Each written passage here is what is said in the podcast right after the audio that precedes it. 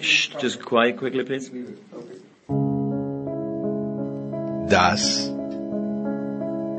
ist die Big Show. Das Sorgenkind unter den deutschsprachigen Sportpodcasts auf sportradio 360.de. Bescheidene Tonqualität. Immer dieselben Gäste. Überlänge. Kein Wunder, dass sich bald auch der letzte unserer zwölf Hörer jüngeren, frischeren, technisch perfekten Projekten zugewandt haben wird. Was hilft uns da unser gepflegtes Name-Dropping? Hallo, hier ist Roger Fedor. Hallo, hier ist Thomas Müller. Hey guys, it's Michaela Schifrin. Hallo, hier ist Fabian Hambisch. Hallo, hier ist Marc Girardelli. Hallo, Sie hören Christoph Daum. Nichts. Trotzdem, die Big Show. Fast live aus den David Alaba Studios. Jetzt. Ihr hört Sportradio 360. Hilft ja nichts.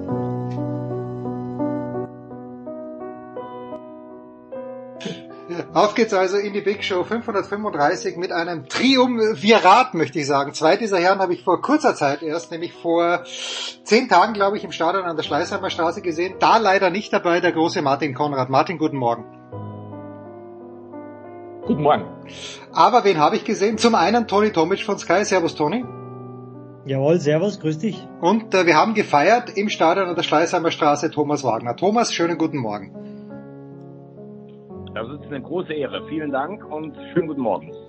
Passt mal auf, ich habe Post bekommen und zwar von jemandem, der Gulliver Schweizer angeblich heißt. Also wenn das wirklich sein wirklicher Name ist, dann großartiger. Gulliver Schweizer also schreibt, sehr geehrte Sportradio 360 Team, besteht die Möglichkeit, dass ihr an der nächsten Big Show für einmal den Schweizer Fußball kurz thematisiert. Ich finde, die Nationalmannschaft hat eure Aufmerksamkeit verdient, auch wenn der Producer immer wieder etwas herablassend über einzelne Schweizer Spieler richtet. Erstens, ich richte nur über Jan Sommer, weil ich den für überschätzt halte. Ansonsten sage ich, glaube ich, nie etwas zu Schweizer Spielern. Aber loben wir doch die Schweizer aus gegebenem Anlass. Thomas, ich möchte sagen, du kannst mit dem Schweizer Gruppensieg vor den Italienern viel anfangen. Ist das richtig? Ähm, also ich mag, ich mag die, äh, ich mag die Schweiz grundsätzlich. Ich mag auch die Schweizer Nationalmannschaft. Ich finde, dass die Mannschaft an sich äh, muss ich sagen, auch ähm, ja, auf dem Weg ist wirklich ähm, diese Schwelle zu schaffen. Also dieser Sieg gegen die Franzosen, das hat irgendwas losgelöst. Sie waren auch gegen die Spanier dann nicht die schlechtere Mannschaft. Also wenn man auf die Aufstellung blickt, dann muss man sagen, finde ich, dass da viele Spieler sind, die äh, absolutes Niveau haben. Die Kritik am Sommer kann ich von dir nicht so ganz nachvollziehen. Klar, er ist eigentlich zu klein, um ein äh, Weltklasse-Torwart zu sein. Deshalb geht er manchen Bällen noch gar nicht nach, aber wie stark der auf der Linie ist, was der auch trotz allem für eine Präsenz hat, also das sehe ich komplett anders. Das ist ein Spieler, den hast du gerne hinten drin. Und wir müssen natürlich auch festhalten, dass all diese Lobeshymnen, die es ja gerade in Deutschland auf die Italiener gab, ich hatte ja das Gefühl, wir sind plötzlich alle Italiener, das habe ich hier schon häufiger angesprochen, auch ein bisschen überdeckt haben, dass das ein ganz besonderer Moment bei der Euro war, als die Mannschaft funktioniert hat. Sie hatten noch viel Glück zum Beispiel gegen die Spanier. Und dann kann sich eine Schweiz auch gegen Italien durchsetzen, auch wenn es natürlich mit Jorginho Elfmeter äh, nicht ganz unglücklich war. Ich sehe da nicht so einen riesen Unterschied zwischen den beiden Mannschaften. Martin, also nochmal Chapeau, ja. Hübschwitz. Äh, Hübschwitz, äh, Martin, was mir halt bei den Schweizern gefällt, ist, zumindest nehme ich das von außen so wahr, die gehen mit einem anderen Anspruch in so ein Spiel, in so eine Gruppe, in so ein Spiel als wir Österreicher wir, wir machen uns da, glaube ich, ein kleines bisschen kleiner. Vielleicht sind wir auch schwächer aufgestellt insgesamt, aber bei den Schweizern habe ich den Eindruck, dieser Schritt, den, Ton, äh, den Thomas angesprochen hat, die wollen diese Gruppe tatsächlich gewinnen, trotz Italien. Siehst du das ähnlich? Aus der Ferne betrachtet stimme ich dem Thomas und dir zu, dass das natürlich ein, toller Erfolg ist. Ähm, die Italiener allerdings, muss man auch sagen, haben äh, bei einem Turnier sich so richtig hineingearbeitet, hatten da auch immer wieder den nötigen Spielfilm, um dann auch am Ende erfolgreich zu sein. Und in einer Qualifikation war es am Ende auch, wie es der Thomas gesagt hat, sehr eng. Denn wenn Jorginho den Strafstoß hinein äh, dann reden wir jetzt über die Schweiz im äh, Playoff und nicht über die Schweiz fix bei der WM. Also es ist schon eine sehr enge Kiste, aber die Nationalmannschaft insgesamt macht schon diesen Eindruck, dass sie ähm, nennen wir es galliger ist, ja, als die österreichische, wobei ich mache mir um die österreichische keine Sorgen kommenden März, denn da wollen alle zur Weltmeisterschaft und da wird es dann auch äh, vom, vom, vom der geistigen Frische und Bereitschaft für eine andere Nationalmannschaft geben, als etwa, wenn es dann geht, eben äh, in einem WM Qualifikationsspiel gegen Schottland und wo man vielleicht gegen Israel, wo man nicht immer so die Lust hat, weil man sieht, es wird eh schwierig, Dänemark ist schon weg. Also insofern glaube ich, dass das im März anders sein wird. Über die Österreich sprechen wir gleich. Toni, dein Schweizer Bezug ist wie? Wir haben ja mit Mladen Petric gesprochen für unser Magazin, kann ich mich erinnern, der in der Schweiz, das war heute gar nicht so auf dem Zettel, große Erfolge gefeiert hat. Aber wie siehst du die Schweizer? Naja, prinzipiell muss ich Martin äh, ehrlich gesagt auch ein bisschen recht geben. Äh, Jorginho hat ja, glaube ich, auch im Hinspiel den Elfmeter verschossen. Also die Italiener wären wahrscheinlich auch gar nicht in diese Ausgangsposition gekommen ähm, vor, dem, vor den letzten beiden Spielen jetzt äh, gegen die Schweiz und gegen Nordirland. Äh, prinzipiell ist ja Fußball sowieso eine Sportart, die natürlich an gewissen Details innerhalb von Spielen dann auch hängt. Äh, machst du einen Elfmeter rein oder kriegst mal eine rote Karte gegen dich. Mal läuft so. Äh, prinzipiell finde ich schon, dass die Schweizer sich innerhalb der letzten Jahre nicht nur fußballerisch entwickelt haben. Man darf natürlich nicht vergessen, sie haben auch eine besondere Generation jetzt äh, beieinander, die auf einem sehr hohen europäischen oder Weltniveau spielt. Und sie haben durchaus auch eine, eine gewisse Widerstandsfähigkeit entwickelt. Es war ja nicht immer so. Ich denke schon, dass sie sehen sich eher schon als eine kleinere äh, Fußballnation. Aber sie merken natürlich auch jetzt, dass sie gute Fußballer haben, die mithalten können. Und wie Thomas ja selbst gesagt hat, du brauchst natürlich auch in, in so einem Turnier auch mal so ein Spiel wie gegen Frankreich, dann wächst natürlich dein Selbstvertrauen und mit so einem Selbstvertrauen natürlich dann auch in, in, äh, in eine gewisse Qualifikation dann rein. Ja, so und jetzt ist natürlich der Fakt eingetreten, dass nicht nur die Italiener, Thomas, äh, es nicht geschafft haben direkt, sondern auch die Portugiesen. Ich habe mich sehr gefreut, dass die Kroaten dann gewonnen haben. Und ähm, aber für Österreich heißt das natürlich, ja, das wird wird ganz ganz übel und schwierig werden, weil weder möchte ich in Portugal noch in Italien spielen. Worin liegt unsere Chance, Thomas? Also unsere im Sinne von, ich weiß, ich weiß, du bist ja Österreicher im Herzen. Ja klar. Also erstens mal habe ich mich auch sehr gefreut, dass die Kroaten gewonnen haben. Das hat aber ursächlich nichts mit dem äh, vermeintlichen Aus der Portugiesen zu tun. Die haben nämlich gegen Serbien äh, ihr Spiel verloren. Ja, ja, ich äh, weiß schon. Entschuldige. Nein, ich wollte nur sagen, also die Kroaten, das war so verdient. Die haben so viele Chancen gehabt gegen Russland, äh, bringen ja, die Kugel nicht rein und dann schießen sich die Russen ein Eigentor, was ich schon wieder lustig fand. Die waren so überlegen, die Kroaten haben das, haben die sich schön hingelegt. Ich bin ja ähm, ich habe ja auch ein ganz großes äh, kroatisches Herz. Ich liebe Spitz, die Heimat von Toni. Ja, und wenn du sagst wir, natürlich, ich bin ja halber Österreicher. Ähm, unsere Chance besteht eigentlich meiner Meinung nach darin, dass wir in der ersten Runde Schottland oder Russland bekommen. Also in Portugal, in Italien und auch selbst in Schweden. Ich meine, du kannst natürlich in Schweden gewinnen, aber du hast ja ein Auswärtsspiel. Das halte ich schon für schwerelose. Wales übrigens auch. Äh, ich glaube, dass die zu Hause schon was entfachen können.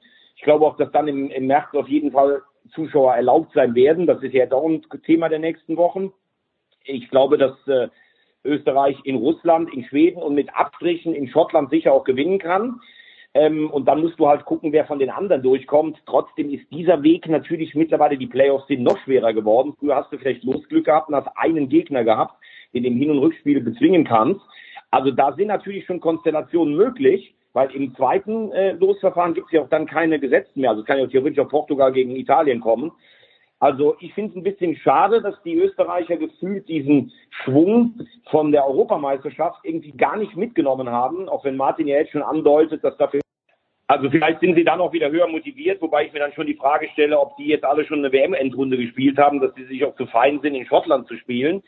Ähm, aber der Weg ist sicherlich ein bisschen schwieriger und eigentlich finde ich schade, weil ich das Gefühl hatte, dass die Nationalmannschaft in Österreich auf dem Stand sein könnte, wo ich eben gerade die Schweizer gesehen habe oder auf dem Weg dahin wäre.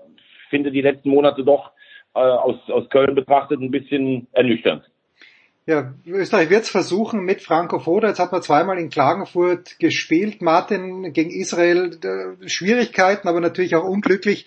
Also beide Tore unglücklich. Der erste, erste abgefälscht, das zweite ein Kopfball, der nicht aufs Tor hätte gehen sollen, dann fällt er trotzdem rein.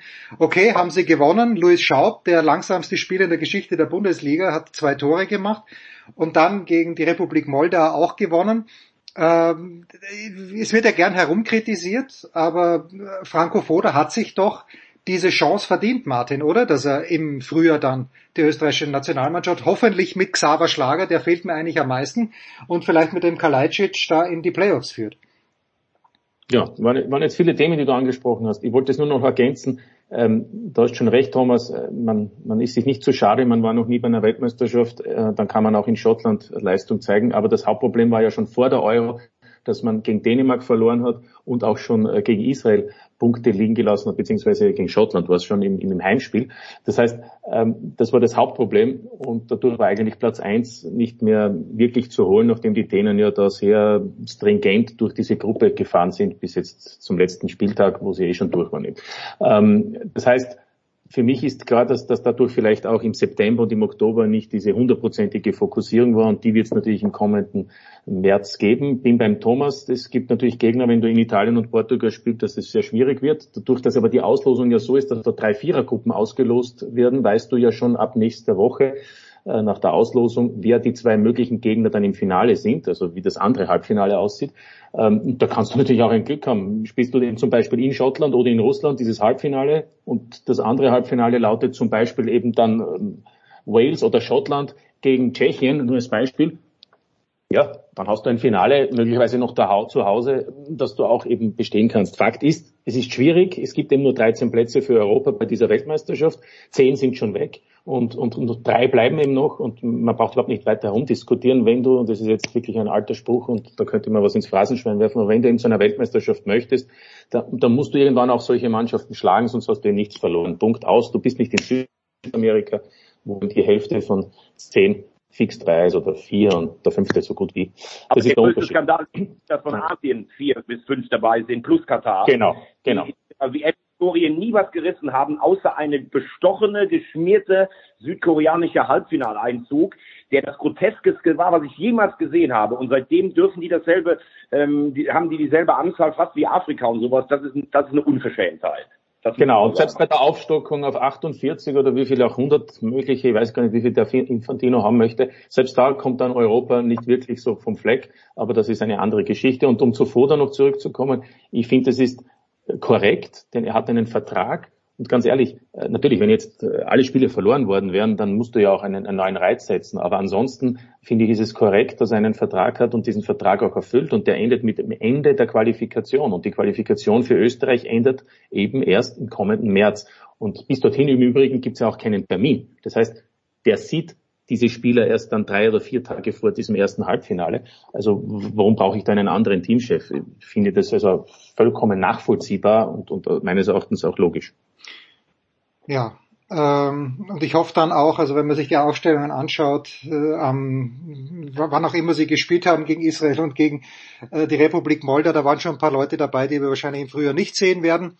Aber Hoffen wir mal auf die Auslosung. Nicht hoffen müssen die Kroaten. Toni, wie gesagt, äh, Thomas hat es ja auch gesagt, ich habe ich hab das Spiel gesehen, ich habe mich wirklich gefreut, weil es so verdient war, dass Kroatien das dann doch noch geschafft hat. Äh, aber wie gut ist diese kroatische Nationalmannschaft wirklich? Ja, wenn du dich auf Andrej Kramaric verlassen musst äh, und auf Ivan Perisic, der, also Kramaric hat in der Bundesliga das Tor in diesem Jahr, glaube ich, noch nicht oft getroffen. Und bei Perisic weiß ich die aktuelle Form nicht. Wie gut sind die Kroaten wirklich? Also, ich habe mir mal vorgenommen, heute mal ein paar gewagte Thesen aufzustellen. Und meine raus damit, raus damit! Oh, jawoll, jawoll! Ist, äh, dass ich äh, Kroatien bei der WM in Katar ähm, einen erneuten Halbfinaleinzug äh, zutraue. Ich bin äh, prinzipiell normalerweise immer sehr kritisch, was das angeht. Aber mich ähm, haben jetzt einige Dinge überzeugt. Ähm, A, wurde der viel zitierte Umbruch innerhalb kürzester Zeit äh, nicht nur vollzogen, sondern auch dermaßen vollzogen, dass auch Spieler, die wirklich sehr hochtalentiert in gewissen Vereinen auch eine gewisse Rolle spielen, äh, mittlerweile eingebaut wurden. Es ist ähm, Thomas Weise selbst äh, am, am, äh, gegen Russland, äh, inklusive war ja nicht, nicht äh, klar, ob Lovren äh, wird spielen können, aber selbst Lovren ist äh, mittlerweile nicht mehr gesetzt. Es gibt nur noch vier Spieler, die sozusagen im Finale standen. Das heißt, der Cut wurde äh, vollzogen, weil eben ähm, das Trainerteam gemerkt hat äh, bei der Europameisterschaft, dass äh, sie Fehler gemacht haben. Sie haben aus ihren eigenen Fehlern gelernt. Sie haben aggressiv einen Konkurrenzkampf entfacht, der jetzt sozusagen äh, nur dazu beiträgt, äh, sozusagen leistungsfördernd zu wirken. Ich würde mich jetzt nicht darauf kaprizieren, ähm, dass es Schwachstellen in diesem, ähm, in diesem Gebilde gibt. Gibt es sicherlich. Äh, Kroatien besitzt keinen Neuner mehr, wie einen Schuka, wie einen Mandzukic, der sozusagen vorne drin äh, fightet mit den Innenverteidigern. Aber du kannst natürlich auch anders äh, auffangen. Ich weiß, dass sie ein Variable spielen wollen. Sie sind sowohl mit einer Viererkette als auch mit einer Dreierkette unheimlich schwer auszurechnen. Ähm, bei Kroatien ist es so, ich glaube, kein anderes Team, also selbst äh, die, die großen Teams sozusagen, möchte gegen Kroatien spielen. Das weiß ich selbst aus Gesprächen mit, mit äh, verschiedenen äh, äh Bundestrainern oder also Trainern der, der Nationalmannschaften. Insofern glaube ich schon, dass es ähm, aufgrund der genannten Faktoren eine erfolgreiche WM für Kroatien äh, werden wird. Das ist, äh, Thomas, unterstützt du diese These? Die These, dass äh, eigentlich viele ungern gegen, äh, gegen Kroatien spielen, das, das unterstütze ich. Ich finde, sie haben jetzt diesen Umbruch hinbekommen. Das ist, glaube ich, auch ganz menschlich, dass du ähm, als Vize-Weltmeister nach so einem Turnier an vielen älteren Recken noch festhältst. Ähm, dann hast du eine relativ ernüchternde Europameisterschaft gehabt, außer diesem tollen Spiel gegen Spanien. Und dann wirst du ja dazu gezwungen. Und äh, Guardiol zum Beispiel, der in Leipzig spielt, den hatte mir Toni vorher schon empfohlen. Dann hast du mit Kribic einen super Keeper, wollte er sagen. Wollte er sagen, ja. Be bevor also, erstens gesagt ist dieses Mittelfeld immer noch das weltbeste Mittelfeld überhaupt mit Brozovic, mit äh, Kovacic und mit Modric. Und hinten in der Abwehr, was er gerade eben gesagt hat, also ein Sosa links hinten äh, bringt frischen Wind rein. Ein Guardiol, den finde ich, also der wird. Nur kommt nicht das an, das Telefon hier, es tut mir leid. Also, in einigen Jahren wird er sozusagen der neue Van Dijk werden.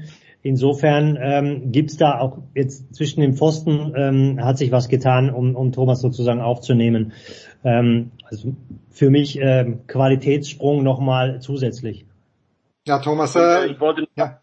Ich finde, Perisic ist internationale Klasse und Kramaric auch. Der hat den Turnieren nicht bisher ganz so zeigen können, aber da habe ich eben so einen Unterton nicht ganz verstanden. Ähm, also, um es festzuhalten, ich traue Kroatien viel zu. Ähm, muss man natürlich auch gucken, wie kommt Modric noch durch dieses Jahr. Sie sind für mich jetzt nicht direkt der Halbfinalkandidat, aber ich bin bei Toni. Ähm, ungern spielst du gegen die, weil sie einfach auch Mentalitätsmonster sind.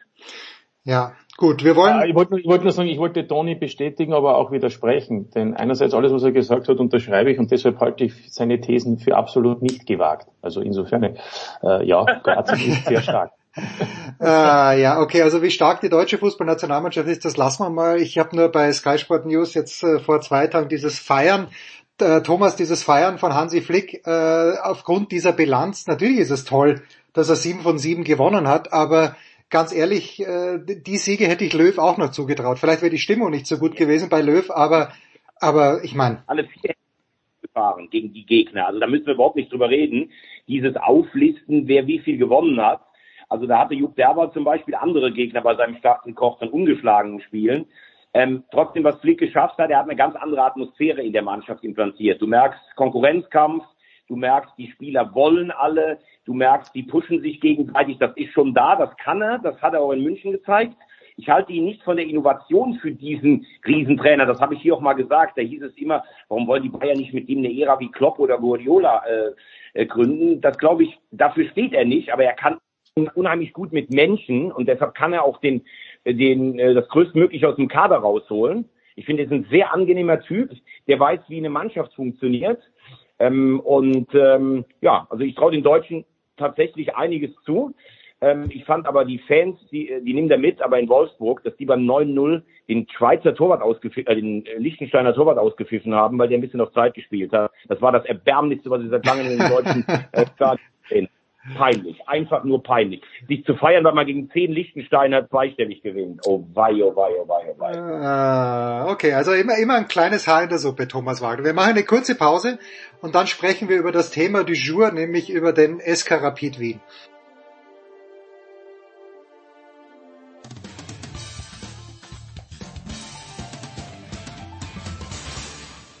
Hi, this is Pierre Maguire. You're listening to Sports Radio 360.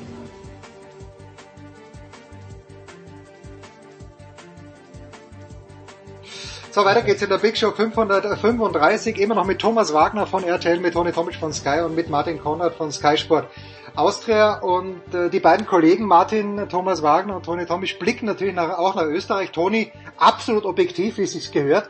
Wagner leider, leider mit einer ganz großen Vorliebe für den SK Rapid Wien und ich hätte vor drei, vier Wochen mal die Frage gestellt, nämlich auch an dich, Martin, hat der Lask zu früh seinen Trainer rausgeschmissen und Rapid zu spät? Jetzt hat auch Rapid den Trainer gewechselt mit Dietmar Kübauer. Äh, tränenreich möchte ich sagen. Es war von Urgestein die Rede. Thomas Wagner war schockiert, dass es so weit gekommen ist, aber hätte es überhaupt einen anderen Weg gegeben, Martin? Nein. Das war ja nur ein, ein ein Abschied in mehreren Akten und der hätte auch schon früher sein können. Ich sage mal nur ganz kurz umrissen, es war ja schon von vornherein nicht klar, ob überhaupt den Vertrag verlängert, also aus der Sicht der Verantwortlichen, denn nach einer Vizemeisterschaft, nachdem man äh, international gespielt hat, hat es gedauert bis zum April dieses Jahres, bis der Vertrag verlängert wurde, also zwei Monate bevor er ausgelaufen ist. Und da hat man eben auch schon auf die Ergebnisse gewartet, die waren dann sehr gut und dann gab es eben die Verlängerung. Äh, das war also nicht so von voller Überzeugung geprägt, das Ganze. Und dann war ja diese Saison schon von Beginn an eher zäh, äh, auch wenn man dann die Qualifikation zur Europa League geschafft hat. Aber er hat ja da auch schon mehrere Leben gehabt, denn es war schon kurz davor, dass er vor einer der anderen Meisterschaftspausen bei den Länderspielen hätte müssen freigestellt werden oder war die Überlegung, aber dann gab es ihm noch ein paar Siege und jetzt gab es ihm zwei Niederlagen in Folge, einmal in Zagreb beim, beim Rückspiel sozusagen, beim vierten Spieltag in der Europa League und dann gleich ein paar Tage später in Wolfsberg bei einer Mannschaft, die im Moment jetzt gerade am aufsteigenden Ast ist, übrigens mit Robin Dutt als Trainer. Und ähm, da war es jetzt für mich dann trotzdem überraschend, dass es jetzt ist und dass man ihm nicht noch diese sechs Spiele gibt bis zur Weihnachtspause. Vier in der Bundesliga und zwei eben Matchtag fünf und sechs in der Europa League. Äh, vor allem auch deshalb, weil es ja keinen Ersatz gibt bis jetzt und auch wie es momentan aussieht, nicht sofort geben wird, sondern dass man eben mit Steffen Hofmann, der besitzt keine Trainerlizenz und mit äh, einem Assistenztrainer, nämlich mit dem Sohn vom ehemaligen Josef Hickersberg, mit Thomas Hickersberger, die Mannschaft sozusagen versucht zu stabilisieren. Das ist für mich überraschend, weil meistens möchtest du ja ein Zeichen setzen, aber so ist ihm die Entscheidung gefallen, aber sie ist für mich deshalb auch nachvollziehbar, weil nach drei Jahren Kübauer auch seine Art des Spiels, dies ist immer nur das Reagieren und auch seine Art der Motivation sich natürlich abgenützt haben. Thomas, deine Ferndiagnose nach Hütteldorf. Ja, ich war, ich war halt einfach geschockt, weil Kübauer natürlich für mich schon, bist du jetzt noch da? Ja, ja, wir sind da, wir hören dich gut. Ich bin schon ganz überrascht, weil der für mich natürlich schon zu den Rapid-Legenden gehört, die ich auch noch kenne. Aber wenn ich mir die Ergebnisse anschaue, vor allen Dingen in der nationalen Meisterschaft, dann will ich jetzt nicht sagen, das ist eine Fehlentscheidung, um Gottes Willen. Bin aber jetzt bei Martin, also wenn ich einen, einen Impuls setze, dann muss ich doch jemanden in der Hinterhand haben, zumal die Entwicklung sich ja schon abgezeichnet hat. Also nur ihn raustun, um dann zu sagen, wir machen eine Interimslösung, das weiß ich nicht, dann hätte man es wahrscheinlich auch bis Weihnachten noch durchziehen können. Aber es ist natürlich klar, also was die da umeinander spielen, im Moment sind sie auf dem Platz in der Abstiegsrunde. Europa League wird sehr, sehr schwer. Da hängt natürlich dieses Spiel gegen Genk noch drin. Also da muss ich schon ganz ehrlich sagen, da kann ich die Entlassung verstehen. Es, äh, ich kenne Kübauer persönlich gar nicht. Äh, ich sage nur irgendwie schade, wie Rapid in diesem Jahr eigentlich äh, gar nicht auf die Beine kommt. Und ich weiß gar nicht, was du dagegen hast. Das ist ein großartiger Fußballverein. Toni, Toni hat auch große Sympathien für Hütteldorf. Das kann ich dir übrigens nur sagen. Sowas möchte ich gar nicht hören. Von Toni möchte ich dann was zu Dynamo Zagreb hören. Aber Toni, bitte, warum... Aber wir können auch über den Cluster sprechen bei Sturm Graz, den Corona-Cluster. ja, das machen wir dann gleich. Toni, warum hast du auch Sympathien, wenn es denn überhaupt stimmt? Naja, prinzipiell, ich habe ja ähm, in, in Wien ähm, Verwandtschaft und immer als ich als äh, kleiner Junge äh, sozusagen nach Wien kam, sind wir über über die Autobahn über Hütteldorf, Hütteldorf ja. ähm, reingefahren und ähm, du weißt ja selbst, ne, ähm, damals gab es ja noch äh, große äh, Namen, auch die äh, der größte vielleicht auch zu nennen, war damals äh, aus der äh, jugoslawischen Ära, als ähm, Zlatko Kranjca zu ähm, zu Rapid Wien äh, gegangen ist und, und da im Endeffekt auch eine große Legende geworden ist.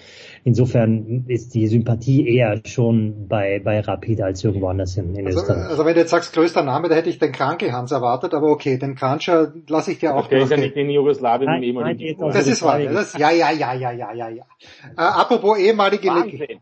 Ja, das ist mir schon klar, dass der Krankel liegt. Übrigens, da, da wollte ich da mal fragen nur weil du 0-0 mit Brasilien in Argentinien gespielt hast, bist du wieder, hast du wieder Oberwasser oder was? Ja, ja, zu deinen Urus komme ich gleich. Äh, ich dachte, Freund, du wolltest doch was sagen zu Südamerika, wo Uruguay es nicht schafft, Thomas, deine Urus. Ähm, Ich glaube, meine, ich glaub, die Leitung bricht gerade. äh, aber Martin, der, der logische Kandidat, den ja alle sagen, und du hast mir, glaube ich, gesagt, dass Andreas Herzog eine, eine Passage in seinem Vertrag hat, dass er aus dem Vertrag mit Admira raus kann, wenn er den Teamchef werden sollte. Wenn es denn stimmt, hat er auch eine Passage in einem Vertrag, wenn der glorreiche SK Rapid Wien anruft. Du wirst es nicht glauben, ich habe diesen Vertrag für Herzog mit Admira nicht gemacht. Ich dachte, du, äh, ja, das, dir, ist ein bisschen deswegen, überraschend, ehrlicherweise. Ja, deswegen kann ich es dir nicht sagen. Ähm, aber ich würde mal so sagen, äh, die Admira wird dem Andreas Herzog keine Steine in den Weg legen, wenn es sich um Rapid oder um die Nationalmannschaft handeln sollte. Äh, ersteres glaube ich im Moment nicht hundertprozentig. Könnte aber sein. Und bei der Nationalmannschaft haben wir schon besprochen, das wird dann frühestens Ende März ein Thema sein. Wenn Österreich zu WM kommt im Übrigen, dann wird das auch Foda sein, ja, der dann mit Österreich Nationalmannschaft zu Foda führt. Jetzt habe ich noch eine kurze Zwischenfrage, weil es mir gerade einfällt. Toni, mal an dich. Also Harry Kane hat, glaube ich, waren sechs Tore, die er geschossen hat in San Marino. Und da frage ich mich, äh, weil auch gerade der Name Hans Krankel gefallen ist, der ja damals, wer sich erinnern kann, WM-Qualifikation 1977 sechs Tore in Salzburg gegen Malta geschossen hat. Ich glaube, der hat insgesamt 34. Aber Toni, wie, wie wichtig, wenn man das sieht, Harry Kane schießt diese, die, die, diese Anzahl an Tore gegen San Marino eben wie hoch darf man diese Rekorde hängen? Weil es ist ja was anderes, ob er die gegen Italien schießt oder eben gegen San Marino. Ja klar, aber jeder Rekord finde ich ist äh, besteht für sich, also steht auch für sich letztendlich, weil ähm, egal gegen wen du gespielt hast, es gab ja diese diese kleinen, diese sogenannten kleinen ähm, Länder früher ja auch letztendlich und ähm, man hätte ihn natürlich jetzt auch schonen können, aufgrund seiner, äh, seiner ähm, Entwicklung jetzt in der Saison, weil er natürlich später dazugekommen ist, war ja verletzt, ähm, dann im Verein nicht so äh, durchgestartet ist, aber man, Gareth Southgate zählt offensichtlich auf ihn und das Spiel ist in England oder in der englischen Nationalmannschaft ja auch ganz anders konzipiert und auch zugeschnitten auf ihn. Insofern finde ich, äh, dass es absolut legitim ist, wenn einer so einen Rekord hat. Die, die anderen hatten natürlich auch die Möglichkeit, haben es vielleicht dann nicht gemacht. Also ich meine, wenn, wenn du selbst sagst, dass Hans Krankel auch damals sechs Tore geschossen hat, dann zählt es ja letztlich zu seinen Verdiensten. Naja, äh, Martin, ich glaube, dass es früher einfach so war, du hattest früher in der Qualifikationsgruppe nur einen schwachen Gegner. Du hast jetzt durch 55 Nationen in der UEFA, hast du meistens in einer Gruppe zwei, die du erstmal so ein bisschen leichter schlagen kannst glaube, ja, aber du hast ja jetzt auch viel äh, mehr Spieler als damals. Genau, genau, genau, das ist es. Also äh, und, und so, solche Zwergstaaten wie San Marino, das gab es dann tatsächlich nicht. Damals waren Malta und Zypern und Albanien die kleinen. Genau. Ähm, in der Anzahl in der Häufigkeit wie jetzt hast du sicherlich nicht gegen die so oft gespielt. Also deshalb, Hans Krankel ist der allergrößte. ja, warte, ich komme... Übrigens, übrigens bei diesen sechs Toren, da war ja innerhalb von neun Minuten auch gleich ein Hattrick zum 1, 2 und 3 zu 0. Nämlich ein echter, also ein, ein wahrer Hattrick. Naja, und, und ich, ich komme ja, ich komme ja drauf, Martin, weil Marco Arnautovic äh, hat er, glaube ich, jetzt hat er jetzt 30 und ich glaube Krankel hat 34 und für mich ist Krankel ja unerreichbar sowieso der Größte, auch weil ich ihm ein bisschen ähnlich schaue, wenn ich das sagen darf. Aber ähm, muss muss man dann muss man dann äh, muss man dann Arnautovic jetzt, äh, du weißt, ich kritisiere den gerne, aber ich jetzt, wo ich ihn auch wieder gesehen habe, ich, ich finde es jetzt gut, dass er spielt für die Nationalmannschaft, weil da rührt sich wenigstens was vorne drinnen. Muss man, wenn er wirklich krank überholen sollte, Marko Arnautovic, ja, wo, wo steht er denn dann in der, in der Legendenreihenfolge? Also, also Marko Nautovic ist, das hat man wieder gesehen. Es tut ihm ganz gut, dass er in der Serie A spielt und nicht mehr in China in, sage ich mal, auf Regionalliganiveau, ähm, weil, weil du merkst ganz einfach, er ist in einer anderen physischen Situation und hilft dieser Mannschaft. Technisch eine Augenweide, auch wie er dieses eine Tor für Luis Schaub vorbereitet hat, die Ballannahme und das ist halt eine Qualität, die hat man oder hat man nicht, die hat nichts mit der konditionellen Verfassung zu tun, die aber bei ihm auch eine wesentlich andere ist als noch etwa vor einem Jahr. Das zum einen, zum anderen, ja, er ist nur mehr zwei Tore hinter Hans Krankel in der Wertung der Tor Jäger bei der österreichischen Fußballnationalmannschaft. Krankel würde wahrscheinlich sagen, das ist irre regulär, aber es ist nur eine Frage von, von Spielen, bis, bis, bis Anautovic ihn einholen wird. Also wir, wir, wünschen es ihm, kann immer was passieren, was wir ihm nicht wünschen. Und, und die Gegner im März sind sicher etwas schwieriger als, als, als Moldau. Ähm, aber es ist davon auszugehen. Und im Übrigen, er hat 96 Länderspiele. Andreas Herzog mit 103 ist er der Rekordteamspieler. Davon kann man also ausgehen, dass es Anautovic zunächst sein wird. Bei Dragovic bin ich mir nicht sicher und dann am Ende wird es aber David Alaba sein. Der ist ja nur zwei, drei Spiele hinter Anautovic, der dann wohl der, der, den Rekord für, ich sage mal, für die nächste Ewigkeit haben wird. Ne? Ja, damit habe ich kein Problem, ehrlicherweise. Ja, wollen wir noch was zur Nationalmannschaft sagen oder gehen wir ganz kurz noch auf den kommenden Bundesliga-Spieltag ein? Äh, niemand hebt die Hand. Toni, der VfB Stuttgart, ist der A im Abstiegskampf und B, was wird er am Samstag in der Lage zu leisten sein beim Beispielverein Borussia von 1909? Also erstmal muss ich sagen, dass die dritte Kraft äh, eine schwierige Saison spielt. Äh, die nächste These, die nächste These, die er raushaut, der Toni heute. Glücklicherweise ist die nicht von mir, sondern schon vor einigen Jahren aus dem Raum Stuttgart ähm, ins Leben gerufen worden. Insofern äh, habe ich das nur aufgenommen. Nein, aber es ist eine, wirklich eine schwierige Situation aufgrund der ganzen Begebenheiten, äh, Corona-Fälle noch und nöcher plus Verletzungen von ähm, äh, entscheidenden Leistungsträgern, gerade in der Offensive. Es muss hin und her geschoben werden, äh, Woche für Woche. Man weiß nicht so richtig, man kann sie nicht so richtig einspielen. Ich denke, dass äh, der, der Geist und der, also die Mentalität in der Mannschaft stimmt, aber sie kriegen es halt momentan nicht auf den Platz. Ich denke, sie werden das Spiel gegen Dortmund verlieren. Ich denke auch bis zum Winter wird es äußerst schwierig sein für den VfB irgendeinen Anschluss zu halten, aber wenn die Jungs wie, wie Silas oder Kalajdzic dann wieder äh, zurück sein sollten, dann sehe ich dem Frühjahr durchaus ähm, wohlwollend entgegen. Was sagt der Ob Mann? es dann zu einem Run in die, äh, in die Europa League reicht, ja. das bezweifle ich schwer, aber ich denke, ähm, der VfB Stuttgart, so wie die Saison jetzt letztendlich gelaufen ist, hat ohnehin ähm, für sich das Ziel ausgegeben, um den zehnten Platz äh, mitzuspielen, gerade mit so einer Mannschaft, wie sie ist, jung und, und wild und, und durchaus begeisternd aber natürlich auch äh, sehr fehlerhaft. Thomas, äh, unterstützt du diesen Optimismus? Du sprichst ja für die zweite Kraft in Deutschland, für den HSV. Nee, der HSV ist ja die vierte Kraft. Ähm, also es ist ja eigentlich äh, leider die Bayern, dann Dortmund und dann eigentlich Gladbach und der HSV, aber bei Gladbach aktuell besser ist, sind wir eigentlich die vierte Kraft, wo der VfB die, Frechheit hernimmt, sich als dritte Kraft zu titulieren, das weiß ich nicht. Wie gesagt, das hat ja, das hat ja äh, Toni auch nur aufgenommen. Ja, ich glaube, ich kenne mich nicht genug aus in Stuttgart. Ich glaube, es wird eine brutal schwere ähm, Saison für für den VfB.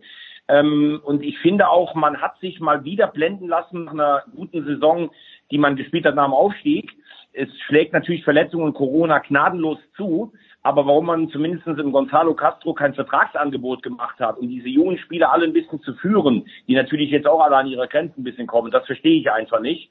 Ich glaube, dass man sich da an sich selbst ein bisschen berauscht hat und wir finden so tolle Talente und das wird eine bockschwere Saison für Stuttgart. Toni, die Gonzalo Castro Geschichte, was sagst du dazu? Ich finde es ehrlich gesagt gar nicht so schlimm, dass man ihm keinen Vertrag angeboten hat. Man muss ja irgendwann mal einen Schlussstrich ziehen. Man kann ja jetzt nicht vorausschauen, denken und sagen, okay, wir haben so viele Verletzte, der könnte natürlich noch ein Faktor werden für uns. Insofern, ähm, also ich finde es legitim, dass man ihm keinen Vertrag angeboten hat. Ich glaube nicht mehr, dass das Tempo gehen kann in der Bundesliga, ehrlich gesagt. Da schau her. Dann äh, neigt sich. Äh, Bernd Wahler war derjenige, also der Ex-Präsident des VfB Stuttgart, der damals von der dritten Kraft VfB Stuttgart geredet hat. ist doch schön. ist doch schön, wenn man sich hohe Ziele setzt. Äh, für Sturm Graz, Martin, gilt das, oder? Sturm würde man schon in Österreich als dritte Kraft bezeichnen. Also ja, natürlich. Wenn man wenn man Sturmfan ist, auf alle Fälle. Ja, ja Moment, wer, wer könnte da? Äh, das würde natürlich unser lieber Freund Ernst Hausleitner würde sagen, dass der Lask die dritte Kraft ist. Aber das, das, das sehe ich ein kleines bisschen undeutlich gerade im Moment. Ja, die dritte Kraft aktuell, also da kann man trefflich drüber diskutieren, ob Sturm vielleicht sogar die zweite oder die dritte Kraft ist. Die Frage ist immer aus der historischen Betrachtungsweise, äh, ob Sturm da auch die dritte Kraft ja, schon. ist. Ja, schon.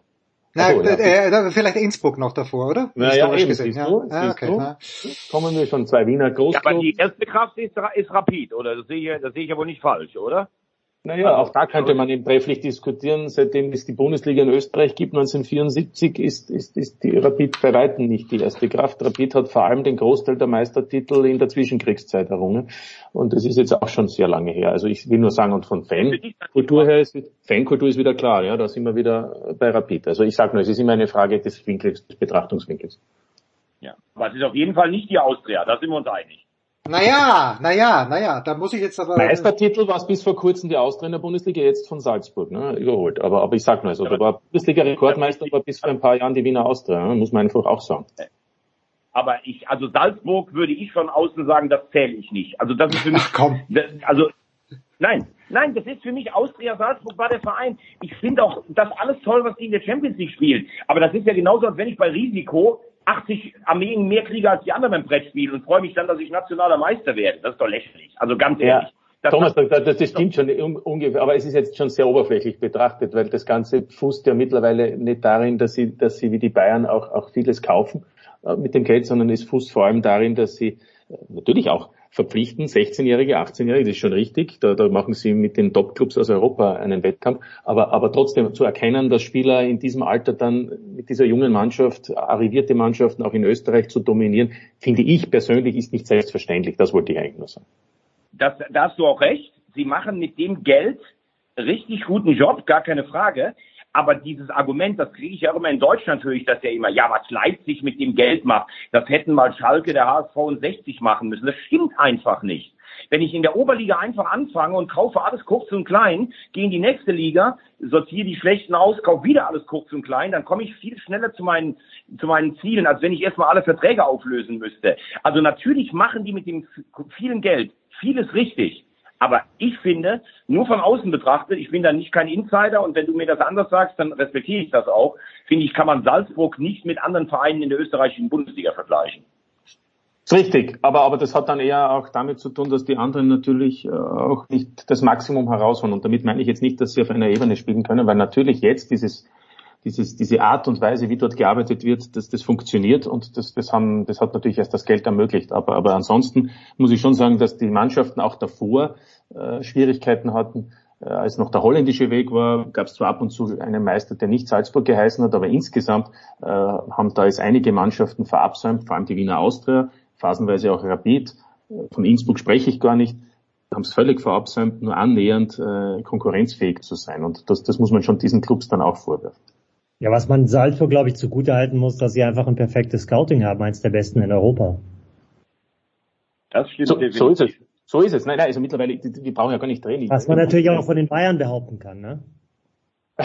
ja, die Bayern, die Bayern haben, aber noch einmal, das haben wir auch schon einmal besprochen, das ist ja auch ein ja, anderes Thema. Was ist los? Moment mal ganz kurz, ist hier die Ironie rausgekommen, oder das was? Das war jetzt natürlich Ironie. Ja.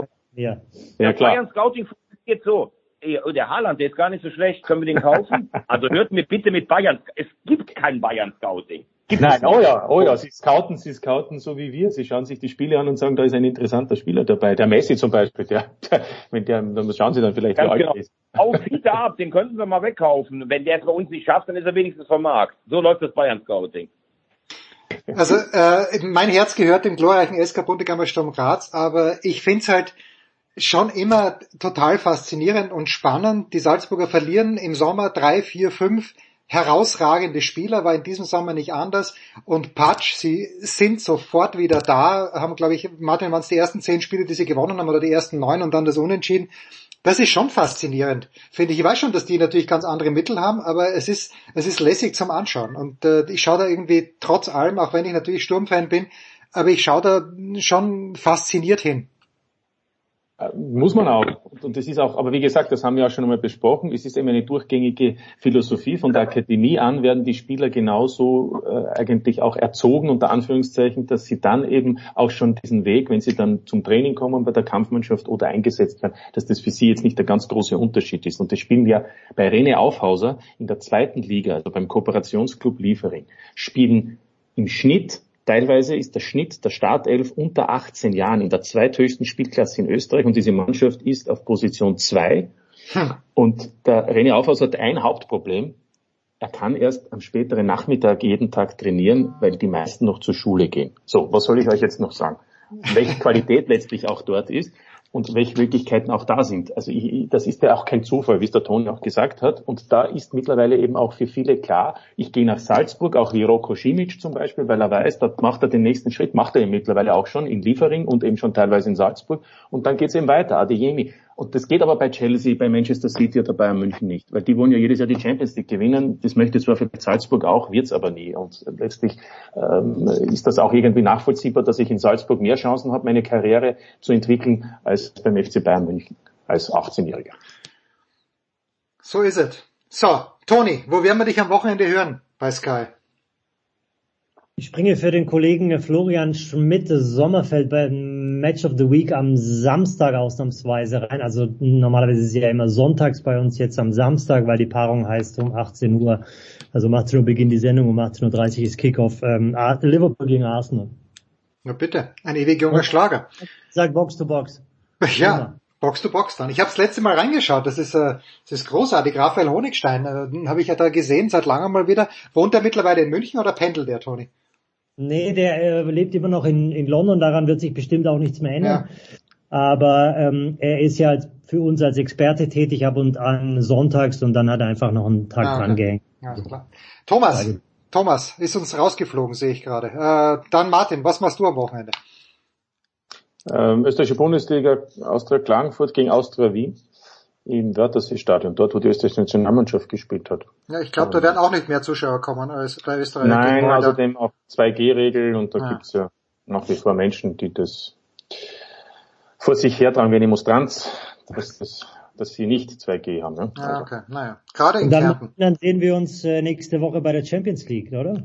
So ist es. Wir sehen uns bei der Champions League. Ähm, Toni ist auch im Einsatz. Machst du nicht auch Liverpool am Mittwoch oder ist das ein anderes Spiel? Nee, ich mache äh, Athletic, äh, Atletico Milan mache ich. Also aus der, aus der Gruppe Liverpool Porto, ja. Ja, ja, okay. da sehen wir uns. Da bin ich am Mittwoch im Einsatz und Dienstag auch noch in der Konferenz Lille gegen Salzburg. Schön. Und der ja. Thomas ist auch noch schnell da. Thomas, wo hören wir dich am Wochenende? Wahnsinn, wie oft ich heute rausgeflogen bin. Ja. Vielen Dank erstmal für eure Geduld. Ähm, ich bin morgen ähm, bei meinem, ich darf das gar nicht sagen, 30-jährigen Abi-Treffen. Das ist für mich das Highlight des Wochenendes. Und ähm, am Samstag darf ich Premier League äh, kommentieren und am Sonntag bin ich ähm, für Magenta in, ähm, in, in Mannheim und nächste Woche bin ich für RTL in Leverkusen. Das ist so stark. Ein, eine kurze Nachfrage. Hast du eine Ehrenrunde gedreht, weil du erst jetzt das 30-Jährige feierst? Warum? Ich, hast du mit 20, also, hast du mit 20 Abitur gemacht, ist die Frage.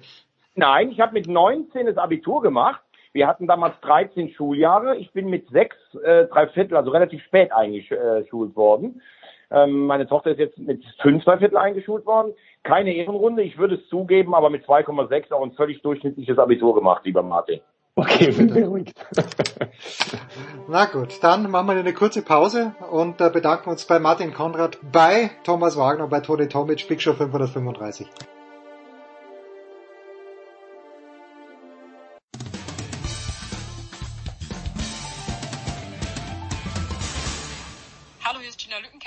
ihr hört Sportradio 360.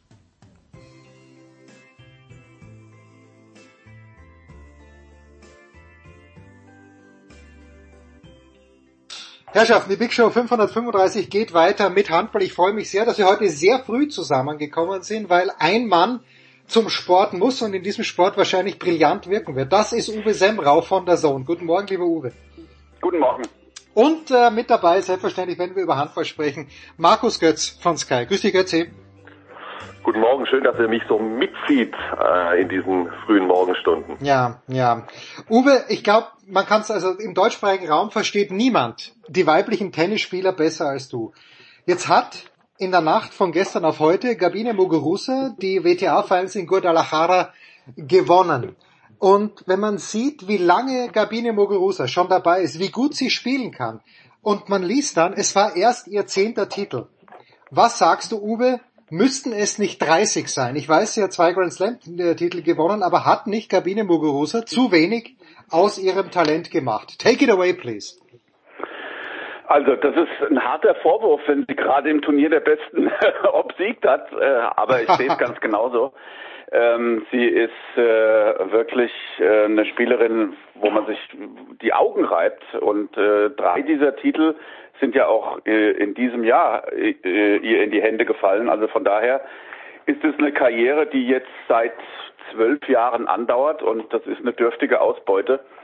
Auf der anderen Seite kann man sagen, ja, äh, sehr, sehr effektiv. Viermal in einem Grand Slam Endspiel gewesen, davon zweimal gewonnen. Das muss man auch erstmal hinbekommen, dass man sich auf den Punkt äh, konzentrieren kann.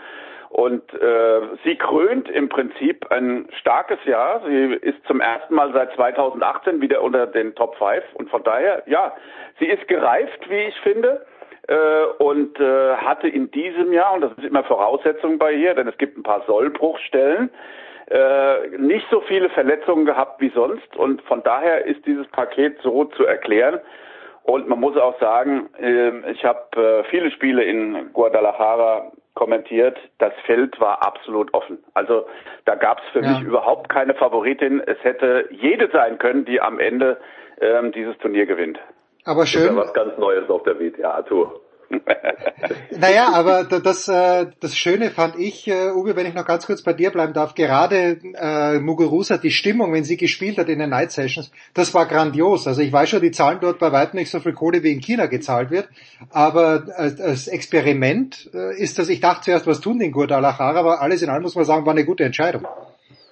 Absolut. Ich fand das super, wie die Spielerinnen unterstützt wurden. Nicht nur, die diesen äh, südamerikanischen Touch auch irgendwo hatten. Da gehörte natürlich Paula Badosa genauso dazu wie Gabini Muguruza. Und es blieben in der Night Session unheimlich viele Zuschauer da für das Doppel. Und deswegen waren diese Doppelspielerinnen waren geflasht, äh, ob der Stimmung und äh, ob des Supportes. Und das will ich in China erstmal sehen, äh, dass da so viel los ist und äh, die Zuschauer so aus dem Sattel gehen. Da wurde ein bisschen äh, Bier getrunken und Tequila am Abend und das war ein bisschen prollig, aber insgesamt äh, ähm, absolut nachvollziehbar, dass die WTA ähm, diesen Ausweich, dieses Ausweichquartier angesteuert hat und äh, da muss man sagen, bei allem, was sie sonst so treiben, das war eine gute Entscheidung. Ja, gut, da gibt's noch ein größeres Thema auch für die WTA, aber das wollen wir in China im Moment ruhen lassen. Götzi, ich habe am Sonntag wirklich das erste Mal seit sehr langer Zeit ein Handballspiel mir durchgeschaut. Ich hoffe, es war am Sonntag und nicht am Samstag, aber du weißt, wovon ich spreche. Es waren die Füchse gegen Magdeburg und das Spiel äh, unter schlechten Bedingungen das war, begonnen. Das war am Samstag. Am Samstag. Ich habe es trotzdem in voller, in voller Länge durchgeschaut. Ich wusste, irgendwann habe ich mal wieder ein Handballspiel geschaut. Äh, und das Spiel war, es dünkte mich schon recht früh entschieden äh, weil die Berliner ja schon eigentlich unter ganz schlechten Vibes reingegangen sind. Was hast, hast du irgendwas Neues gelernt an diesem Wochenende? Oder war, bist du davon ausgegangen, dass Magdeburg in Berlin, wenn die ohne Paul Druck spielen, sowieso gewinnen und dass Magdeburg im Grunde genommen sich nur selbst aufhalten kann, wenn es um die deutsche Meisterschaft geht? Mm, ja, natürlich waren die Vorzeichen für den SCM am, am Samstag besser, weil sie mit kompletter Mannschaft spielen konnten und die Berliner gehandicapt waren, du hast ja schon gesagt, nicht nur Paul Drucks hat gefehlt, sondern auch Fabian Wiede. Ähm, Viran Moros glaube ich auch, ja. Äh, ja, also dass es so deutlich werden würde, hätte ich nicht gedacht. Die vier Tore täuschen äh, im Endergebnis. Das Spiel war wesentlich äh, eindeutiger, wesentlich deutlicher zugunsten des SC Magdeburg. Die Berliner haben einfach auch einen ganz miesen Tag erwischt. Ja. Von der ersten Sekunde an viel zu viele Fehler gemacht. Und wenn wir eines wissen, und das wissen wir nicht erst seit dieser Saison, aber in dieser Saison ist es halt noch erbarmungsloser, noch stabiler, noch konsequenter, wenn du die Bälle vorne wegschmeißt gegen den SC Magdeburg, dann hast du äh, gefühlt nach 0,8 Sekunden den Ball in deinem Netz per Gegenstoß. Äh, das, das ist einfach der SCM und das haben sie auch wieder gegen die Füchse in äh, feinster Manier zelebriert. Ja, sind gut drauf. So ist es einfach gerade. Der SC Magdeburg ist die Mannschaft äh, der Stunde, ist die Mannschaft äh, der Liga. Jetzt haben wir zum ersten Mal unentschieden gespielt, hat zum ersten Mal ein Spiel nicht gewonnen in der EHF European League in Logroño. Das würde ich jetzt nicht so dramatisch überbewerten in dieser Gruppenphase. Können wir gleich wieder abhaken.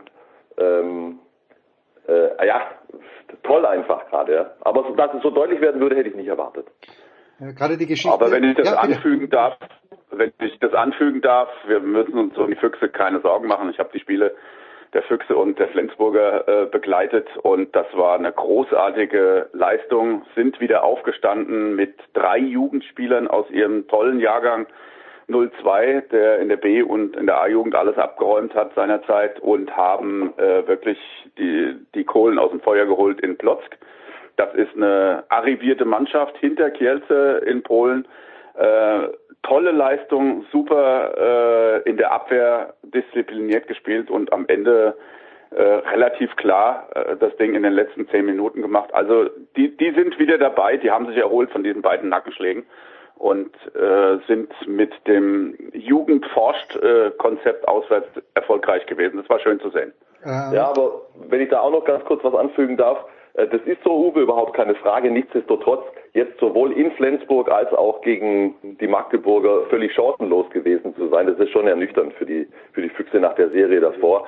Und mit den Verletzungen, die sie jetzt aufgesammelt haben, Mathis Langhoff, äh, Nils Lichtlein äh, fällt ja jetzt auch äh, längerfristig aus, äh, zu denen, die wir vorhin schon äh, genannt haben, dann, dann, dann, dann ist es halt schon ein bisschen insofern ernüchternd, als dass man natürlich und da sind sie auch ganz offen damit umgegangen, zumindest seit Stefan Kretschmer jetzt auch da ist, dass sie irgendwann wieder in der Champions League spielen wollen.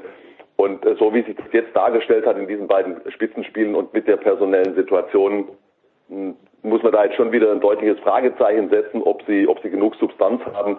Sie haben halt auch noch ein paar Problemstellen im Kader, die äh, dem auch äh, entgegenwirken. Ja? Stichwort vor allen Dingen Torhüterposition. Hm, also es, es, es ist so, wie du sagst, ja, da ist, da ist immer auch ja was hinten dran mit der mit der tollen Nachwuchsarbeit und dann sind die natürlich auch in der Lage, mal dann so, so ein tolles Spiel mit jungen Leuten in Plot zu machen. Aber ähm, wenn es darum geht, und das, das ist natürlich das größte Ziel, wieder in der Champions League zu spielen, das heißt unter die ersten beiden in der Bundesliga zu kommen bei der Konkurrenz, äh, also im Hinblick äh, äh, Richtung Champions League war das natürlich schon ernüchternd. Wenn man sich aber das Spiel Samstag anschaut, Götze hat es ja angesprochen, Uwe, die, die vielen Gegenstöße, die sind ja aus technischen Fehlern entstanden. Die meisten. Also das war, und Götze sagte 0,8 Sekunden, zack, weg ist die Kugel und im Tor. Äh, würdest du das auf Nervosität schieben oder ist das äh, jugendlicher Überschwang? So viel waren es ja dann doch nicht am Samstag. Äh, war es einfach auch ein Zusammenkommen von unglücklichen Zuständen? Die Interpretation von dir, Uwe, für den Samstag sah wie aus? Ja, es gibt immer eine 1 zu 1 Situation und ähm, zu Götzis Einschätzung muss man da gar nicht viel anfügen. Die Füchse waren einfach äh, sehr ambitioniert an diesem Tag und dann ist ihnen dieses Spiel durch die Finger geronnen und du kannst manchmal so eine Spirale nicht aufhalten. Ne? Es war keine Torhüterleistung da, sie haben Fehler gemacht vorne im Angriff und haben es dem SCM auch leicht gemacht, äh, Tore Tore zu erzielen und dann kommst du nicht mehr raus aus dieser Nummer. Ne? Also dafür sind sie nicht gut genug. Äh, ansonsten in der Gesamtsituation muss ich im Götzi ein bisschen widersprechen. Die äh, Verletzten kommen sukzessive jetzt zurück. Koppeljahr hat ja auch noch gefehlt in Polen, ja. das heißt, der muss wieder dabei sein. Viran Moros kommt zurück. Und ähm, dann, dann sind die wieder konkurrenzfähig und äh, sie sind immer noch Zweiter, das muss man auch sagen. Und es gibt ja auch Gründe, warum bei den anderen Mannschaften äh, so viele Minuspunkte auf dem Konto stehen. Also von daher finde ich, muss man da gar nicht den Kopf hängen lassen. Ja, das waren jetzt aber auch Momentaufnahmen. Da haben sie mal schön einen Tritt vors Schienbein bekommen. Aber für die gesamte Saison, die noch so lang ist, sehe ich es nicht ganz so düster, muss ich sagen. Götzi, was macht die? Habe ich, das ja. hab, hab ich das so düster gezeichnet? Ja, ein bisschen schon, ja, ein bisschen schon, ja. Ja, ja, ja, ja, ja, Also gut, also gut. Ich, äh, ich, ich bemühe mich zu, zu helleren Formulierungen. Äh, ja, ja, komm, dann darfst du gleich was über die Magdeburger sagen. Äh, ist das, was ist bei den Magdeburgern, warum läuft das so gut? Weil sie so schwer auszurennen sind? Also in meinem kleinen Handballverständnis sage ich, gegen Kiel weiß ich, okay, im Zweifel, ist es Duvniak oder ist es Sargosen, dann schaue ich halt auf die. Ist der Vorteil der Magdeburger, dass man sagt, solche Dampfgard ist gut, aber es können halt mehr Leute Tore schießen. Also sie haben, also zum einen äh, sind sie deshalb im Moment so erfolgreich, weil sie etwas über Jahre hinweg aufgebaut haben und es gleichzeitig geschafft haben, immer auch noch, vor allen Dingen jetzt vor dieser Saison, äh, personell was obendrauf zu setzen. Also ich finde zum Beispiel, dass Magnus Saugstrup unglaubliche Verpflichtung ist äh, dänische Kreisläufer, mhm. ähm, der ja sein Coming Out sozusagen bei der WM äh, im Januar in Ägypten hatte, für mich einer der besten Spieler dort überhaupt war. Welch grandiose Verpflichtung. Jetzt äh, Philipp Weber ist auch eine sehr gute Verpflichtung, hat aber in den Schlüsselspielen noch gar nicht äh, die überragend zentrale Rolle gespielt, die man die, die der eine oder andere vielleicht erwartet äh, hätte. Trotzdem auch Mike Jensen ist eine sehr gute Ergänzung ähm, fürs Tor. Da hatte ich auch übrigens, da ich hatte ein paar Fragezeichen, war ich mir nicht sicher, dass der das äh, von Balingen mit nach Magdeburg nehmen könnte, hat aber echt wichtige Momente gehabt und so. Und der, äh, grundsätzlich ist der Kern ja total eingespielt. Ja. Die spielen einfach ihren Handball und den spielen sie absolut konsequent und es funktioniert bislang exzellent. Und äh, dann ist in Magdeburg natürlich in dieser Handball-Hochburg äh, jetzt äh, wieder eine Gemengelage entstanden, also der emotionalen Art, also das ist, da, da glühen alle. Also du musst denen in die Augen gucken, die sind rot und in der Mitte grün. Ja? Also das, äh, da gibt es nur noch eins. Die wollen unbedingt zum ersten Mal äh, seit 2001 äh, wieder deutscher Meister werden. Also ich, es sieht schon sehr, sehr gut aus im Moment beim SCM. Es ist aber auch noch eine lange Saison und bin gespannt, ja, ob sie das, ob sie das, wie weit sie das bringen, dieses zu Null auch in der Bundesliga. Im Moment sieht es sehr gut aus, aber ähm, ganz durch sind sie natürlich auch noch nicht. Uh, Uwe, magst du ein Wort zu, äh, ich weiß, ihr sagt Benno zu ihm, zu Bennett Wiegert sagen, zum Coach der Magdeburger. Welche Rolle spielt er? Wie gut schätzt du ihn ein? Ist er ein Titeltrainer? Das ist er für meine Begriffe auf jeden Fall. Das ist äh, ein sehr langer Anlauf für ihn, aber ähm, ich finde, ja, es ist das Scouting von vom SCM angesprochen worden. Das machen natürlich auch die anderen Vereine. Aber hier hat es jetzt äh, so gezogen. Ich war nicht davon überzeugt, dass der SCM so eine stabile Rolle spielen würde, was natürlich auch daran liegt, dass sie keine großen Verletzungen bisher hatten, keine genau. Ausfälle. Genau. Das ist, das ist ganz klar, das ist ganz klar immer das Moment, das du auf deiner Seite haben musst, ja. Und wir wissen alle, wie das losgeht. Wenn du ein oder zwei Verletzte hast, dann werden die anderen auf dieser Position so belastet, dass die Wahrscheinlichkeit einfach hoch ist, dass die sich auch irgendwas holen. Und das ist in Magdeburg im Moment nicht so. Und ähm, ich war nicht deswegen nicht überzeugt, weil ähm, solche Leute wie Shelko Musa aus diesem Abwehrverband rausgelöst wurden. Der ist jetzt zurück nach Zagreb gegangen. Und ich hatte gedacht, sie brauchen länger, um eine gute und stabile Einheit in der Defensive herzustellen. Aber das hat Bennett Wiegert wirklich hingekriegt dass sie auch zusammen mit diesem neuen Torhüter, in dem er viel mehr gesehen hat, als der vorher abrufen konnte in der Liga, hinbekommen und hat eine, eine sehr starke Abwehr konfiguriert. Und Philipp Weber, äh, und das ist immer mein Credo, richtig gut, bist du nur unter Guten. Der Philipp Weber steht einfach hinten dran. Ja, sie haben zwei starke Aufbauspieler, einer für den Parkplatz mit Besiak, einer für äh, die Überholspur mit O'Sullivan. Das heißt, auf dieser Position ist er äh, in der zweiten Reihe. Und ich meine, was kann wir denn zu Damgard sagen? Der trifft alles. Alles, was er anfasst, wird im Moment zu Gold. Und da ist Herr Weber einfach am, am Katzentisch im Moment. Ja, Ganz ja, einfach. Absolut, und da siehst du eben, wie breit die da auch mittlerweile aufgestellt sind. Äh, man darf übrigens auch nicht vergessen, ich finde ganz bemerkenswert, wie äh, Gisli Christiansson zurückgekommen ist nach drei ganz schweren Schulterverletzungen. Also da, da, da hieß es ja eigentlich schon, der wird wahrscheinlich gar nicht mehr spielen können, wie er zurückgekommen ist, was er der Mannschaft dann auch zum Teil gegeben hat. Er war zum Teil vor Philipp Weber ja. auf der Platte, wenn es drauf ankam. hat das so. Ja, ja. Und hatte wichtige und hatte echt wichtige Momente mit seinem 1-1. Und jetzt haben wir ja noch einen vergessen, den wir eigentlich hätten ganz vorne äh, dran stellen müssen. Äh, was Oma Ingi Magnusson da spielt, seit er in Magdeburg ist. Und ich finde, er hat es jetzt nochmal getoppt in der Saison. Das ist ja mit Worten gar nicht mehr zu beschreiben. Da kommt ein Typ, der ist Mitte 1,80, ist er 1,85, ist er 1,86, ich weiß es nicht. Und wenn du ihm so zuguckst, da äh, verzieht nie eine Mine, schlappt so durch die Gegend, denkst du, aha, okay, das soll der Halbrechte sein, der in der Bundesliga dich nach vorne bringt. Erste Bundesliga-Saison, also in der vergangenen, wird er direkt Torschützenkönig. Er nimmt es eins zu eins mit in die neue Saison. Er ist in jedem Spiel da. Er glänzt als Vorbereiter, hat er auch noch die meisten Anspiele von der Halbposition also der, hat keine, der hat keinen Tag Auszeit. Also ich, ich, ich kann mich nicht an ein schlechtes Spiel von Oma Ingi Magnusson erinnern. Oma Ingi Magnusson ist im Moment der beste Spieler dieser Liga und äh, das ist natürlich auch nicht gerade ein Handicap, wenn du den mit dabei hast. Hm, hm. Ja, und ich finde, es ist ein Trend. Die großen Ochsen im rechten Rückraum sterben aus. Also wenn du dir anguckst, dass die Füchse einen Matthias Gitzel verpflichten, das ist ja auch kein Brocken, sondern da geht's um die schnellen Beine. Gestern hat äh, Taitur Einarsson äh, von Flensburg dieses Spiel entschieden ja. äh, auf der Zielgeraden. Der ist 1,80. Dann hast du äh, diesen Magdeburger Feuerkopf. Ja.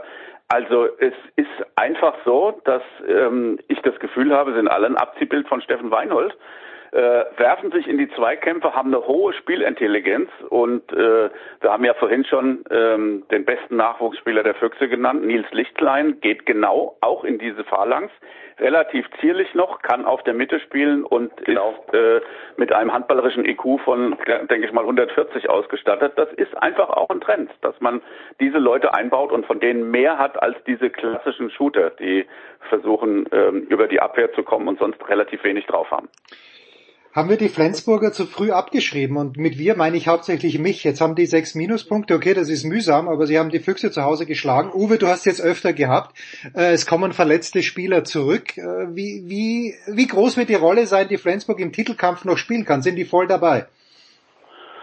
Nein, für den Titelkampf glaube ich das nicht und äh, da muss ich dem Götzi auch beipflichten. Also der SCM muss dieses Jahr wo andere einfach auch Probleme haben im Kader, nutzen, um deutscher Meister zu werden. So groß wird die Chance dann danach lange nicht mehr sein. Das bin ich absolut davon über, überzeugt. Aber die Flensburger können äh, natürlich mit den anderen, mit Kiel, mit, mit den Füchsen äh, um den zweiten Platz mitspielen, das ja, aber der Abstand nach vorne ist für meine Begriffe zu groß. Götze, dann sag du noch ein Wort zu Kiel bitte. Oder gerne auch noch zu Flensburg, aber bei Kiel, weil ich folge denen auf also Twitter, das sind Grund, das sind Durchhalteparolen mittlerweile. Komm, wir gewinnen gegen Hannover. Ihr müsst gegen Hannover gewinnen. Ja, aber, aber weißt du, jetzt haben sie sich auch in der Champions League stabilisiert. Jetzt haben sie diese, das waren ja fast Endspiele, Uwe, äh, jetzt gegen, äh, gegen Saporoschia und Bukarest und sie haben beide gewonnen. Also jetzt hast du zumindest wieder echt berechtigte Hoffnung, dass du, dass du in diese K.O.-Phase kommst bleiben wir bei der Bundesliga. Ja klar, also Magdeburg hat null Minuspunkte, wir haben es ja gerade schon angesprochen, und dahinter ist es ja dicht. Berlin 5, Kiel, Flensburg 6. Das ist ein wesentlicher Abstand. Wenn, wenn Bennett Wiegert jetzt noch erzählt, es ist noch nichts passiert, dann ist es natürlich ein Hanebüchner Blödsinn. Natürlich ist was passiert. Ihr könnt ja mal gucken, wie die Abschlusstabellen aussahen äh, in den vergangenen Jahren in der Bundesliga. Über Jahre hinweg muss man ja sagen, da ist man häufig mit mit sechs Minuspunkten, äh, man hat man hat sechs Minuspunkte maximal ähm, zulassen dürfen, um deutscher Meister zu werden. Also das ist schon das ist schon eine Hypothek, die die drei da haben und eben auch äh, die SG Flensburg. Uwe hat vollkommen recht, das ist jetzt die Chance für den SC Magdeburg wenn sie mal ein Spiel verlieren sollten, das wird dann schon noch mal spannend, wie sie dann damit umgehen. Im Moment, wenn du dir das Restprogramm anguckst, jetzt mal bis Weihnachten, äh, ich sagte, die werden keinen Punkt abgeben bis äh, bis Weihnachten und dann spielen sie, dann sind die ersten 17 Spieltage, also die Hinrunde durch am 18. Spieltag, der ist nach Weihnachten, spielen sie dann in Flensburg. Da bin ich dann, da, da bin ich dann gespannt. Aber nochmal den Bogen zur SG und auch zum, äh, zum THW Kiel. Also zwischenzeitlich habe ich echt gedacht, das wird eine Katastrophensaison für die SG Flensburg. Ich habe sie auch in Magdeburg äh, kommentiert, als sie wirklich auf dem Zahnfleisch in die GTEC Arena reingeschlupft sind und absolut chancenlos waren. Und äh, also wenn du mich da gefragt hättest, hätte ich gesagt, also pff, die, die, die verlieren jetzt eins nach dem anderen, die sind völlig durch. Die, sie haben sich, sie haben sich wieder erholt. Sie haben sehr äh, ein paar richtig gute Spiele gemacht. Ich meine, sie haben mit äh, Flensburg die Löwen geschlagen, in der Champions League die zwei Siege gefeiert. Äh, ein guter Griff dieser dieser ähm, Taylor Einarsson, der ihnen jetzt einfach hilft. Und und Rött kommt ja auch zurück. Also es gibt auch wieder es gibt auch wieder ähm, Leute, die eine linke Pfote haben, die da im Rückraum spielen. Also Richtung Meisterschaft ja, also es geht dann eben nur dann, wenn der SCM ein Loch kriegt. Ja? Aber ich glaube schon, dass äh, die SG jetzt langsam wieder an der Stelle ist, wo, wo sie wieder deutlich stabiler sind. Auf der anderen Seite, und das ist natürlich, es ist einfach mit Fragezeichen versehen, es ist eine Frage äh, der Verletzungen vor allen Dingen. Wenn die SG mit vollständigem Kader zu Werke gehen äh, könnte, äh, durchgehend, dann wären die auf einem Niveau äh, wie der SC Magdeburg. Das ist für mich überhaupt gar keine Frage. Die Ausfälle waren derart dramatisch. Und das große Fragezeichen ist für mich, Jim Gottfriedsson. Der ist einfach nicht fit. Der war schon verletzt zu Ende der vergangenen Saison. Der konnte sich nicht erholen. Der hat die Olympischen Spiele gespielt. Der hat sich da durchgeschleppt. Der ging in die ersten Spiele dieser Bundesliga-Saison und sah aus, als hätte er acht Jahre durchgespielt. Das kann einfach auf Dauer aus meiner Sicht nicht gut gehen. Und wenn du mit dem sprichst und sagst, hey, äh, wie wär's denn mal, Jim, jetzt im Januar vielleicht mal eine, eine, eine Europameisterschaft auslassen, dann zeigt er dir nur den Vogel. Ich meine, das ist ein Wikinger, das kommt äh, einfach überhaupt nicht vor in deren Gedanken gut. Und sollte dem, also er ist ja sowieso gehandicapt durch die Erschöpfung und sollte dem auch noch was passieren und er äh, eine gröbere Verletzung äh, haben, dann, dann, dann geht es aus meiner Sicht dann irgendwann auch nicht mehr bei der SG. Und bei den Kielern war viel Unruhe zuletzt. Das hat definitiv eine Rolle gespielt. Das hat den THW nach meiner Beobachtung im Mark erschüttert, dass sich Sander Sargosen dazu entschieden hat, den Club zu verlassen. Spätestens 2023, weil ich denke, dass die Kieler um ihn herum über Jahre hinweg die Mannschaft gestalten wollten. Und äh, das hast du der Mannschaft einfach angemerkt. Und äh, so haben sie ihre Punkte liegen lassen. Und ähm, ja, und das ist jetzt die Pole Position für den SCM. Nochmal, die können nur dann nochmal rankommen, beziehungsweise am SCM vorbeiziehen, wenn die Magdeburger mithelfen. Also da da muss ich, da muss ich sagen, äh, ich sehe keine andere Mannschaft, die gar nichts mehr verliert, Götzi, und deswegen zum SCM aufschließt. Denn die, das Verfolgerfeld spielt ja auch gegeneinander und auch in diesen Partien äh, werden Minuspunkte verteilt. Das heißt, du müsstest äh, da ja ähm, eine weiße Weste behalten, jetzt fast schon für den Rest der Saison. Und der SCM müsste extrem patzen. Also da sehe ich keine Mannschaft, die das hinbekommen soll. Klar, ähm, da, da wird es den einen oder anderen Sieg geben, auch gegen den SCM möglicherweise, das ist klar. Aber ein Sechs-Punkte-Polster äh, heißt für mich, ähm, das ist ein Riesenvorteil, mit dem äh, die Magdeburger da jetzt ähm, aus der Anfangsphase in, in die Mitte der Saison reingehen. Hm. Ja, schön. Der zweite Play the Games. Am Wochenende geht's weiter. Götzi, wirst du dich um den Handball kümmern oder hast du Fußball-Bundesliga? Wo werden wir Markus Götz hören am Wochenende? Also ich fahre erstmal jetzt gleich nach Mannheim und gucke mir die Krisenlöwen an gegen die äh, Krisenmindner. Das wird ein ganz großes Spiel. Ja, ja. Ja, und dann und dann und dann steht ja am Wochenende zweite Liga auf dem Programm und äh, die Handballkonferenz am Sonntag. Uwe, hören wir dich am Wochenende bei der Zone oder bei Eurosport oder sonst irgendwo? Nein, bei mir steht die Verbesserung meiner Vorhand auf dem Programm. Ja, da, da, da voll auf mit voll auf mit beschäftigt. Ja, also, da da, da, da, gibt's nichts mehr zu verbessern. Doch. Ja, doch, doch. Sehr viel. Ja, doch, ja. doch. Also Rückhand äh, von Uwe ist Weltklasse, Vorhand hat ein bisschen wie Zverev Probleme, aber es ist auf dem gleichen Niveau wie Zverev. Das ist die gute Nachricht. Kurze Pause in der Big Show 535. Danke Uwe, danke Götzi.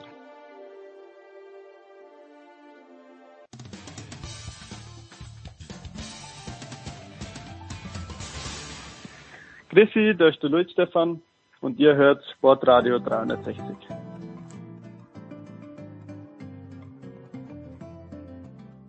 Sportradio 360, die Big Show 535. Weiter geht's mit dem gemütlichen Teil. Das heißt, ich kann mich zurücklehnen und lege alles vertrauensvoll in die Hände von Nicolas Martin. Hi Nicolas.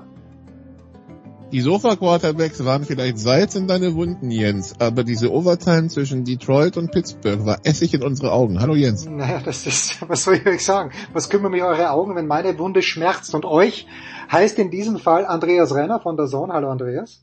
Hallo. Und äh, Franz Büchner, ebenfalls von der Zone und Magenta Sport. Guten Morgen, lieber Franz. Guten Hallo, sag ich mal. Ja, das, das darfst du gerne sagen, Nikola. Ich lehne mich zurück. Uh, take it away, please. Alles, alles wird gut irgendwann mal, vielleicht. Ja, ja, und deshalb machen wir einen ganz großen Bogen um Pittsburgh, äh, Franz, und äh, sprechen über ein, ein anderes Spiel, äh, nämlich die Buffalo Bills haben die Indianapolis Colts zu Gast. Äh, die Colts, die ja weiterhin im Playoff-Rennen parken, die ja die letzten Wochen, zumindest wenn man die Ansprüche hat, die Playoffs zu erreichen, Jets und Jacksonville geschlagen haben, waren also Must-Wins. Ähm, aber gut, wenn man sich die Siege anschaut, also gegen die Jets viele, viele, viele Yards abgegeben, gegen die Jags, nachdem man 17-0 geführt hat, irgendwie den Sack nicht zugemacht. Wie viel Vertrauen hast du in diese Colts? Ich, ja, eigentlich, ich habe schon Vertrauen in die tatsächlich, muss ich sagen, weil ich finde, so wie sie auftreten, jetzt auch gut in den letzten zwei Spielen mit mit mit diesen, wie du schon gesagt hast, äh, diese Must-Wins. Man hat sie gewonnen tatsächlich, vielleicht äh, ohne hinten raus zu überzeugen, aber ähm, ich glaube, die sind tatsächlich sogar ein Tick besser als dieses 5 und 5, wenn man sich nochmal anschaut, gegen wen sie halt äh, verloren haben. Zweimal Titans, einmal Rams, einmal Ravens. Ähm, ich sag mal, kann passieren. Ähm, also ich glaube, die sind nicht, sind nicht so schlecht, wie, wie man vielleicht denken kann.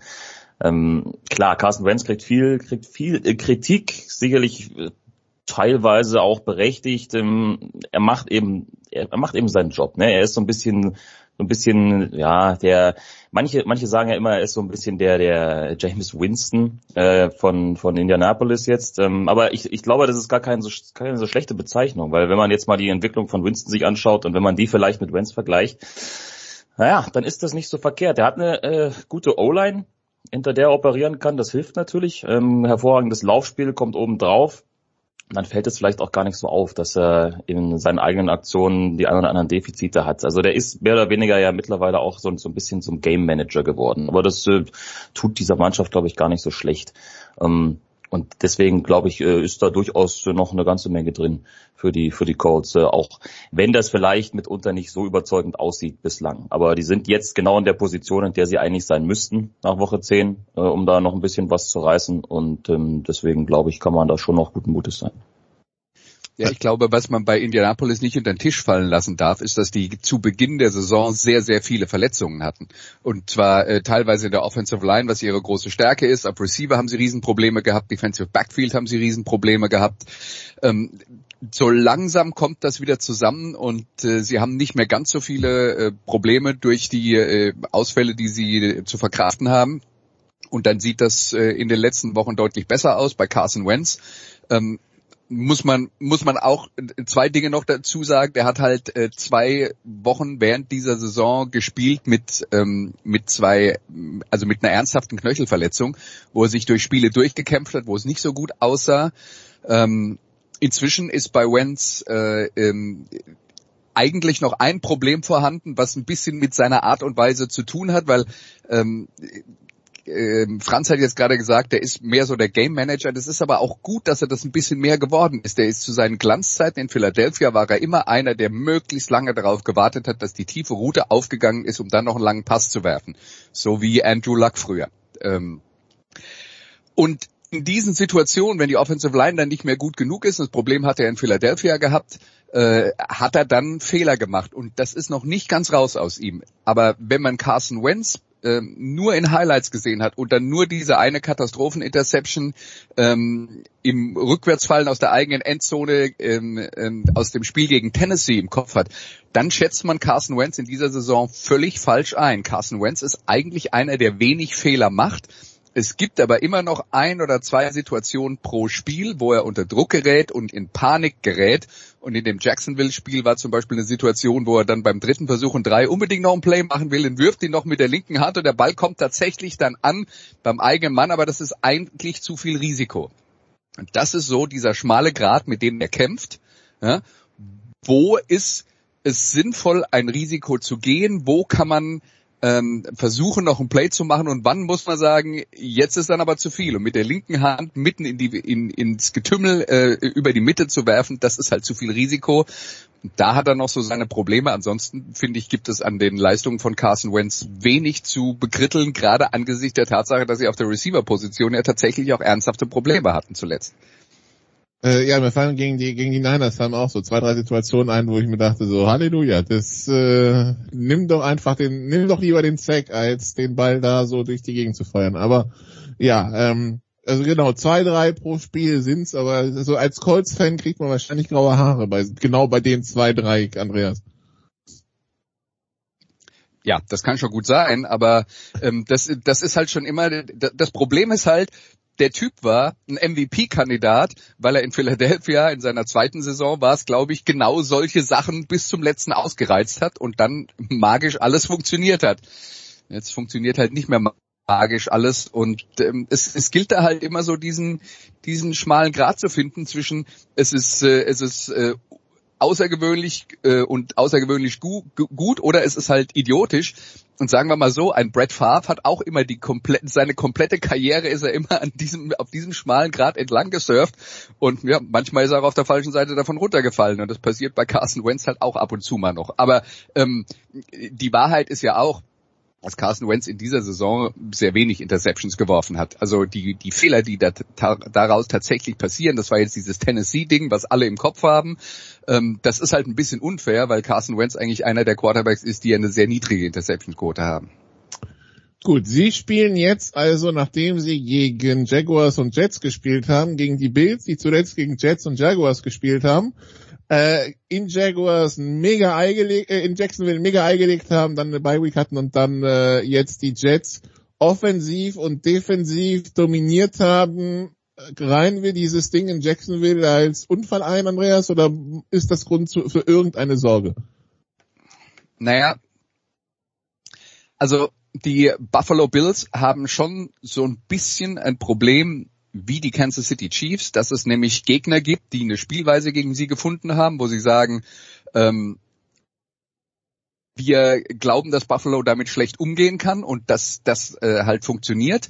Äh, und das ist ja schon am ersten Spieltag der Saison gegen, gegen Pittsburgh passiert, dass Pittsburgh sich entschlossen hat, keinen Druck an der Linie zu machen, sondern nur möglichst viele Verteidiger zurückzuziehen, um den Pass zu verteidigen. Und ähm, aus diesen Situationen dann äh, Josh Allen tatsächlich nicht genug gemacht hat. Ähm, weil diese Offense drauf, äh, äh, drauf angelegt ist, dass sie auf den, äh, äh, dass sie Räume haben, äh, in die sie aggressiv reinspielen können und wenn man sie dann halt zwingt, kurze Pässe über die Mitte zu werfen, den Ball langsam zu bewegen, das Laufspiel zu etablieren, das haben sie noch nicht gut gemacht. Also das liegt dann auch nicht nur an Josh Allen, es liegt aber auch an Josh Allen. Das ist genauso wie bei den Kansas City Chiefs, wo die Gegner ihnen quasi sagen, okay, die langen Pässe gestehen wir euch nicht zu. Ihr könnt den Ball übers Feld bewegen, aber ihr müsst mit Laufspielen, mit kurzen Pässen machen und müsst uns beweisen, dass ihr die Geduld habt. Und wenn eine Mannschaft diese Geduld nicht hat, hat dann wird's schwierig. Und das ist bei den Chiefs ein Problem gewesen in dieser Saison, mit dem sie kämpfen. Das ist auch bei Buffalo ein Problem, mit dem sie kämpfen. Und was haben wir jetzt für eine Defense bei den Indianapolis Colts? Ne? Eine Defense, die für NFL-Verhältnisse relativ viel sowieso mit zwei tiefen Safeties spielt. Ich denke, die werden das auch machen.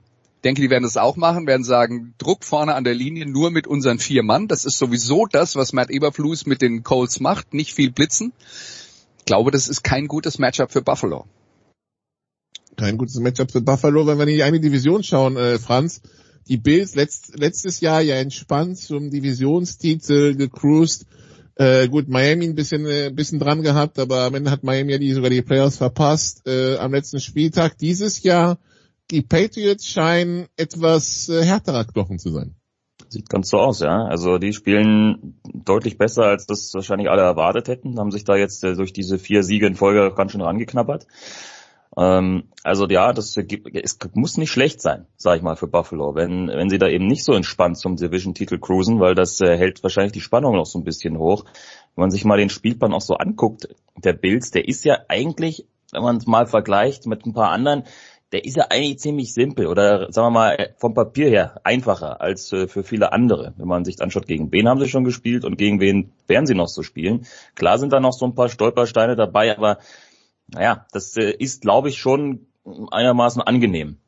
Einfach nur von den Gegnern. Macht es vielleicht deswegen auch nochmal so ein bisschen tricky, weil du natürlich da in fast jedem Spiel jetzt aufgrund der letzten Saison Favorit bist. Deswegen glaube ich, ist es ganz gut, wenn die merken, das ist kein Selbstläufer diese Saison, auch wenn es vielleicht äh, von vielen so prognostiziert wurde äh, vor dieser Saison. Ähm, wenn da tatsächlich eine Mannschaft da ist, die sich denkt, äh, Moment mal, ähm, wir wollen unsere, ich nenne es mal unsere Vorherrschaft, so ein bisschen Anführungsstrichen, aber ja, war ja lange so, zurück in dieser Division und wollen zumindest mal den Bills in dieser Saison auch äh, ein bisschen was zu tun geben, es kann, glaube ich, für Buffalo eben auch aufgrund ja dieses Spielplans, ähm, wenn man eben dann sieht, dass dann so ein Spiel wie gegen Jacksonville dabei rauskommt, kann denen, glaube ich, äh, nur gut tun, dass sie da möglicherweise dann auch bis zum Ende entsprechend gefordert sind. Und die beiden Spiele gegen die Patriots kommen ja auch erst noch. Die kommen, äh, genau, die kommen beide im Dezember, Anfang Dezember in Buffalo und dann am zweiten Weihnachtstag äh, in Foxborough. Gut, dann schauen wir auf das andere Game of Interest für den Producer. Das ist eine von sowieso drei spannenden 22 Uhr Partien. Also um 22 Uhr haben wir Raiders gegen Bengals und Seahawks gegen Cardinals und wir haben halt auch Kansas City Chiefs gegen die Dallas Cowboys und seit, Monday, seit Sunday Night äh, stellt sich die Frage, Franz, leben die Chiefs wieder? Hm. ja, vielleicht schon. Also es war zumindest im, ich, ich, bin, ich will nicht ganz sagen das erste, aber vielleicht doch tatsächlich das erste Spiel, wo sie so ja wirklich überzeugt haben, wo ähm, Holmes wieder so aussah, wie, wie wir das aus den letzten Jahren gewohnt sind, wo keine Fehler drin waren, wo er wieder sehr präzise agiert hat. Ich meine, die stehen ja jetzt auch bei 6 und 4, sind plötzlich wieder ganz oben in ihrer Division. Ja, so schnell, so schnell kann es eben gehen. Drei Siege in Folge, das äh, glaube ich, gibt da schon, gibt da jetzt schon so langsam wieder einen ordentlichen Boost für die, für das Selbstvertrauen etc. Also sehr überzeugend gespielt. Und das ist jetzt ein guter, ein guter, ja, Markierer, sage ich jetzt mal, dieses Spiel gegen Dallas, um festzustellen, ist es tatsächlich jetzt endgültig diese positive Richtung, die sie eingeschlagen haben, weil danach kommt ja die Bye Week. Also wenn du das Spiel als äh, Chiefs auch nochmal gewinnst, dann gehst du, glaube ich, mit einem durchaus sehr guten Gefühl dann in diese Bye Week rein. Hast natürlich dann exzellente Möglichkeiten, dann doch wieder am Ende ganz oben in der Division zu stehen. Ne? Aber ja, schwieriger Start, keine Frage. Aber jetzt so mit den Siegen über gut Green Bay ohne ohne Rogers, trotzdem immer noch Packers und dann jetzt eben deutlich und überzeugend gegen die Raiders. Ich glaube, dass äh, einfach so das so mal aufzusaugen wird wird dem Chiefs ganz gut tun. Man muss natürlich auch da dazu sagen, weil wir gerade eben darüber geredet haben, wie Gegner die Kansas City Chiefs verteidigt haben. Was hat Las Vegas gemacht? Na, das, was sie immer machen, nämlich nur mit einem tiefen Safety gespielt. Ja. Das heißt, sie haben genau die Lücken angeboten, die äh, die Gegner in den letzten Wochen den Chiefs weggenommen haben. Äh, das war also insofern ein Traum-Matchup für die Kansas City Chiefs. Und jetzt muss man dann sagen, also da könnte man sich jetzt hinstellen und sagen, sind denn die Raiders totale Idioten, dass die so spielen? Und dann kann man möglicherweise diesen Standpunkt vertreten, aber die Realität ist halt, dass diese Raiders mit ihrer Defense einen klaren Plan haben und der ist halt meistens nur mit einem tiefen Safety zu spielen. Das ist ihre Spielweise und dann kann man nicht einfach mal die Woche vorher sagen, wir äh, stellen jetzt das komplette Abwehrkonzept um. Es war schlicht und einfach. Nichtsdestotrotz, Andreas, ja. habe ich mich schon gefragt zwischendurch, was das Konzept war, um Kelsey zu verteidigen, weil so wirklich zu erkennen war es nicht. Okay, das ist das ist dann äh, ein, ein anderer Punkt, dass man für für diverse Herausforderungen natürlich auch Lösungen finden muss. Aber was ich damit sagen will, ist, das war halt jetzt ein passendes Matchup für die Kansas City Chiefs, wo sie wieder alle ihre Stärken ausspielen konnten. Das war letzte Woche und jetzt kommt diese Woche und die ist halt wieder anders. neuer Gegner. Ja, die Defense der die Defense der Cowboys gegen diese Offense der Chiefs, äh, Franz, äh, auf, auf, wenn du Haus und Hof verwetten, verwetten müsstest, müsstest, auf welche Seite gehst du da? Mm. ich würde dann jetzt dann vielleicht doch noch die Cowboys Defense nehmen. Einfach weil wir noch ein bisschen zu wenig von der wirklich äh, durchschlagskräftigen Offense der Chiefs in der Saison einfach gesehen haben. Und Dallas einfach da mehr abgeliefert hat auf der Seite. Also ähm, bin ich, bin ich äh, noch bei den Cowboys. Aber überzeugt mich eines Besseren, liebe Chiefs überzeugt mich eines Besseren. Auf der anderen Seite, wenn wir das gegnerische Matchup nehmen, Andreas, äh, wir, wir wissen, was die Offense der Cowboys kann. Wir haben lang genug auf der Defense der Chiefs rumgekloppt in diesem Jahr. Aber zumindest, also sie scheint sich zu verbessern im Rahmen ihrer Möglichkeiten. Ja, das ist jetzt nicht noch, das ist noch nicht hier Baltimore 2000 oder so, aber ähm, sagen wir es mal so, sie sind nicht mehr die Schießbude der Liga. Das stimmt natürlich und ähm, im, im Verbund mit dieser herausragenden Offense ist ja ganz gut zu sein, vollkommen ausreichend. Ähm, aufgrund, aufgrund der Salary Cap werden wir, glaube ich, äh, sehr lange darauf warten müssen, bis man dann irgendwann äh, wieder mal die beste Defense und die beste Offense gleichzeitig zusammen hat. Äh, das ist halt nicht vorgesehen. Du musst dich halt entscheiden, auf welche Seite ähm, des Balles du äh, dann tatsächlich deine, deine Ressourcen äh, verbrätst und die äh, Dallas Cowboys haben ja mit äh, Doug Prescott einen äh, Quarterback, der auf äh, MVP-Niveau spielt bis jetzt. Da passt also äh, in der Offense fast alles und dann ist eben auch okay, wenn die Defense nur ganz gut ist. Aber ob ganz gut gegen die Kansas City Chiefs reicht, werden wir dann sehen. Ja, das ist die, das ist die ganz spannende Frage. Ähm, also war übrigens ich, genau das Konzept auch der Chiefs in den letzten Jahren. Ja. Äh, die Offense ist so gut, dass bei der Defense okay reicht. Und das hat sie äh, dreimal hintereinander ins äh, AFC Championship Game geführt und zweimal in Super Bowl und einen Sieg dabei gebracht. Also das, äh, das war ein Rezept, das bei ihnen ganz gut funktioniert hat. Inzwischen genau. Und inzwischen, inzwischen arbeiten sich die Chiefs auf dieses Okay zurück, das Anfang der Saison nicht mehr okay war. Also da war es einfach zu viel. Ja. Ähm, ja, aber äh, Franz eher ein Highscorer, oder? Ja, warum nicht? Ne? Also klingt, es klingt sehr danach und ich glaube, hätte jetzt keiner was dagegen. Also die Chiefs äh, gegen die Cowboys äh, 22 Uhr 25 am, äh, am Sonntag. Jens, gibt's irgendwelche Themen, die du noch besprochen haben willst? Na, der Producer ja, was ist gibt's zum. Mittagessen? Ist offensichtlich Ja, genau, die Frage. äh, wie Wie, wie, wie, wie, wir, wir, wir, lassen uns trotzdem nicht verführen, über seine Steelers zu reden. Das äh, machen wir diese Woche einfach aus Protest nicht. Ähm, nee, die, äh, wir können auch gern noch, wir können auch gern noch ein drittes Spiel be besprechen, so ist es nicht. Äh, apropos, äh, Andreas, du hast die Rams kommentiert am Montag gesehen. Was, und äh, hattest du schon letzte Woche, was ist denn los mit den Rams eigentlich im Augenblick? Also bei, bei dem Spiel jetzt am Montag, also es, es gibt nicht, wie immer im Leben, es gibt nicht den einen Punkt, auf den man mit dem Finger zeigen kann und sagen kann, daran liegt's, weil dann wäre es ja einfach. Letzte Woche gegen Tennessee waren sie nicht in der Lage, mit ihrer Offensive Line die Defensive Line der Titans zu blocken. Die Titans haben ihnen das Spiel komplett zerschossen. Harold Landry, Jeffrey Simmons vor allen Dingen haben äh, komplett dominiert in diesem Spiel und die Rams konnten damit nicht umgehen. Diese Woche komplett anderes Problem, weil gegen San Francisco ohnehin der Angstgegner, das war jetzt die fünfte Niederlage in Folge gegen die 49ers, also auch in der schlechten 49ers-Saison letztes Jahr haben die zweimal gegen äh, San Francisco verloren. Und San Francisco hat zum ersten Mal in dieser Saison eigentlich das ähm, abgerufen, was wir von denen erwartet haben, weil das ist ja schon eine Mannschaft, die zu den Super Bowl-Anwärtern vor dieser Saison gehört hat. Und das war wieder dieses dominante 49ers Laufspiel, mit dem sie dem Gegner keine Luft zum Atmen gegeben haben, den, äh, den Ballbesitz monopolisiert haben, ihre Chancen genutzt haben, extrem effektiv waren ähm, bei den äh, dritten Versuchen. Ja, und dann äh, im Übrigen, bevor mich der Producer ähm, schimpft, effizient waren bei den dritten Versuchen. Und äh, ja, und äh, da aus ihren Möglichkeiten halt alles rausgeholt haben. Äh, und äh, das würde ich dann eher so sehen, als San Francisco hat sein Niveau erreicht und dann sind die für alle Gegner in der NFC schwierig. Die Frage ist halt nur, ob sie das mehr als zwei oder dreimal im Jahr schaffen. Das wird dann die, die Zukunft zeigen. Aber es waren äh, zwei schwierige Spiele, zwei schwierige Gegner für die Rams. Das bedenklich ist halt dann tatsächlich, dass es unterschiedliche Probleme waren, die zu den Niederlagen geführt haben. Das Schöne aber, Franz, ist ja, in der NFC bis auf Detroit sind alle noch im Playoff-Rennen. Das ist nicht fantastisch, ne? Und äh, überhaupt gibt's ja gerade in der NFC auch kein Team, das äh, mehr als einmal in Folge gewonnen hat. Auch, auch irgendwie interessant. Also da gibt's keine Siegesserien aktuell. Und hält das äh, Ganze sicherlich dann auch noch mal ein bisschen offener. Und äh, warum auch nicht, ne? Haben wir eine lange Saison.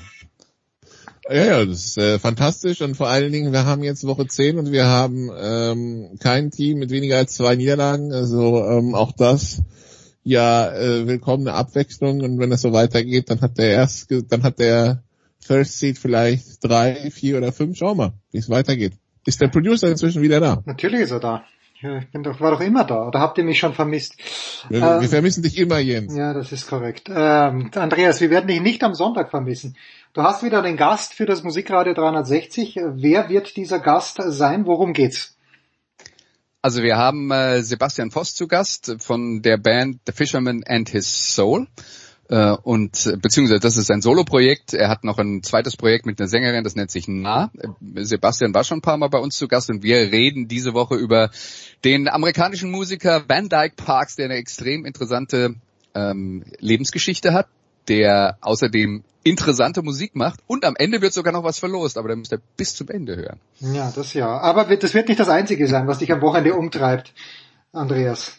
Äh, ja, also ich habe ähm, ich hab spanischen Fußball äh, am äh, Wochenende mit Sevilla gegen Alaves am Samstag und am Sonntag bin ich in der NFL-Konferenz bei The Zone bei Bills gegen Colts. Stark. Nicola, wirst du für die NFL wieder im Einsatz sein? Äh, ja, Seattle, Arizona, also eins der Spätspiele. Sehr, sehr schön. Und Franz, das kann's für dich nicht gewesen sein, jetzt bist du. Äh, genau, ich habe italienischen Fußball am Samstag mit Lazio gegen Juve äh, bei The Zone, dann am äh, Sonntag auch wieder Teil der Konferenz, tatsächlich mit äh, Cardinals Seahawks im Aha. späten Fenster und äh, Abschluss gibt's dann quasi mit äh, Monday Night Football Giants gegen Bucks. Das ist so stark. Wir werden nichts versäumen. Keine Sekunde. Habe ich früher bei Jan Lüdecke auch immer gesagt beim Rugby und habe keine Sekunde gesehen. Aber bei euch, bei euch traue ich mich. Das ist kurze, kurze Pause. Danke, ihr drei Big Show 535.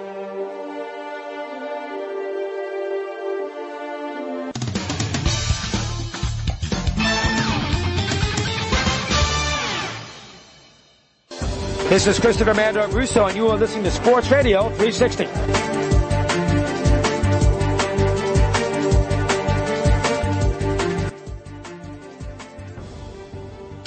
Weiter geht's in der Big Show 535 mit dem Motorsport und zunächst wieder mit einem Solo für Stefan der Boss Heinrich. Grüß dich, der Boss. Ich grüße dich, lieber Jens. Ja, wir haben, äh, ich glaube, unseren Eddie aus therapeutischen Gründen, nachdem er so viel Kilometer in diesem ja. Jahr gefressen hat, von Rennstrecke zu Rennstrecke geeilt ist, in den wohlverdienten Urlaub geschickt. Ja, auch für die Formel E in die Wüste gegangen ist. Ähm, also das müsst, dürfen wir auch nicht vergessen. Ja, Eddie war war viel unterwegs. Er ist im Urlaub, aber der Voice nicht im Urlaub bist A du und B sind auch die Rallye-Fahrer. Da geht's noch um was und was mich ein kleines bisschen überrascht, es geht um was in Monza. Wie muss man sich das vorstellen? Rallye ist für mich 1000 Seen Rallye, die jetzt nicht mehr so heißt, ich weiß, aber wo gesprungen wird wo es mhm. äh, wo es in den Wald reingeht, wo vielleicht Schnee liegt. All das antizipiere ich in Monza nicht oder vielleicht doch. Äh, ich glaube, im November könntest du in Monza auch ein bisschen Nebel im Königlichen Park. Immerhin, immerhin. Da könntest du erwarten und sicherlich auch sehr viel Laub, denn wir wissen auch von der Formel 1 Rennstrecke stehen sehr viele Bäume. Es können schon rutschige Verhältnisse werden und es geht nicht nur auf der Rennstrecke, auf der Formel 1 äh, Königsstrecke in, in Italien, äh, um Sekunden bei der Entscheidung um die Rallye-Weltmeisterschaft. Es geht auch ähm, in die Alpen, im nahen Bergamo. Das ist ja gar nicht von Mailand weit weg. Äh, da haben wir sehr kurvenreiche Bergstraßen und da kann es durchaus auch Morgenfrost geben, also Temperaturen unter Null. Ähm, das ist ein wilder Misch, ein wilder Mix an, an Bedingungen. Aber klar ist Asphalt, Schotter, dann eben die Novembertemperaturen. Ich glaube, das ist ein würdiger Rahmen, um den aktuellen, den diesjährigen Weltmeister zu küren. Und das ist ja nicht so, dass es äh, wie in der MotoGP, auf die wir gleich kommen, schon feststehen würde, sondern Stefan, es gibt zwei Kandidaten. Einer davon mhm. ist extrem prominent. Ja, auch wieder ein Sebastian, aber nicht derer von Löb, sondern der von Ogier, der nun aber auch ja seine aktive, zumindest Vollzeitkarriere als Rallye-Fahrer beenden wird. Er hat vor kurzem ja auch schon die ersten Tests im Hybrid äh, Le Mans Toyota Auto absolviert. Er wird sich mehr in Richtung Rundstrecke äh, orientieren, aber ein paar ausgewählte Rallyes will er nächstes Jahr auch fahren. Vor allem natürlich die Rallye vor seiner Haustür. Er kommt aus dem kleinen südfranzösischen Ort Gap und da liegt natürlich vor der Haustür die Monte Carlo. Das heißt, zum Auftakt der Saison 2022 bei der Monte wird er da dabei sein, am liebsten mit der Nummer eins auf der Tür. Äh, sein, sein Gegenkandidat ist wer? Also Auger, alles klar. Ed Tenak hätte ich auch noch gekannt, hast du mir nahegebracht. Äh, mhm. aber gegen wen geht's jetzt in diesem Finale am Wochenende? Genau wie im letzten Jahr gegen seinen Teamkollegen innerhalb vom Toyota Werksteam gegen Elfheinz Evans. Das ist der äh, junge Mann, ähm, dessen Papa früher Schulbusfahrer war. Ah, ja. Und dann selbst aber äh, ganz offenbar äh, nicht nur die Schüler zügig zu den Schulen gebracht hat und dann später nach Hause, sondern auch mehrfacher britischer Rallye-Meister selbst war und natürlich diese Rallye-Gene dem Junior ganz offenbar übermittelt hat, denn der ist seit Jahren schon ein guter, aber genau wie du sagst, ist es sein Dilemma, den kennt keiner. Der fährt echt toll, der hat sehr, sehr hohes Niveau und wenn du mit Sebastian Auger auf Augenhöhe fährst im gleichen Auto, dann musst du schon sehr, sehr gut sein.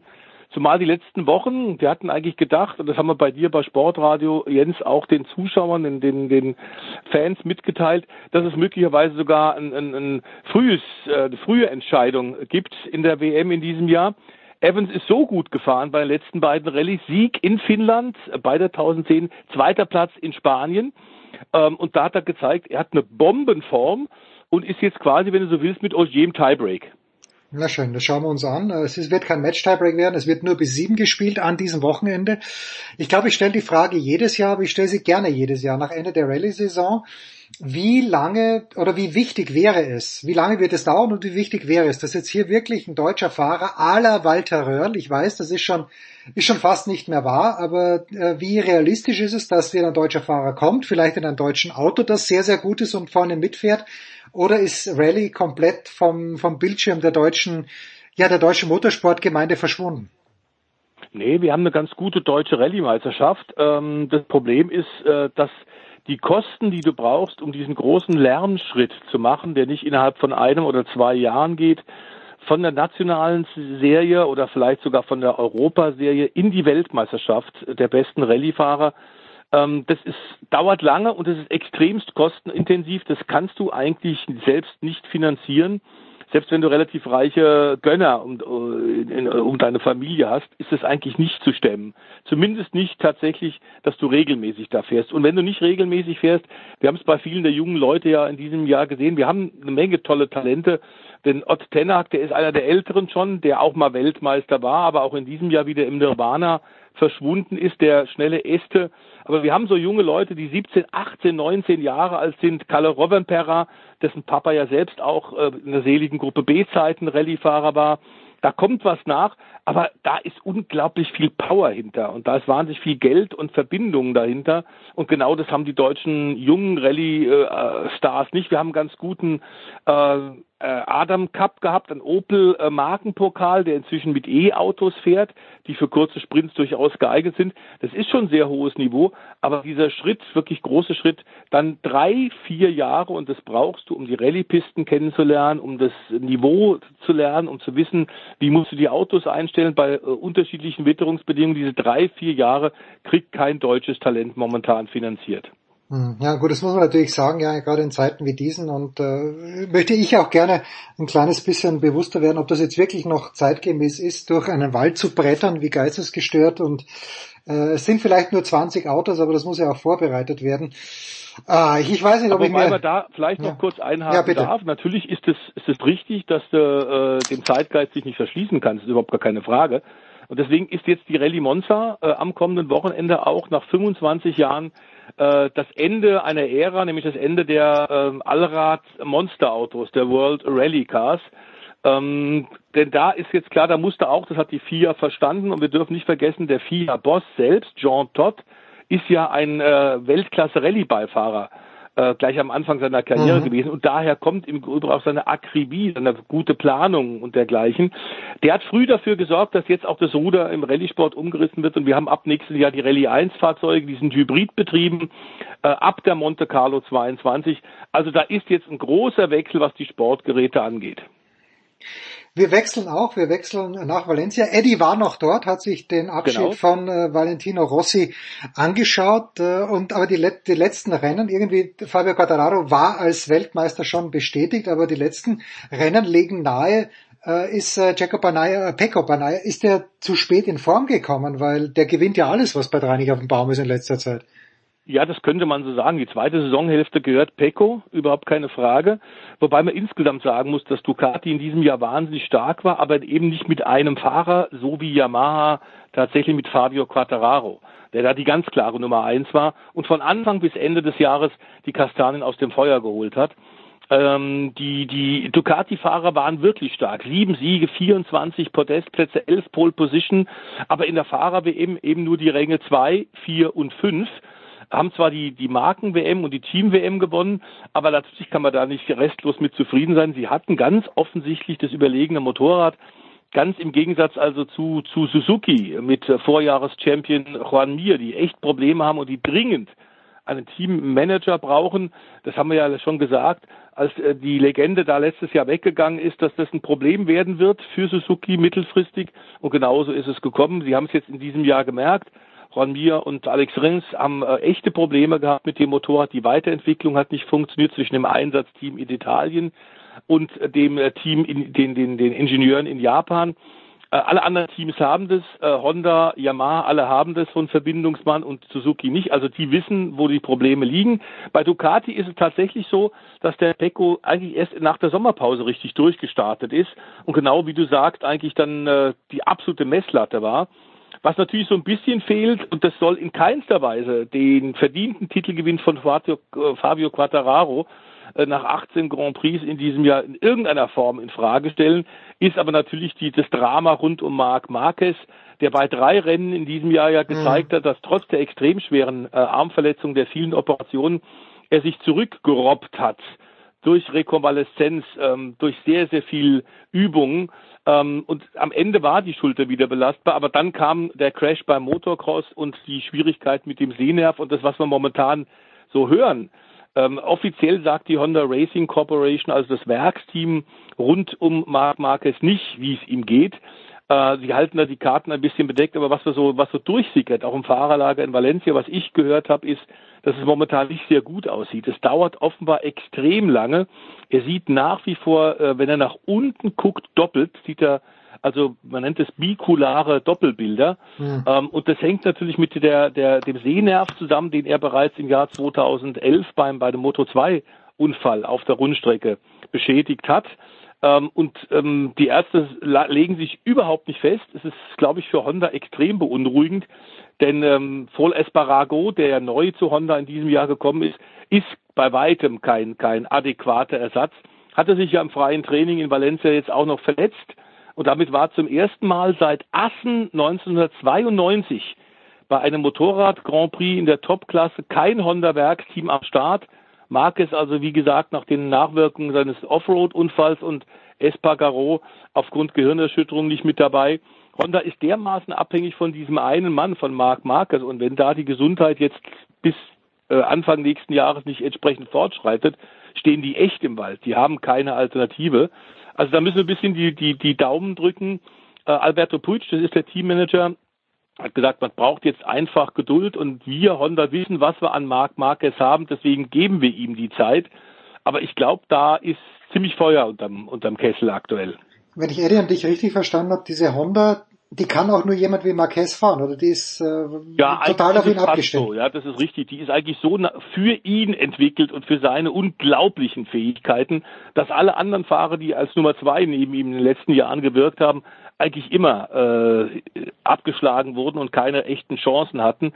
Da ist mal keiner in sich das Problem für Honda. Das hatten wir die in letzter Woche bei dir, lieber Jens, bei Sportradio auch schon gesagt, ist ähm, jetzt muss das neue Motorrad für, für 2022, der Prototyp, weiterentwickelt werden. Das wird wieder Stefan Bradl machen, der natürlich aber ein exzellenter Testfahrer ist, aber natürlich das Motorrad bei weitem nicht so ausquetschen kann wie ein Marc Marquez. Und man meinte den Marquez jetzt dringend gebraucht, denn heute und morgen sind Testfahrten mit den Prototypen und da wird im Grunde die Richtung äh, eingeschlagen, da wird die Richtung rausgetüftelt. Was sollen die Ingenieure in den nächsten Wintermonaten machen? Bis Anfang nächsten Jahr, bis Frühjahr 2022. Und jetzt haben wir den Marquez nicht dabei. Das ist also wirklich ein Drama. Die nächsten Tests sind dann im Februar, Ende Februar und dann geht's am 6. bis 8. März nächsten Jahres in Katar, in Doha schon wieder los, da wo die Formel 1 ja jetzt fährt. Ähm, und ob wir da einen hundertprozentig einsatzfähigen Marc Marquez am Start werden, das wissen die Götter.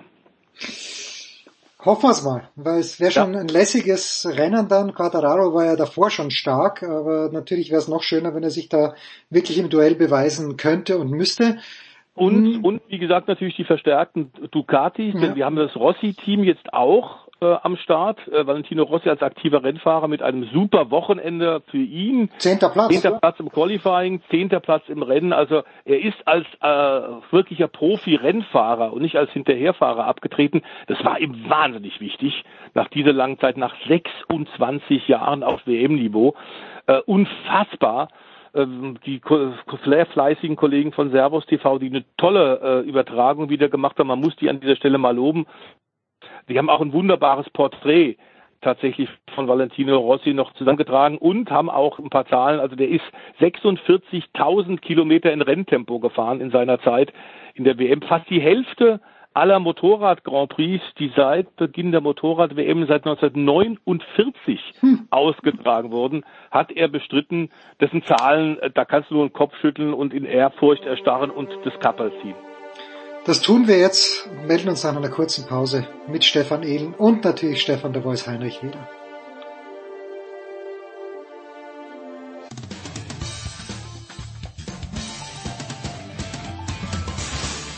Hallo, ich bin Maximilian Nevi und ich freue mich, wenn ihr Sportradio 360 hört. Ja, es geht weiter. In der Big Show 535 mit Motorsport, wie angekündigt, der Voice ist äh, dabei geblieben, von Motorsport.com dazugekommen, ist Stefan Edel. Grüß dich, Stefan. Servus. Ich werde mir jetzt nicht die Zunge brechen und versuchen, den Namen des ersten chinesischen Formel 1 Fahrers selbst auszusprechen, aber deshalb haben wir viel Geld bezahlt, um Stefan Ehlen auch in dieser Woche in die Sendung zu laden. Was kann der junge Mann? Äh, wie er heißt, wie er wirklich ausgesprochen wird, ist mir wurscht, aber bringt er nur Geld mit oder hat der Meriten, die es auch rechtfertigen auf sportliche Art und Weise? dass er im kommenden Jahr in der Königsklasse fährt? Also fangen wir vorne an. Guan Yu Show. Okay. Also naja, Show, Show. oder Show, aber so ähnlich. Ne? Also er selber sagt es, glaube eher so als Show und er selber wird's wissen, weil er ist ja Chinese. Ähm, der ist ein recht patenter Kerl, glaube ich schon. Der hat den Speed, das ist sicherlich der beste Chinese, der bisher ein Formel 1 Auto bewegt hat. Okay, davon gab es jetzt nicht so viele. Es gab Ho Pin Tung und es gab noch den Kingwa, Kingma Hua, genau, so heißt er, glaube ich. Ja. Ähm, die haben bisher halt so Testfahrten und Freitagsfahrten mal absolviert und waren also schon mal so probeweise im Formel 1 Auto. Aber ich glaube tatsächlich, dass Show der bisher patenteste ist, der das da bewegt hat aus China raus. Also insofern glaube ich schon mal nicht so schlecht. Der fährt auch in der Formel 2 nicht verkehrt. Also ich glaube aktuell, die Saison ist ja noch nicht beendet, die zieht sich ja noch ein bisschen hin. Liegt er auf Tabellenplatz 2. Das heißt also schon mal grundsätzlich so ganz verkehrt ist das nicht, was er da macht. Und ja, jetzt die große Frage, ist er ein Paydriver oder ist er es nicht? Also es ist nicht nur das Fahrerische, was ihm jetzt zu dem Platz verholfen hat. Ich glaube, so frei darf man das einfach sagen, sondern der hat halt natürlich auch eine Sponsorenmitgift und ich glaube, Liberty Media, die haben auch ein gewisses Interesse daran, dass der weltgrößte Markt mit 1,3 Milliarden Leuten vielleicht auch langsam mal noch für die Formel 1 erschlossen wird. Man hat ja den China Grand Prix in Shanghai schon seit ein paar Jahren. Ich glaube, 2004 hat der debütiert. Ähm, aber der, der Funke springt nicht über, wenn du nur ein Rennen hast. Das siehst du in den ganzen Abu Dhabis und Katar, wie sie alle heißen. Aber ein lokaler Fahrer, das ist jetzt tatsächlich mal was, mit dem sich ein Publikum identifizieren kann natürlich. Siehst du auch in Holland vor Max Verstappen, gab es vielleicht Jos Verstappen, aber Mhm. da war natürlich keine Euphorie. Wir kennen das Phänomen. Es braucht halt einen, der gewissermaßen als Leuchtturm da vorne steht. Und deswegen glaube ich schon, dass das recht clever ist. Aber das Lustige ist ja auch der bisherige Alpha-Fahrer, der Antonio Giovinazzi, der jetzt in die Formel E geht, der hat auch so ein bisschen gemeckert und gesagt, na ja, Geld regiert halt in der Formel 1. Und das ist insofern dann lustig, weil er selber ja eigentlich auch eingekauft wurde in das Team, nämlich halt von Ferrari beziehungsweise Alfa Romeo dann. Also inzwischen kann man im Prinzip schon sagen, jeder, der irgendwo in der Formel 1 fährt, muss am Anfang irgendwas mitbringen. Entweder er ist Teil von dem Juniorprogramm, das heißt aber auch, man hat einen millionenschweren Bäcker oder Sponsor irgendwie im Hintergrund. Also jeder Red Bull Junior kommt in die Formel 1 durch Red Bull. Und andere haben halt andere Sponsoren. Und insofern diesen klassischen Paydriver, der sich mal wie, keine Ahnung, Petro Dinis oder sowas damals in den 90ern für millionenschwere äh, Summen da einfach reingekauft hat, obwohl es fahrerisch halt einfach nicht so da war. Ähm, das ist, glaube ich, wirklich vorbei und Pastor Maldonado war da vielleicht so eine Ausnahmeerscheinung. Aber Schuh hat's drauf und er hat das Geld und die Förderung an der Hand. Also insofern wird jedes Team sagen, das ist eine Win-Win-Situation. Ja, das ist Zukunft. Die, die Gegenwart hat sich in Sao Paulo, in Interlagos zugetragen. The Voice mit einer brillanten Vorstellung von Lewis Hamilton. Und dennoch sage ich, die Formel 1, so spannend sie ist, aber irgendwie mag ich sie jetzt nicht mehr, so in den letzten Wochen. Da ist ständig schwärzt einer den anderen an und es gibt Proteste. Ähm, das ist wieder die Zeit auch von Michael Schumacher, wo man drei Tage nach dem Grand Prix, also ein bisschen überspitzt formuliert, nicht wusste, wer hat jetzt eigentlich gewonnen. Die Frage ist schlicht und ergreifend, muss das sein? The Voice, wenn auch Toto Wolf jetzt sagt, okay, Diplomatie ist, ist beendet, jetzt werden harte Bandagen mhm. aufgefahren, es macht mir jetzt herzlich wenig Spaß gerade. Dann siehst du das, glaube ich, wie viele andere auch, wie ich auch und wie Mika Häkkinen, der das ja auch äh, ganz gut äh, erklärt hat, der 20-fache Grand Prix-Sieger und ehemalige Doppelweltmeister aus Finnland, nach wie vor sehr populär. Ähm, er sagt, es war äh, völlig richtig, dass im Übrigen, da werden wir sicherlich auch gleich bei dir noch drauf kommen, es nach dem harten Zweikampf zwischen Max und Lewis in Interlagos keine Strafe gab. Beide kamen von der Strecke ab und beide sind in ihrer Position geblieben. Die Autos waren nicht beschädigt. Also da jetzt nachträglich noch nachzukarten und zu sagen, ich will eine, eine Berufung und will Max verurteilt haben, wie das tatsächlich Mercedes gemacht hat, kommt nicht gut an. Und insgesamt äh, haben wir ja eine extrem spannende Saison. Zum ersten Mal seit Jahren haben wir zwei Giganten, fahrische Giganten auf wirklich Augenhöhe. Ähm, zwei Teams, die nahezu gleich gut sind und das Pendel völlig von auch von Experten völlig äh, unvorhersehbar äh, geht mal in die eine und die andere Richtung. Wer hätte gedacht, dass in Austin tatsächlich Verstappen gewinnen kann, dort, dort, Mercedes lange dominiert hat. Und ich habe ehrlich gesagt vor Brasilien auch nicht so sehr auf Mercedes gesetzt und schon gar nicht auf diesen irren Speed, mit dem er da durch das Feld gefahren ist. Ich glaube auch, das war eines seiner besten Wochenenden von Lewis Hamilton, der damit auch deutlich gezeigt hat, der ist noch nicht alt und der ist noch hungrig. Glaube allerdings, dass diese ähm, Rückschläge, dass diese, diese auch Strafversetzungen ihn erst richtig angefeuert haben und erst richtig heiß gemacht haben. Das hat man bei anderen äh, Topstars ja auch schon gesehen und nicht nur im Motorsport. Aber ich glaube tatsächlich, dass wir ein, ein Problem haben, äh, wenn wir neben dem, dem absolut fabelhaften Sport, äh, den wir aktuell sehen, tatsächlich permanent eigentlich darüber diskutieren müssen, sind da Unfälle, Sitzungen von Rennkommissaren, Strafen. Das sollte die WM überhaupt nicht entscheiden. Und ähm, ich glaube, dass die letzten drei Grand Prix uns alle noch extrem begeistern könnten, wenn nicht im Grunde jetzt diese ganzen blöden Nicklichkeiten kommen. Aber ähm, ich glaube, der Stefan sieht es ähnlich. Es geht um so viel, dass das ähm, Ausreizen aller Möglichkeiten, auch der juristischen, wahrscheinlich gar nicht, gar nicht zu vermeiden ist, oder? Ja, das sehe ich absolut auch so. Ich finde, Ross Braun hat es in seinem Buch mit einem paar Jahre ziemlich treffend beschrieben. Motorsport oder generell Sport auf diesem Niveau, das ist wie Krieg führen. Du probierst einfach alles, um deinen Gegner zu besiegen. Es geht auch um viel Geld, es geht um Prestige, also es geht im Prinzip um alles und natürlich wirfst du dann alles auch in die Waagschale. Mercedes wäre so gesehen ja irgendwie blöd. Sie würden diese Chance nicht nutzen, dass aus irgendwelchen Gründen noch eine Strafe ausgesprochen werden könnte gegen Max Verstappen. Nehmen wir nur mal das Beispiel. Der kriegt nachträglich fünf Sekunden obendrauf. Dann wird er halt nicht Zweiter in Brasilien, sondern er wird halt Dritter. Sind wieder ein paar Punkte weniger. Also das ist die ganze Überlegung an der Geschichte. Und in dem Moment, es wird ja immer so, so schön dann zitiert, ja, im Sinne des Sports verzichten wir auf dies und das. Nee, es geht dann nicht um den Sinn im Sport oder im Sinne des Sports oder so. Es geht nur einzig um die Interessen, die Mercedes da hat, nämlich gewinnen gegen Max Verstappen um jeden Preis. Und natürlich sagen die dann, das muss man sich nochmal anschauen. Wenn es angeschaut wird und es bleibt dabei, no further action oder gar keine Action, also gar keine Strafe in irgendeiner Form, hat Mercedes ja nichts verloren. Aber im anderen Fall kann Mercedes natürlich was gewinnen, nämlich mehr Punkte. Und das ist völlig logisch, dass denen da alle die Nerven irgendwo dann durchgehen, in Anführungszeichen, dass die dann sagen, hey, da muss jetzt auf jeder Kleinigkeit rumgeritten werden. Das ist wie beim Fußball.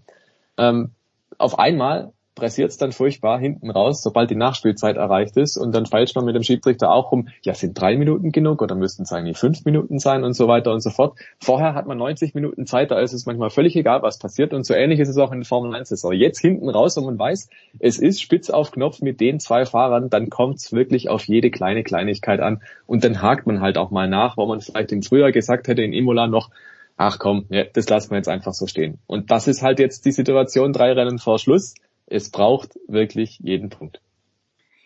Aber wir sind natürlich auch Romantiker und ich glaube, das ist das, was der Jens gerade meint. Ähm, selbstverständlich würden wir uns wünschen, dass es tatsächlich auf der Strecke, nur auf der Strecke und nur da und das möglichst fair, hart, bis an die Grenze, aber fair ausgetragen wird.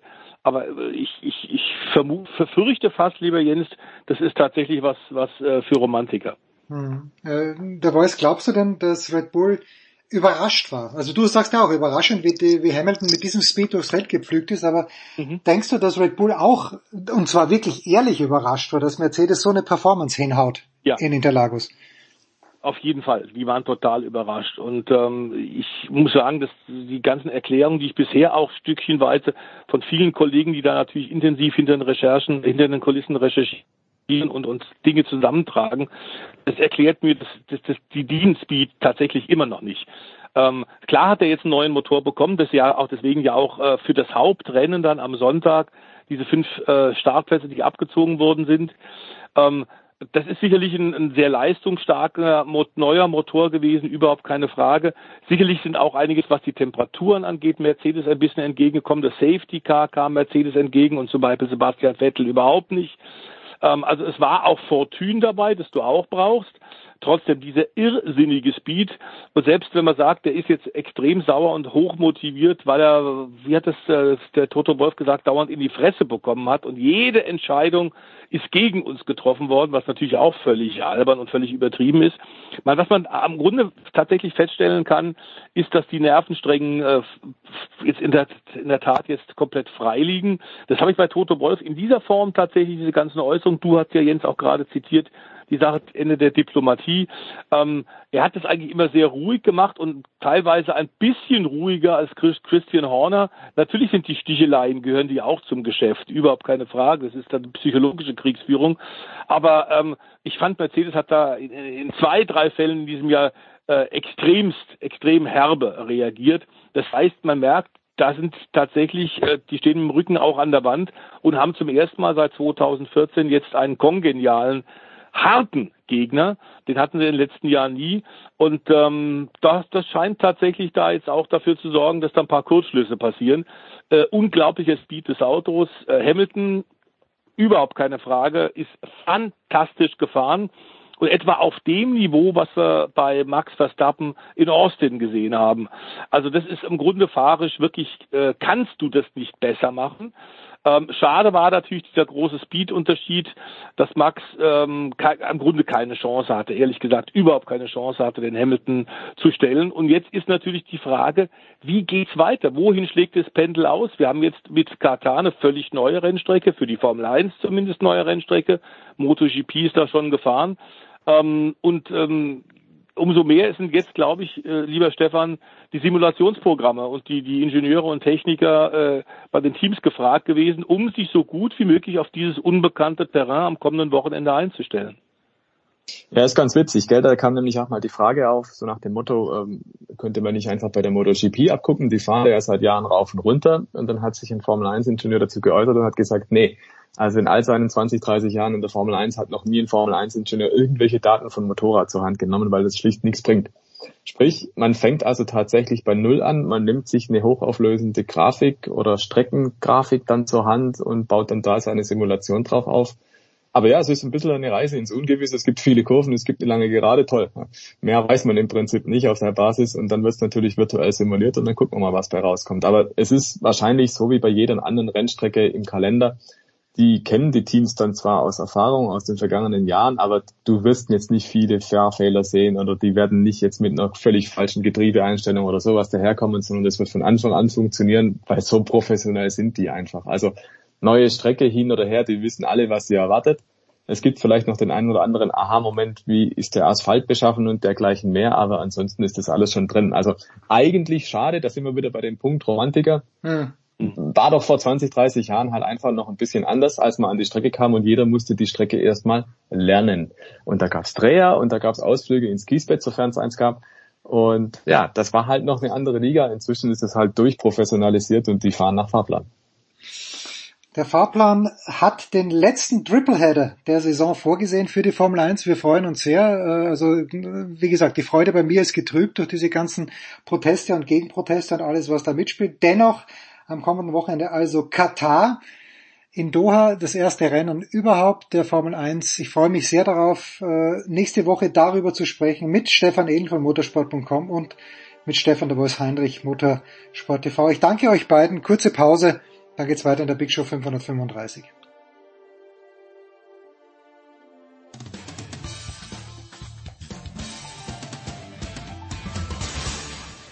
Hallo, hier ist Thorsten Lieberknecht und ihr hört Sportradio 360 und vor allen Dingen hört es immer.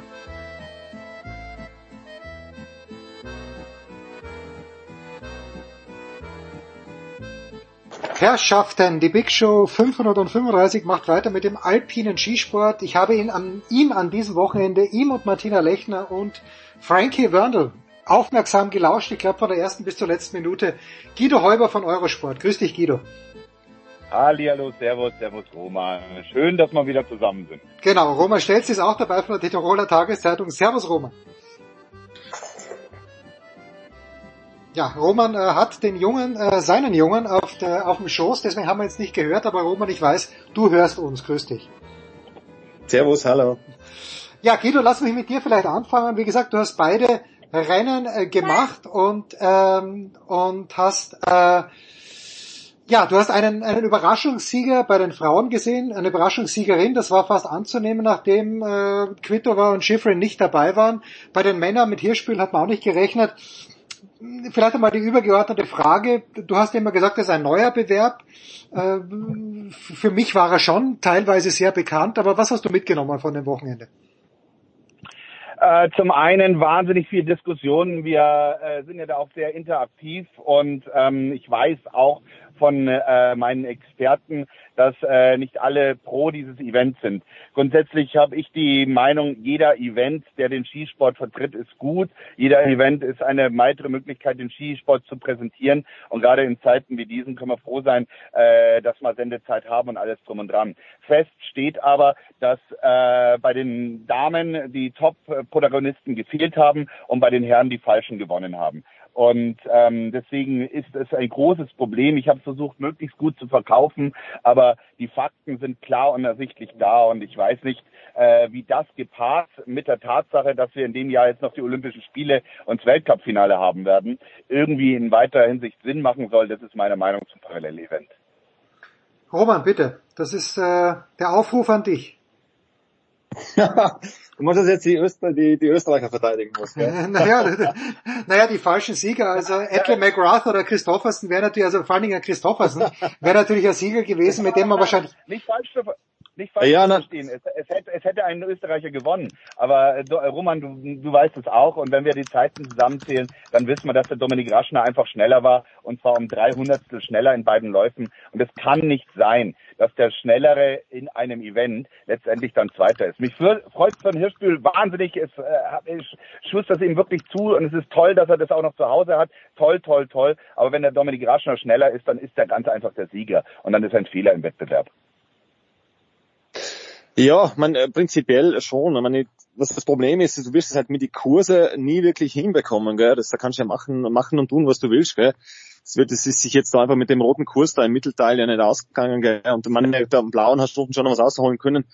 Ähm, ja, prinzipiell lebt ja vom, vom Duell. Man, dass jetzt der falsche gewonnen hat. Der Raschner ist schön immer auf Zug durchgefahren, alle, alle seine, seine zehn Läufe, was er gehabt hat, oder? Und, und, äh, und der Hirschspiel auch. Also ich finde es jetzt äh, nicht, nicht, also den Bewerb an sich kann man darüber reden. Also ich finde schon, dass prinzipiell äh, verdiente Sieger gehabt hat. Man, dass der Hirschspiel mit 31 das erste Mal gewinnt und der Raschner mit 27 das erste Mal am Podest steht und man vor denen beiden de facto davor nie gesehen hat, man ein Hirschspiel mit Ausnahme, ist okay. Ähm, aber also ich, ich, kann, ich kann dem nicht ganz was abgewinnen, Guido, äh, mit den Zeiten, weil es ja. ist ja, es ist ja ein direkter Vergleich. Dass der Kurs nicht, dass sie nicht gleich waren, ja, man ist aber die Damen in Wahrheit genau das Gleiche. Aber, uh, das wahrscheinlich, äh, wenn, wenn dann länger zuschaust, vor allem, ich habt ja immer Experten neben euch, gell, die, die sehen dann natürlich auch, aber das, das, das, die merken das auch und, und, und natürlich merkt es dann auch jeder mit, gell, der da, der da, äh, der da schaut. Stimmt schon, im, im, im roten, der rote Kurs war bei den Herren, der war de facto schle äh, unfair und die haben dann nachher die Möglichkeit gehabt, nachdem es einen Rerun gegeben hat, hat es ja auch nicht immer gegeben bei alten Formaten, äh, war das dann eh ausgeglichen. Über das Format an sich, ja, der, der Jens hat mir nur ganz kurz, der Jens hat mich ja. Bitte, ja, bitte. Ja, nee, die, die, die Problematik ist die Penaltyzeit. Und das verstehe ich nicht, dass sie äh, nach dem Debakel von der Weltmeisterschaft äh, tatsächlich an dieser halbe Sekunde Penalty, also maximaler Zeitrückstand festhalten. Weil wenn der rote Kurs nachweislich sechs Zehntel schneller ist, ja, dann hast du ganz einfach, wenn du am roten Kurs zuerst startest, keine Chance mehr. Weil du kannst zwar sechs Zehntel rausfahren, kriegst aber nur fünf Zehntel gut geschrieben, sozusagen für den nächsten Run. Und ich verstehe nicht, wenn man sogar in der FIS es seit Jahren vorgemacht kriegt von Snowboard, äh, von Skiercross, die ja regelmäßig auch drunter schreiben, schaut's bei uns vorbei, wir haben die Lösung. Da wird ganz einfach die Penaltyzeit errechnet, ja. Und dann ist es einfach eine Fares, weil du wusstest ja von vornherein, wer zuerst rot startet, äh, der kann nur hoffen, dass der andere einen Fehler macht. Aus eigenem ja, äh, Vermögen kann er nicht gewinnen, weil ihm fehlt letztendlich ein Zehntel. Und das ist einfach ein Regelfehler mit der Penaltyzeit, also mit dem maximal rausfahrbaren Vorsprung, äh, äh, wenn du den roten Kurs sprichst. Und das ist einfach Schatz, ja, weil wenn der wenn der der Raschner 62 rausfährt äh, auf dem roten Kurs und dann aber drüben nur mit 50 Vorsprung drauf geht, dann kann ganz einfach der der Hirschbühl seine 60 runterfahren und gewinnt mit äh, einem Zehntel und genauso war's. Aber schneller war der Dominik Raschner. Ja, ne, eh prinzipiell, wie gesagt, also wenn das, dass die Kurse wieder ungleich sind, ist natürlich ein Riesenfehler. Gell? Man, ich weiß eh, das, was du als Kritik ansprichst, ist ja genau das, wieso keiner, wieso keiner vor die Gurten kommen wollte. Gell? Andererseits, man, man probiert ja, man probiert einen neuen Sieger zu kreieren, man probiert ja das ein bisschen als Event zu gestalten und es ist ja nur noch ein Event, es ist ja nur noch ein Show-Event. Der, der, bis auf diese 100 Punkte, ja. die de facto keinen interessieren, die Lara Gut hat ja, es gab ja 16. ein paar Pünktchen mitgenommen, wie die, genau wie die Katharina Linsberger, aber der große Gewinner unter Anführungszeichen ist Henrik Christoffersen, weil es der einzige ist, den man nur in den erweiterten Gesamtweltcup-Siegerkreis ein, Gesamtweltcup-Favoriten einkreisen könnte, der jetzt glaube ich Vierter worden ist und damit äh, 50 Punkte mitnimmt oder 55, äh, der, den kann man dann noch, das kann man dann noch äh, außen vornehmen, äh, aber ansonsten ist es ja nur ein Show-Event, also ich hätte es dem gar nichts, gar nichts Schlechtes so abgewonnen. Das kriegst nie in den Griff und ich, man ist eine, diese Penalty-Time, meine eh klar, wenn noch einer ausfällt, machen hauen sie halt maximal 50 auf. Ich weiß eh, bei den Snowboarder machen sie es nicht. Äh, probieren sie es halt irgendwie, es war ja früher, glaube ich, ich kann mich an alte Versionen erinnern, äh, Gut, du kannst dich wahrscheinlich an, an alle Versionen inzwischen erinnern. Ich mir glaube auch. Da haben sie doch noch mehr, da haben sie noch mehr, mehr, noch mehr Vorsprung gehabt dann irgendwann. Uh, und da ist dann auch nichts mehr, auch nichts mehr Gescheites draus worden, weil es genau mit die Kurse ungleich war. Schade ist halt für Lech Zürs, ja, weil halt, da hat sich mal kosten homologierte Piste, dann uh, vor allem angelegt für das, geht sich dann auch auf so einem Kurs nicht aus, weil es de facto wahrscheinlich nicht, nicht wirklich, uh, nicht wirklich zu machen ist. Gell? Ansonsten, ja. ich, ich glaube, ich bleibe dabei. Es ist, es ist so ein Show-Event, es hat ja, es hat ja keinen, es hat ja einen Einzelstellungscharakter und jeder möchte mal gern neue Sieger sehen. Man natürlich ist, ich weiß, der Jens ist Fan, wenn die Michaela Schiffel mit dreieinhalb Sekunden gewinnt, dann, dann äh, ja. der Jens am meisten. Aber ich finde es halt cool. ich finde es halt, halt cool. Es hat ja nur Show-Event. Es ist ja, steht ja außen vor für den Weltcup. Natürlich gibt's fette Kohle. Und natürlich ist ein bisschen ein Glück dabei, aber sie haben es eh schon angepasst und es ist, glaube ich, eh schon, eh schon recht gut geworden. Also ich, aber ich verstehe deine Kritik vollkommen. Guido, jetzt ja, hast du ja, also, ja? Bitte, Guido, bitte. Wir werden sehen, wie das weitergeht und ähm, äh, ich, bin voll bei dir, Roman. Ich mag Show und wir haben es auch genau und es ist wichtig, dass der Sport nach vorne gebracht wird. Äh, mein Status quo ist jetzt hinter den Kulissen so, dass es den äh, Event äh, vermutlich äh, nicht mehr sehr lang geben wird, genau aus diesen Gründen. Und ich bin gespannt, mit was sie dann kommen, weil äh, grundsätzlich, was ja sehr schön war, was ähm, Christian Schweiger, ja, der deutsche Trainer gesagt hat, das war mir auch nicht so, äh, so klar bewusst, aber da hat er vollkommen recht, dass der Parallelwettbewerb letztendlich der fairste Wettbewerb von allen an, äh, in, über alle Disziplinen ist, weil bei keinem Wettbewerb sonst spielt das Wetter keine Rolle. Und äh, da hat er recht, weil es ist vollkommen wurscht, ob es regnet, stürmt, schneit oder Sonne scheint. Die zwei fahren in genau der gleichen Sekunde gegeneinander mit den Bedingungen. Man muss nur eben dann diese Situation der Läufe unter Griff kriegen. Ne? Und damit ist eigentlich alles gesagt. Jetzt haben wir das nächste bei den Olympischen Spielen. Jetzt äh, schauen wir uns erstmal die Mädels in Levi an, was da zur Sache geht. Da kommen ja dann wieder die üblichen Verdächtigen und dann äh, schauen wir, was das äh, Überseetraining gebracht hat. Weil äh, es gab einige Verletzte. Ich hoffe, da kommen nicht noch mehr dazu.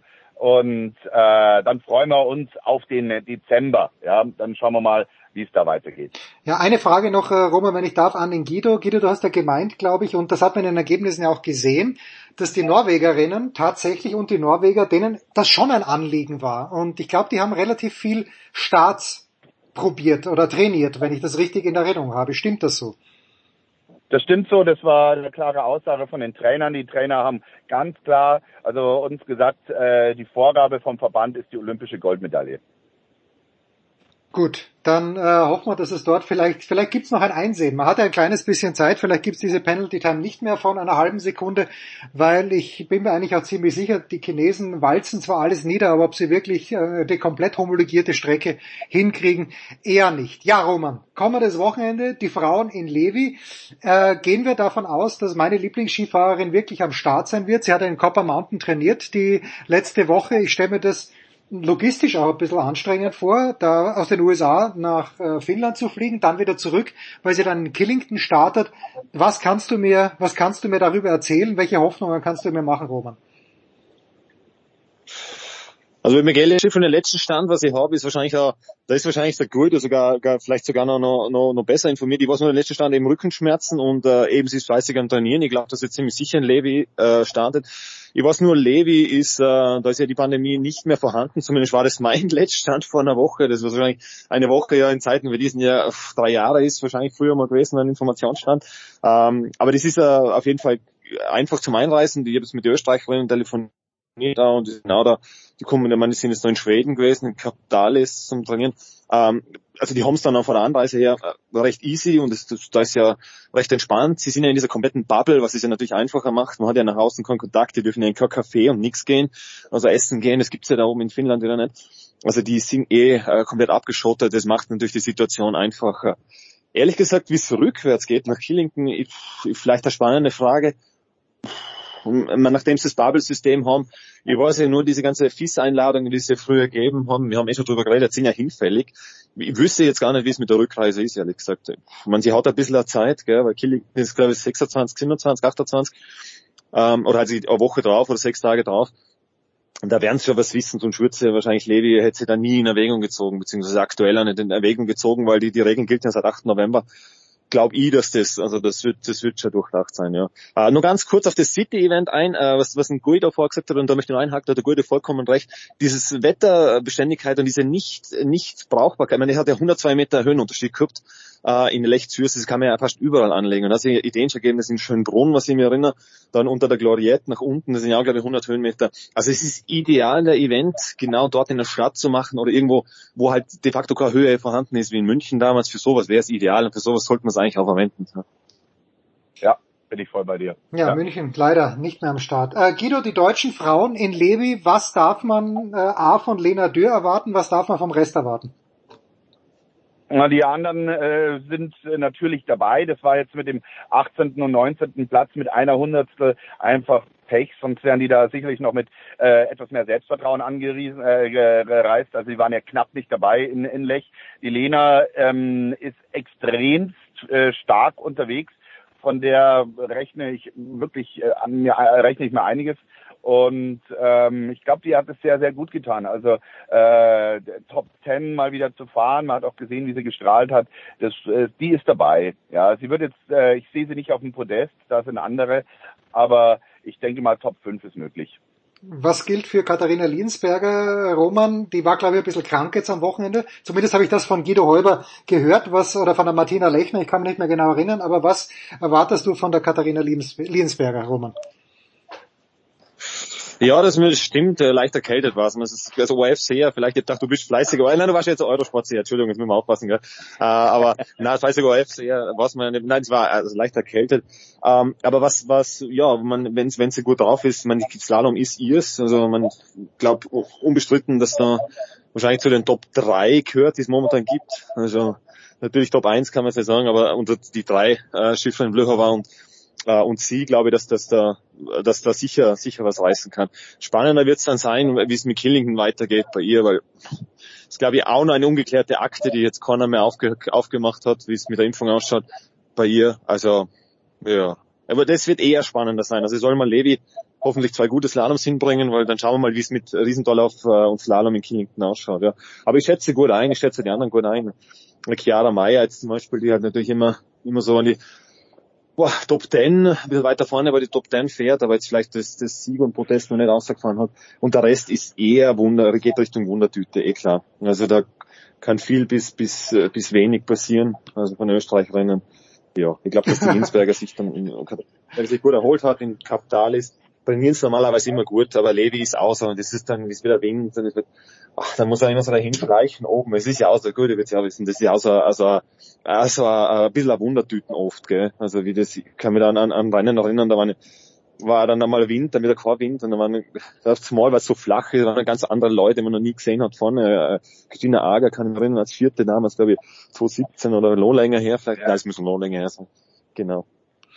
Guido, wie groß oder wie hoch ist dieses Thema aufgehängt, das Impfthema, nämlich im deutschen Team? Also wenn Roman jetzt schon sagt, bei der Linsberger weiß man nicht, ob sie geimpft ist, ist bei den Deutschen, da wird da offen kommuniziert oder wird da auch eher nur auf Nachfrage und selbst dann keine Antwort drauf gegeben? Also die, die Nachfrage, die kommt automatisch. Ich meine, äh, wir haben jetzt in, in Deutschland flächendeckend, glaube ich, eine Inzidenz von 400. Wir haben hier gerade in Bayern äh, Ortschaften und Regionen mit einem Inzidenz von 1400, ähm, was äh, teilweise fast doppelt so hoch ist wie alles je zuvor gewesene. Äh, allein deswegen wird die Frage aufgeworfen, äh, aufgeworfen werden. Und äh, so sehr wir Skisport lieben, äh, wir sehen, was im Fußball los ist. Und und äh, wo selbst im Fußball dann ist der, die, die Handbremse gezogen wird. Und wenn beim Fußball die Handbremse gezogen wird, äh, Kimmich und Co., dann äh, werden sie bei den Skifahrern da bestimmt nicht äh, Halt machen. Und äh, schon gar nicht bei dem, wie das im Moment explodiert. Bei uns sind die ersten Krankenhäuser hier geschlossen. Also da da wird es kein Pardon geben, wenn da irgendeiner auffällt. Ich weiß jetzt von nichts. Äh, ich kümmere mich da auch nicht drum. Das ist der Job von anderen. Aber wenn einer da ähm, ohne 2G äh, glaubt, den Weltkampf, äh, Wettkampf und den Weltcup bestreiten zu können, ja, der ist einfach dann falsch gewickelt, die oder der Sportler falsch gewickelt. Äh, wer beim Fußball jetzt äh, hier schon äh, gestoppt wird, dann wird beim Skifahren bestimmt nicht halt gemacht. Also äh, ich weiß nicht, wer geimpft ist, wer es nicht ist, äh, der wird sehr schnell aussortiert werden, da bin ich mal ganz sicher. Gut, dann äh, freuen wir uns, solange die Rennen jetzt, solange die Rennen stattfinden in äh, Levi am Wochenende. Guido, hast du die Übertragungszeiten im Kopf bei Eurosport? Äh, nein. ich bin mich auch nicht. Ich fange dann, fang dann an zu reden, wenn der erste fährt. Okay, Roman, Roman, weißt du, wann geht's denn los? Weil ich, ich krieg zwar immer die Push-Nachrichten von, von meiner FIS-App, aber äh, ich weiß ehrlicherweise jetzt im Moment nicht, wann es losgeht, aber ich werde es mir auf jeden Fall anschauen. Uh. So, ich hätte es 10.30, 13.30 bei Damen und Herren im, im, im Kopf. Aber ich, ich habe es heute gerade, aber ich habe es heute auch nur mit einem Auge drüber geflogen, äh, weil ich mache, äh, bin morgen in der Vorberichterstattung. Äh, also ich, ich, glaube auch, es ist 10.30. Ich bin mir bloß nicht sicher, ob da ja. nochmal irgendwo ein Zeitwechsel drinnen ist. Also 10.30 stand ja. bei mir auch irgendwo mal auf dem äh, Bookingplan drauf. Aber ich weiß nicht, ob 10.30 auch in Deutschland 10.30 ist oder in Österreich. Das ist ja genau die Servicequalität, die man von Sportradio 360 erwarten kann. Danke dir, Roman. Vielleicht sehen wir uns nächste Woche in Innsbruck beim Davis Cup. Danke dir, Guido. Viel Spaß am Wochenende. Wir machen eine kurze Pause. Big Show 300, nein, 535. So weit sind wir schon.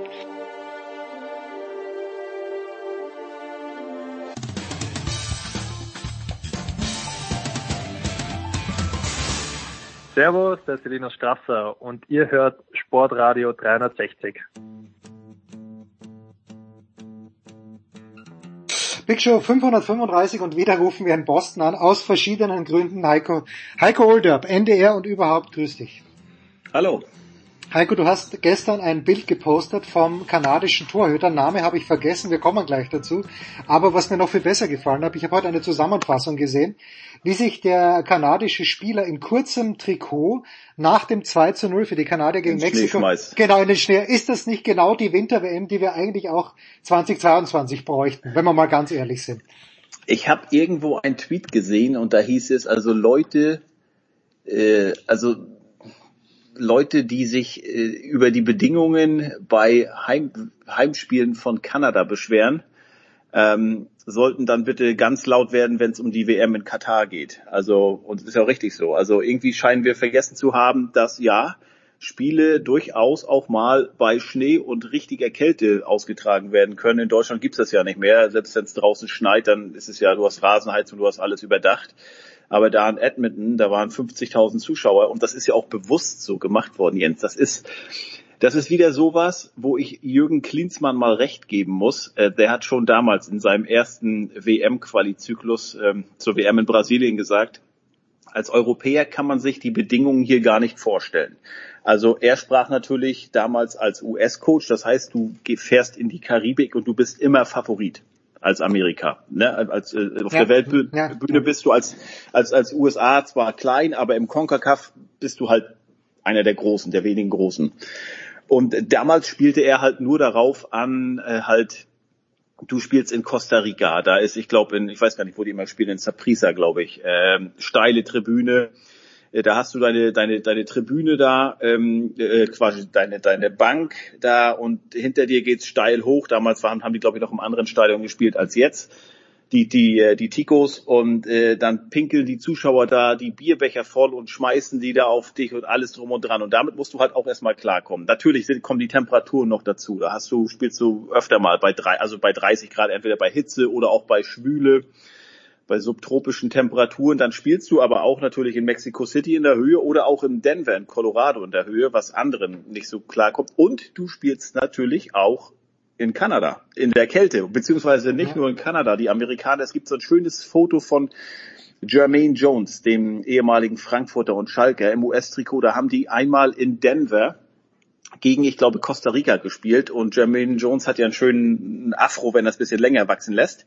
Und der ist schneebedeckt. Äh, kannst du dir vielleicht ja nochmal raussuchen oder ich kann es morgen twittern, wenn ich es finde. Mach's ja. Ja, sieht, ja. sieht sensationell aus. Das war irgendwann im Dezember. Das heißt, du im CONCACAF-Verband versuchst du, also in, in, in Europa ist das ja, glaube ich, ziemlich egal. Äh, also in, sag ich mal, sag mal so, wenn, ob du in Deutschland jetzt in Freiburg spielst oder in Rostock, du hast klimatisch ist das total egal. Das ist in Frankreich und Spanien auch so. Vielleicht, wenn du in Russland in den hohen Norden gehst, aber dann würdest du in, in St. Petersburg spielen, das ist ja auch eine topmoderne Arena. Aber hier sagst du, hm, okay, also die Amis spielen zum Beispiel super gerne gegen Mexiko in Ohio, wie jetzt auch neulich wieder, da haben sie in Cincinnati gespielt, sonst war es immer in Columbus, schön in der Kälte. Da gibt's dieses berühmte Dos Acero, da gewinnen sie, warum auch immer, ähm, immer sehr, sehr häufig 2 ja. zu 0. genau. Und die Kanadier, die haben halt jetzt äh, gegen, ähm, wen haben sie neulich gespielt? Auch sie haben zwei Spiele gehabt in Edmonton. Erstes Spiel weiß ich gar nicht mehr, haben sie auf jeden Fall gewonnen. Und jetzt gegen Mexiko auch. Und wenn man gestern die Mexikaner da gesehen hat, wie, wie kalt denen da war, das war schon, das war schon clever. Und das Interessante ist, Jens, am 30. Januar spielt Kanada gegen die USA. Also die sind ja hier noch nicht ganz so weit. In Euro Europa sind sie ja schon durch. Hier sind sie gerade bei acht von 14 Spielen. Mhm. Und deshalb spielen die nachher auch im, äh, im Januar und im, und im Februar noch. Und bis jetzt steht noch nicht fest, wo dieses Spiel gespielt wird.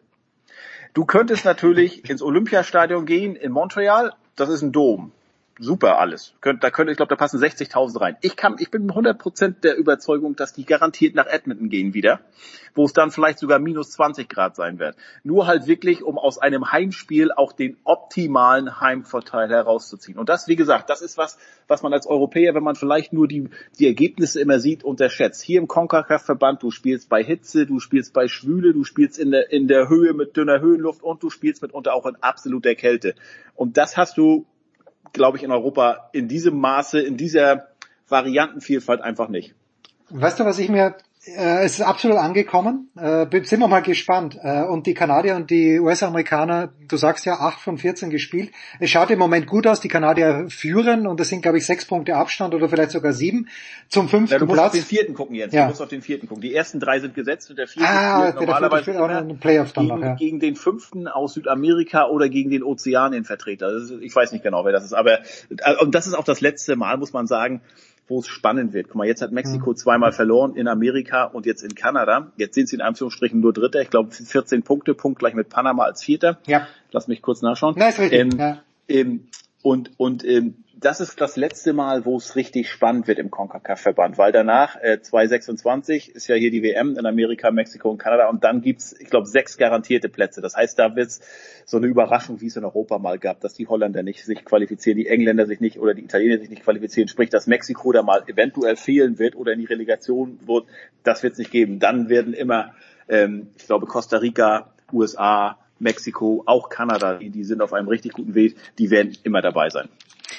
Aber ich habe mir da echt gedacht, wir sind ja hier in der Big Show, versuchen wir immer andere Sportarten hochzuhalten und ich liebe meinen Handball. Fußball, lass uns doch mal über Fußball reden. Ja, na, pass auf mal, ja genau, aber, aber weißt du, ich liebe Tennis, ich liebe wirklich eigentlich alle US-Sportarten, aber wenn ich diese Ekstase, und ich habe ja nur das Publikum gehört, man hat ja relativ wenig gesehen, aber diese Ekstase dann gehört habe, als die, die Kanadier das 2-0 geschossen haben und sie hätten ja fast das 2-2 noch bekommen in der Nachspielzeit, das war ja, ja unfassbar und, äh, knapp. Ganz, ganz kurz, äh, ich meine, das war, der war klar auf der Linie noch, aber das auch wieder so ein, so ein typisches, ähm, sag mal, Unikum hier im CONCACAF-Verband. Es gibt hier keinen VAR. Mhm, mhm, okay. Weil Kanada kann sich's leisten, könnte es installieren, USA und Mexiko auch. Aber El Salvador, Guatemala, die können es nicht. Und deshalb können die nicht sagen, okay, wir machen es jetzt in den Spielen, äh, bei den, sag ich mal, äh, fortgeschritteneren, in Anführungsstrichen, Nationen, aber dann, wenn wir halt in die Karibik gehen, da machen wir es nicht. Also das ist auch so ein CONCACAF sage ich mal, so eine Spezialität dieses, dieses, dieses Verbandes. Ja, aber was ich mir halt denke, das ist ja wirklich diese Qualifikation für die Fußballweltmeisterschaft ist ja tatsächlich der einzige Kontakt mit der Außenwelt, den die Amerikaner mit dem richtigen Sport haben, weil im Basketball sind sie zu gut, da qualifizieren sie sich natürlich immer, die US-Amerikaner zumindest, aber im Fußball, da müssen sie richtig kämpfen und ich glaube, das ist das ist ja dieser Nationalismus, den wir Europäer, manchmal finde ich ihn scheiße, aber manchmal finde ich ihn auch schon spannend wenigstens. Und da, da bin ich komplett mitgenommen gewesen, dass die, dass die Kanadier dann auch, dass sich da 50.000 Leute im Stadion aufhalten und das richtig geil finden, wenn die gegen Mexiko gewinnen. Da finde ich Fußball dann auch toll, Heiko. Da finde ich ihn noch toll. Ja, das sind so diese Geschichten, die, die hat man nicht so im Blick, ne? also zumindest als Europäer nicht. Ne? Also ich sag mal, warum sollte man an den CONCACAF-Verband gucken? Da hast du, ja, Mexiko hat Deutschland bei der WM in Russland mal besiegt, aber normalerweise war das CONCACAF, das war einmal Laufkundschaft für, für Deutschland oder auch für jede große äh, äh europäische Nation. Ne? Äh, und äh, natürlich hast du immer die Mex Mexikaner sind bekannt, die haben super Fans immer dabei. Das ist normalerweise, wenn du da bei der WM auf die triffst, immer ein Auswärtsspiel. Aber Amerikaner, Costa Rica, Kanada, nee, das, das war doch nichts Besonderes. Guck mal, Panama, Panama hat, glaube ich, letztes Mal, die waren ja erstmals bei der WM dabei. Da haben die gegen England 6-0 verloren. Aber jetzt hast du Kanada, halt diese, diese Nation, die haben endlich mal was und die sind wirklich begeistert. Obwohl Kanada ist ja eine Fußballnation. Aber wir, da nehme ich dich mal mit einfach dazu. Ja, ja, bitte. Oder wir gucken halt nur auf den Männerfußball. Die Frauen von Kanada sind Olympiasiegerinnen geworden gerade. Endlich mal. Die waren schon WM-Dritte. Die haben mit Christine Sinclair die äh, erfolgreichste Torschützin der Fußballgeschichte. Es wird ja immer gesagt, dass Cristiano Ronaldo, was hat er? Wie viele Tore hat er und wie viele Spiele? Christine Sinclair hat das Doppelte. Hm. Christine Sinclair hat, glaube ich, 300 irgendwas 50 Spiele oder drei, weiß ich nicht, und 150 Guckt nach, liebe Zuhörerinnen, äh, Hörerinnen und Hörer. äh, nee, aber, aber das ist was, weil Ronaldo wurde immer gepriesen. Da war irgendwann, ist noch gar nicht so lange her. Da hieß es, oh ja, jetzt hat er einen internationalen Rekord. Christine Sinclair hat doppelt so viele. Und ähm, wir haben kanadische Freunde hier. Und äh, für die war das, äh, ich weiß nicht, gibt es für die Deutschen einen festen, ein feste Olympiasportart, die man gucken muss? Wahrscheinlich nicht so, ne? Nee, also nicht, nicht, nicht, nicht, nicht mal Leichtathletik. Kann ich, kann ich mir nicht vorstellen. Ja. Nee. Sprich, aber das war, äh, da saßen die mit Freunden in Toronto vom Fernseher, als Kanada das Olympiafinale gespielt hat. Ich weiß, die hatten die Amerikanerinnen im Halbfinale bezwungen, endlich mal bezwungen. Und jetzt kann ich dir gar nicht mal sagen, gegen wen sie im Finale gespielt haben. Auf jeden Fall haben sie gewonnen, sind jetzt endlich Olympiasiegerin. Die 38-jährige Christine Sinclair hat ihre Karriere gekrönt und äh, Kanada war wirklich eigentlich Soccerland in diesem Moment. Und das war schön, als äh, Jackie, unsere Freundin, dann erzählt hatte da, wie die den Abend verbracht haben und wie glücklich die waren und auch die Kinder haben zugeguckt und alles. Äh. Aber wie gesagt, das hat man so als Europäer halt einfach nicht im Blick. Ne? Aber jetzt haben die Kanadier mhm. endlich auch mal eine, ein Männerteam.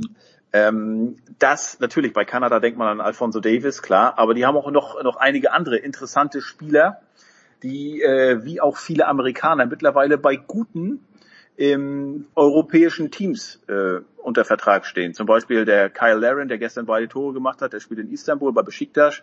Dann hast du den ähm, Jonathan David, der spielt beim OSC Lille, äh, beim französischen Meister. Mhm. Du hast Tajan Buchanan, der spielt jetzt noch hier bei New England Revolution die Saison zu Ende. Die ist in sechs Wochen zu Ende und dann geht er zum äh, FC Brügge.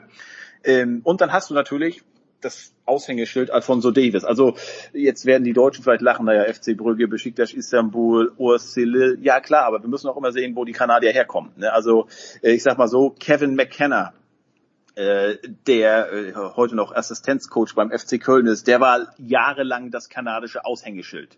Und wir wissen alle, wer ihn mal hat spielen sehen und ich als Köln-Fan habe es öfter getan, äh, der steht eher fürs Rustikale als fürs, fürs für Finesse. Und das war aber jahrelang so der Vorzeigekanadier. Vielleicht sagt dem einen oder anderen Dwayne Rosario auch noch was, der Name, war auch mal in der, in der Bundesliga.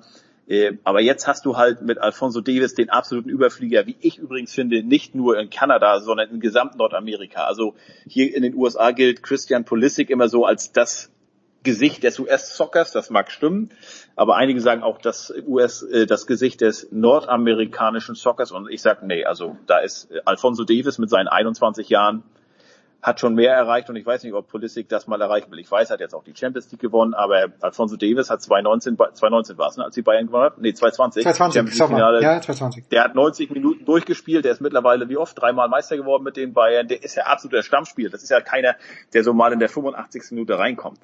Ne? Und äh, das ist schon äh, eine absolute Ausnahme und äh, um den entwickelt sich hier was, klar. Und natürlich, ich meine, das Gute ist ja bei den Kanadiern, wenn sie es jetzt nicht schaffen, was wäre es schade, aber dann haben sie 2026 sind sie auf jeden Fall dabei und ich glaube, da da, da, da baut sich was auf. Also wenn du dann als Nation erstmal bei zwei Weltmeisterschaften nacheinander dabei bist, wenn du eine junge Mannschaft hast, die auch, wie man ja sieht, begeistern kann, äh, die so ein Stadion in Edmonton da füllt, füllt auch bei minus zehn Grad, ähm, das ist doch schön. Und dann hast du diese Jungs vier Jahre später zu Hause bei in Anführungszeichen deiner WM. Ähm, das ist doch, äh, da kann man was aufbauen, da kann auch Begeisterung entstehen um, um dieses Team, auch in einer, sage ich mal, Eishockey-Nation wie Kanada. Ich glaube mittlerweile äh, Fußball kann Eishockey. Äh, natürlich, so, ja, wie so ein, so ein Land wie Kanada hat, hat auch Sport, hat auch Platz, genug Platz für mehrere Sportarten, aber ich kann mir vorstellen, dass das langfristig nicht nur ebenbürtig ist, sondern Eishockey sogar überholt. Aber natürlich auch aufgrund des, des globalen Stellenwerts von Soccer einfach. Ne? Ja, also wir müssen zwei, zwei Dinge auf dem Zettel behalten. Erstens, wo werden die Kanadier dann ihre Heimspiele austragen? 2026 werden sie ein kaltes Örtchen finden? Oder wird's Nee, das ist ja egal. Ja, Im Sommer ist es wurscht, ja. Nee, ich glaube, Kanada hat, ich glaube, Edmonton ist als Spielort, Toronto ist nicht. Äh, es gibt drei Spielorte. Ähm, du erwischst mich auf dem falschen Fuß. Edmonton endlich mal, ich, endlich ja. mal. Du weißt alles normalerweise. Jetzt äh, weißt du zumindest ein Drittel. Äh, Edmonton, äh, Vancouver vielleicht und und was ist mit nee, Montreal? Äh, warte mal. Nee, äh, äh, ja, warte mal. Ähm, Canadian Host Cities. Hm, Canadian Host Cities, da, da tippt er gleich ein. Großartig. Live-Recherche. Ähm, so. Genau, Live-Recherche. Ja. Und zwar, erzähl mal noch was Schönes, was anderes. Ne, was anderes. Äh, wie viel Freude, mein lieber Heiko, hat es dir gemacht? Ah, Kanada hat nur zwei, sogar Edmonton und Toronto. Das, ja, Toronto. Ja, doch, okay, doch, das okay. ist ja eigentlich, ja, das, ja, ein bisschen dünn, aber naja, das BMO Field. Wer da mal war, von da hat man einen herrlichen Blick auf die Skyline von Toronto.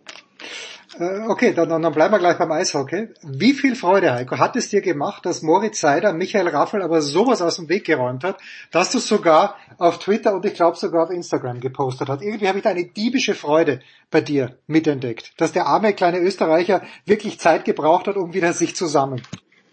Ja, dass er sich aufraffeln wieder musste quasi. Ne? Ähm, ja, äh, zuerst muss man, zunächst muss man sagen, das war ein absolut fairer Check. Die Schulter war runter. Äh, und äh, ja, das, das ist eine ganz legale Aktion gewesen in der NHL und das war jetzt natürlich Zufall, dass da es gibt sechs Deutsche und einen einzigen Österreicher im Moment, der Marco Rossi spielt ja noch nicht bei Minnesota, so viel ich mitbekommen habe, dass die dann nun äh, in so einer Aktion äh, aneinander geraten und ich weiß nicht, wie groß Raffel ist, aber Seider ist halt eins, 92, 93 Ach, Kufen okay. noch ein bisschen größer. Ähm, der ist schon, ja, ja, äh, und äh, wenn der ist ja, schön reingerumst da, Schulter voran und da hat's den äh, dein Landsmann niedergestreckt, ne? Und äh, aber das hat mir jetzt keine Freude gemacht. Das war halt nur, ich habe dir das Video geschickt, weil äh, ja, wie gesagt, die die Anzahl der Deutschen ist überschaubar, die der Österreicher noch mehr und von daher äh, ja, aber zeigt halt, ich meine, Raffel ist seit bestimmt zehn Jahren in der Liga. Seider hat jetzt 16 Spiele, 15 Spiele und äh, der lässt sich so schnell durch nichts beeindrucken und äh, ja, schreckt auch von nichts zurück. Ne? Aber wie gesagt, das Entscheidende ist, das war fair. Das sah vielleicht brutal aus, mhm. weil der, der ordentlich durchgeschüttelt wurde, aber absolut fairer Check.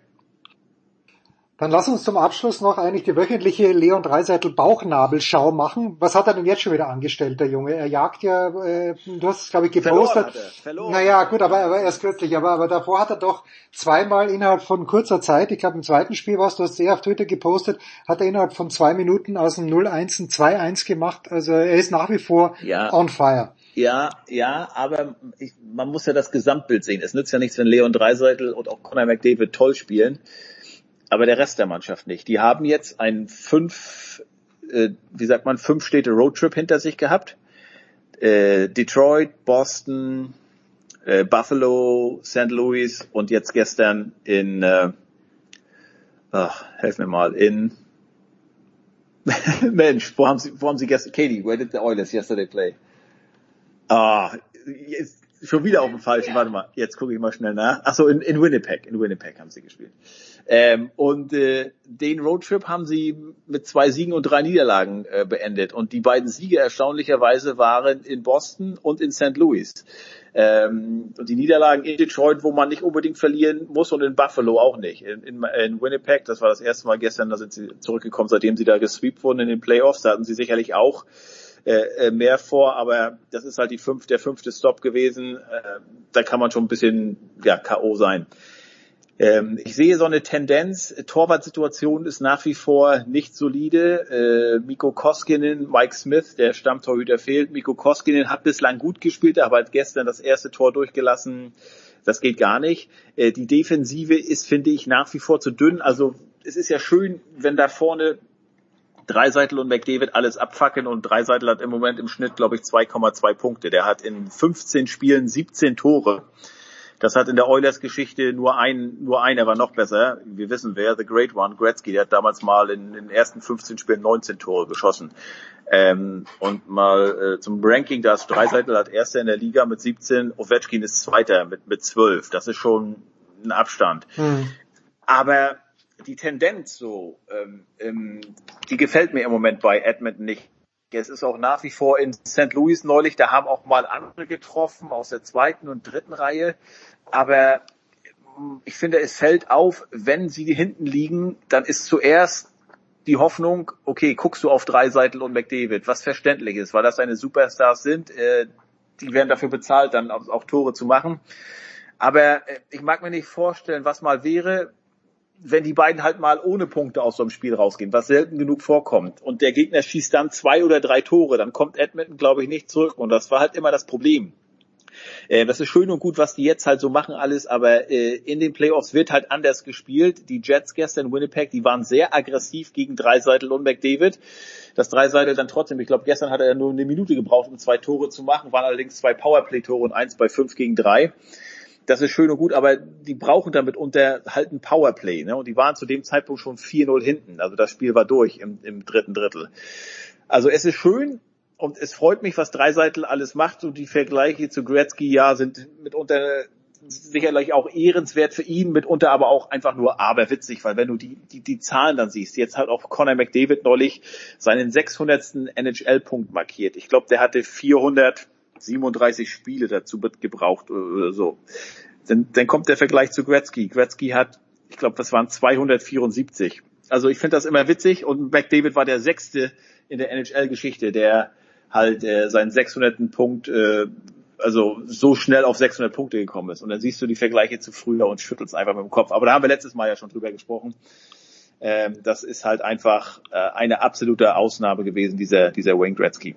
Nur ganz kurz, wie viele Championships hat Gretzky gewonnen? Sechs, sieben? Vier. Vier nur. Ah, okay. Vier. Mit äh, vier mit äh, mit Edmonton, dann ist er ja 88 weggegangen. Ja. Dann hat Edmonton 1990 nochmal gewonnen mit Marc Messier, der dabei war, der alle fünf gewonnen hat. Und dann sind von denen ja nachher viele zu den Rangers gegangen äh, und sind dort 94 nochmal Meister geworden, während Gretzky ja nach LE ging äh, und 93 im Finale nochmal war gegen Montreal, aber da verloren hat und äh, dann wieder gewonnen hat. Ähm, also ja, wenn die, sag ich mal, Band zusammengeblieben wäre da in Edmonton, ähm, dann wäre eventuell noch mehrere Meisterschaften gekommen, aber vier ist ja jetzt auch nicht, nicht so schlecht, ne? Das ist nicht übel. Und man sollte sich dieses 30 for 30 anschauen. Ich weiß gar nicht, wie es heißt, aber da geht es immer um diesen Abschied von Gretzky aus Edmonton. Es ist schon lange äh, her, dass ich es gesehen äh, habe. Ja, ja, es, äh, ach, ähm, ja. Ähm, Quäle dich nicht, ja. Heiko. Schaut euch, ja. google das einfach, aber 30 for 30 Gretzky und dann wird das schon funktionieren. Der große... The, the, Kings, the Kings Ransom oder irgendwie sowas. Das ist möglich, ja genau. Irgendwas mit King, wahrscheinlich. Ja, apropos King. Tiger King kommt auch zurück, aber das vielleicht an einer anderen Stelle. Heiko, ich danke dir wie immer. Kurze Pause in der Big Show 535.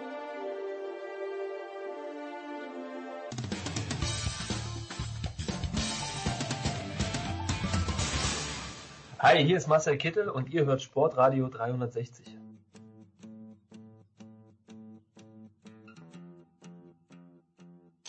Der Big Show 535 geht's weiter mit dem großen André Vogt. Moin Dre. Moin Jens.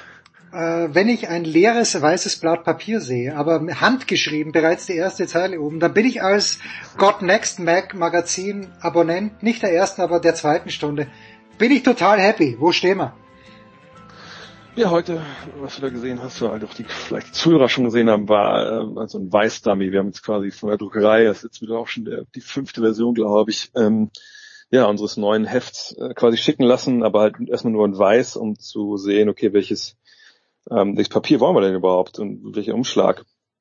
Und da sind wir jetzt an dem Punkt, wo wir uns wahrscheinlich jetzt, also ich ein, zwei Fragen habe ich noch an die Druckerei, aber äh, ist ein Punkt, wo wir zumindest wissen, was wir jetzt wollen da. Ähm, und jetzt zum Ende der Woche müssen wir aufs Papier bestellen dann fürs erste Jahr, was natürlich auch dann ein Wort ist. Ähm, ja, das wird langsam ernst alles. Ähm, von daher, das ist dann vielleicht die, die, größte Baustelle, wo man auch selber so keine Ahnung von hat, ne, wie das alles so aussehen soll und, und wie viel eigentlich 350 Gramm Umschlag sind. Sonst hm. wüsste ich nur, was 150 Gramm Aufschnitt ist. So, ähm, ja, und ähm, jetzt, ja, also es ist, ist spannend jetzt auf jeden Fall, man ist hyped. Und auf jeden Fall habe ich jetzt hier schon vier, fünf, äh, zumindest Kladden, Kladdenhefte schon mal liegen. äh, aber das wird jetzt werden, denke ich mal, was wir da jetzt bekommen haben. Von daher, ja, es geht los und muss ja auch. Das erste Heft soll ja im, im März da sein. Das wäre gerade meine Frage gewesen. Also erstes Heft dann im März mit wahrscheinlich äh, einer gediegenen Playoff-Vorschau dann eigentlich. Nö. Nö, nö, nö das ah, nee, Playoffs sind erst im Juni, ja, ja. Davon, wir werden uns ja davon, nee, nee, davon lösen wir uns aber auch komplett. Wir wollen ja eigentlich nur eine Ausgabe machen von den Vieren, die da im Jahr kommen, die wirklich äh, aktuellen Anspruch hat. Das ist halt dann die Saisonvorschau, dann die hm. im September kommt oder wahrscheinlich eher im Oktober.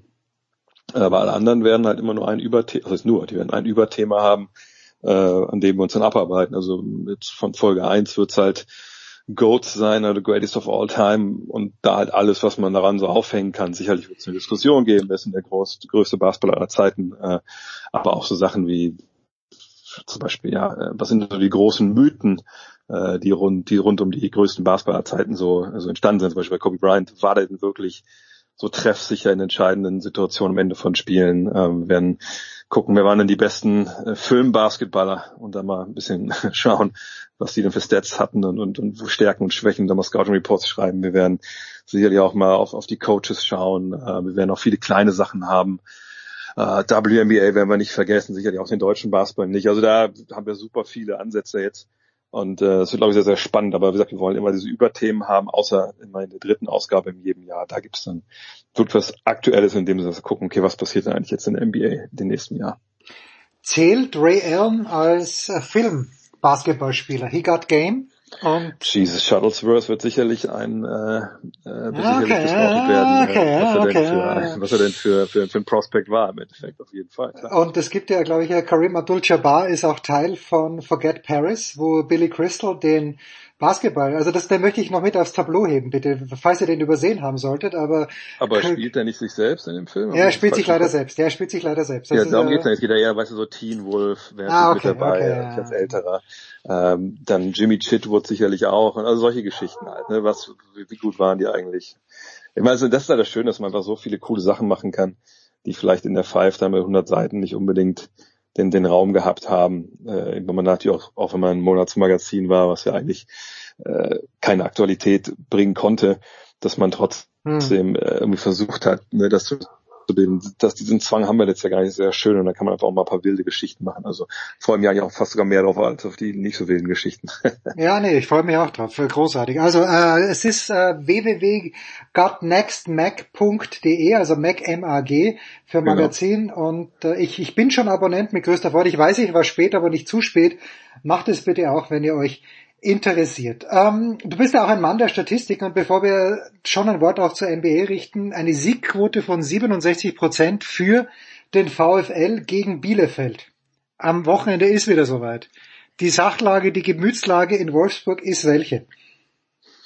Ist gut. Also ich glaube, ne, Florian Kofeld, hm, den ja viele hier sehr skeptisch gesehen haben. Ich auch. Und ich, ich, und ich musste, ich wusste ja auch nicht, weil ich habe ja auch das auf Twitter gefragt, so wie wie, wie, wie soll ich das aufnehmen, so, ähm, weil man natürlich nur aus Bremen kannte und da zum einen natürlich sehr gut lief und dann irgendwie gar nicht so gut.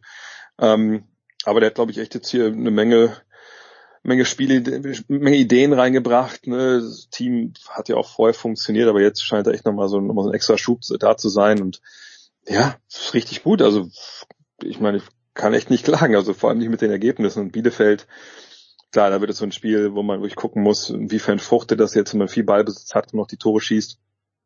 Und das ist natürlich wieder so ein, so ein Prüfstein. Aber auf der anderen Seite, man geht ja mit breiter Brust ja auch rein, auch jetzt nach dem Länderspiel mit, mit Baku und ähm, mit Arnold und Matcher, ich glaube, die werden auch nochmal da einen Schub mitnehmen. Also würde ich mich schon wundern, wenn der VfL jetzt nicht Favorit ist gegen Bielefeld. Bist du auch so jemand, also früher mal, als es, jetzt, jetzt ist es wieder so, weil es gab in der Zwischenzeit dann doch ein paar Ausreißer nach oben, aber früher mal, wenn ein Spieler von Sturm Graz ins österreichische Fußballnationalteam einberufen wurde, dann, dann habe ich so richtig mitgefiebert und Maximilian Arnold hm. ist jetzt ja wirklich schon lange beim VfL Wolfsburg. Ich weiß nicht, ob wir schon mal darüber gesprochen haben, aber ist Maxi Arnold für dich, also wenn alle gesund sind, ist er ein deutscher Fußballnationalspieler oder reicht's bei ihm halt gerade gerade nicht? Nee, ist er nicht. Ich weiß, da bin ich jetzt ziemlich alleine in Wolfsburg mit, der, mit, der, Meinung. Aber ähm, ich, also vielleicht bin ich da auch ein bisschen zu nüchtern, aber ich denke mir halt so, also na, gerade auf seiner Position, so sechs, naja, da haben wir ja schon ein paar Jungs, die sind einfach, die sind auf Weltniveau und da mhm. würde ich jetzt Maximilian Arnold bei aller Qualität nicht sehen. Ist ja jemand, der sicherlich dir helfen kann, wenn er im Kader ist, weil das einfach einer ist, der immer vorwärts geht und, und, und der sicherlich auch motivieren kann und, und einfach im Training Vollgas gibt. Und wenn man wirklich irgendwie einer rot sieht oder zwei gesperrt sind, dass er dann reinkommen kann. Ja, bestimmt. Aber da frage ich mich immer, ist das dann gut für den VfL, bei den, bei den, Jahrgängen, äh, bei den Lehrgängen ist und so. Ähm, ganz ehrlich, ja. Ich meine, er ist, glaube ich, er hat, glaube ich, das Pech, dass er natürlich zum einen auch nicht mehr super jung ist. Wenn er super jung wäre, könnte man sagen, komm, den nimmt man mit. Und dann gucken wir, was bei rauskommt. Dann ist er ein gestandener äh, Bundesliga-Profi mit, mit super großer Qualität. Aber wenn man jetzt sagt, also Gündogan oder, oder Kimmich, ähm, naja, da geht natürlich dann für ihn einfach, einfach kein Weg dran vorbei. Ähm, klar, jetzt jemand wie Groß nicht mehr dabei, aber soll er sich da jetzt immer noch da die ganzen langen Reisen und so um die Ohren schlagen? Ich meine, klar, für ihn wäre es sicherlich schön, aber ich sehe es dann irgendwie doch äh, aus der Warte. Ja, da sollen die Youngster sollen mitkommen, von auf der Bank sitzen, die Veteranen sollen spielen, die sind gut und wir haben einen frischen Maximilian Arnold am Wochenende. Sehr schön. Jetzt hat mein Sohn mir gestern beim Mittagessen einen Auftrag gegeben und gesagt, Papa, mit, wann redest du mal wieder mit jemandem über die NBA? Sage ich heute mit Dre. Ja, äh, frag ihn mal. Und was ist denn die historische Referenzgröße, an der man Steph Curry und das, was er tut mit seinen Dreiern, mit seinen, mit seiner Wurfquote, an wen, an wem muss er sich messen lassen oder setzt er, setzt er die Standards? Ja, ich denke, die Zeiten, wo er sich irgendwem gemessen hat, sind, glaube ich, vorbei. Also es gab ja jetzt, glaube ich, gestern, vorgestern die die schöne Statistik, ähm, dass äh, also Spieler mit mindestens neun Dreiern in einem Spiel, äh, das hat der Zweitplatzierte, glaube ich, neunmal geschafft. Hm. Und der Erstplatzierte, das hat Steph Curry, ich glaube, 37 oder 38 Mal. Also da sieht man ja schon diese Diskrepanz, die sich da halt gibt. Klar ist er genau zu richtigen Zeitpunkt in die Liga gekommen, ne, als, als diese Dreier-Revolution stattfand. Aber da hatte er natürlich auch einen großen Anteil dran, weil er natürlich jemand ist, der am College das ja schon wahnsinnig gut gemacht hat in Davidson. Und ähm, dann, als er in der NBA ja, Fuß gefasst hat, dann so, so zwei drei Jahre gedauert, ne, weil er auch verletzt war, äh, oder zumindest in einem einen Jahr viel verletzt war. Ähm, ja, aber dann seitdem, spätestens Clay Thompson neben ihm dann auch gespielt hat als, als anderer elitärer Werfer, da war es dann halt vorbei. Und was er jetzt momentan macht, das ist ja schon absurd, was auch das vergangenes Jahr schon gemacht hat. Ähm, denn man muss ja überlegen, klar, Dreier werfen aus dem Stand, das ist eine Geschichte. Ne, das galt ja auch, also der Dreier galt ja lange, lange, lange auch als schlechter Wurf. So, das hat sich ja dann auch irgendwann natürlich geändert in den 90ern, sage ich mal. Ähm, so, und jetzt in den 2000ern ist es ja auch so weit, dass man sagt, okay, also ein Dreier aus dem Stand, wenn du Ball bekommst, ist immer noch ein guter Wurf, aber auch ein Dreier aus dem Dribbling ist ein guter Wurf. Allerdings nicht für alle, sondern für Leute wie Steph Curry. Und was Steph Curry da macht, ist einfach absurd. Ne? Die Quote, muss man sagen, ist dieses Jahr ja so schlecht wie noch nie in seiner Karriere. Hm. Ähm, so 40,6 Prozent nur. Das ist natürlich immer noch ein wahnsinnig hoher Wert, aber selbst als Rookie hat er 43 Prozent geschossen. Ich glaube, das vorher der schlechteste war irgendwie 42, noch was. Ähm, das war über vergangenes Jahr. Aber er nimmt eben auch 13,4 Würfe pro Spiel. Also von der Dreierlinie. Das ist verrückt. So, also, ähm, aber man kann natürlich hoffen, dass jetzt dann bald Clay Thompson zurückkommt äh, dass der dann auch ne, ihm da vielleicht ein bisschen die Last nimmt, die er momentan tragen muss. Aber momentan Steph Curry, es ist einfach wirklich, es ist absurd. Also wir haben noch nie einen Spieler gesehen, ähm, der so gespielt hat. Und vielleicht ist Damian Lillard relativ nah dran, äh, also im Vakuum gesehen, dieses Jahr sicherlich noch nicht, weil er seine ganz eigenen Probleme hat. Aber äh, Steph Curry ist einfach jemand, ich weiß nicht, ob er das Spiel wirklich revolutionieren wird, weil ich, ich glaube, dass wir nochmal jemanden sehen werden, der so gut ist, aber ähm, er ist auf jeden Fall jemand, der gezeigt hat, was möglich ist. Und da werden sicherlich auch viele junge Kids irgendwie nacheifern. Das wird sicher auch viele Trainer irgendwie in den Wahnsinn treiben, wenn die von der Mittellinie werfen. Aber er ist auf jeden Fall einer. Das ist, ist einfach nicht zu fassen. Also diese Schwierigkeit, also wenn wir, wenn wir im Basketball so Kampfrichter hätten, die dann so wie beim ähm, Wertungsnoten wie beim beim Turmspringer ja, meinst du? hochziehen, ja, beim Turmspringer auch dann weißt du die Schwierigkeit dann immer ja, Schwierigkeitsgrad, ja. mal 3,7 oder so. Das wäre halt immer immer der höchste Schwierigkeitsgrad. äh, von allem, die da auf dem Feld werfen. Das ist einfach, einfach man, man muss es sich einfach angucken. Also wenn jetzt einer von euren Zuhörern nicht weiß, äh, wer Steph Curry ist, einfach mal bei YouTube eingeben dann, und dann hinsetzen und dann genießen. Still genießen. Jetzt äh, hat, äh, du bist ja auch äh, irgendwie der erste Podcaster äh, international und der ist natürlich damit auch steinreich geworden, war ja Bill Simmons. Der macht immer noch einen Podcast und Bill Simmons hatte seinen Freund Joe House schon von Beginn an immer zu Gast. Und House wohnt in Washington, kann, glaube ich, essen wie mhm. kein zweiter und musste sich jahrelang, äh, durfte sich maximal an den Capitals, ganz, ganz selten an den Redskins erfreuen, aber ganz sicher nicht an den Wizards. In diesem Jahr, die Wizards sind sehr, sehr gut gestartet. Ich kann mit gutem Gewissen sagen, ich kenne keinen einzigen Spieler, äh, oder vielleicht, wenn ich mir die Lineup anschauen würde, würde ich mir ein oder bei ein oder zwei sagen, okay, schon mal gehört. Aber äh, ist das jetzt dieses Strohfeuer, das die Spanier früher beim Fußball abgefeuert haben? Wie gut sind die Wizards? Bei den Spanier war es nur ein Strohfeuer, wo war das denn? In nee, nee, nee, nee genau, nee, nee, die Spanier sollen, äh, bevor sie dann in Österreich äh, die, die EM gewonnen haben, 2008, haben sie immer so zwischendurch, das war ja auch zum Beispiel, war Mexiko 1986, wo du dachtest, haben sie die ja, Belgier rausgeschmissen ja. und dann sind sie aber doch rausgeflogen. Äh, wie gut sind die Wizards, ist meine Frage, Dre. Also erstmal von Bradley Beal sollte man schon gehört haben, denke okay, ich. Okay, okay, ja, ja, okay, danke, ja, ja, ja, ja. Äh, an Start hat, wo auch Basketball vorkommt, nicht jede Woche. Äh, nee, das ist natürlich der, der uneingeschränkte Star da, auch wenn es bei dem auch noch nicht so wirklich so richtig gut läuft, so mit den Quoten. Aber sie haben eine Sache geschafft, das sieht man immer mal wieder in der NBA, dass man stellenweise eben, es eben doch so ist, dass in dieser Liga der Superstars, dass wenn du einen Superstar abgibst, äh, du kriegst halt dann mehrere Spieler dafür, die irgendwie ganz okay sind, oder gut sind sogar, dass du danach einfach besser bist. Und das, das schaffen sie gerade, weil ne, sie haben ja Russell Westbrook abgegeben, der vergangene Saison ja erst kam, ähm, für äh, Montrezl Harrell, für Kyle Kuzma und Kentavious Caldwell Pope, also drei Spieler von den LA Lakers, die da Rollenspieler waren und jetzt auch Rollenspieler sind, es aber eben auch, auch gut machen auf, auf hohem Niveau, jeder auf, auf seine Art und Weise. Und dann haben sie ja da schon mal drei Jungs, die alle starten können. Dann haben sie mit Spencer Dinwiddie äh, einen Point Guard geholt, der vergangenes Jahr im Kreuzbandriss draußen war, aber der halt perfekt neben, neben Biel halt passt, weil das so ein schneller Spieler ist, äh, der jetzt auch seinen Wurf halbwegs gefunden zu haben scheint und aber auch so einer, der beweisen will, ne, hier geht was. So, und dann hast du eigentlich quasi schon mal eine erste Fünf so zusammen, ähm, auch wenn Harold von der Bank kommt. Und vergangenes Jahr hatten sie dann schon viele Spieler, die so, so ein bisschen jünger waren, aber noch nicht so richtig den Sprung geschafft haben, die jetzt aber auch gut reinpassen, einfach weil sie ne, sich kontinuierlich verbessert haben. Und es gibt da irgendwie auch jetzt keine Eitelkeiten und die spielen einfach einen tollen Basketball zusammen. Auch mit einem neuen Trainer, ne?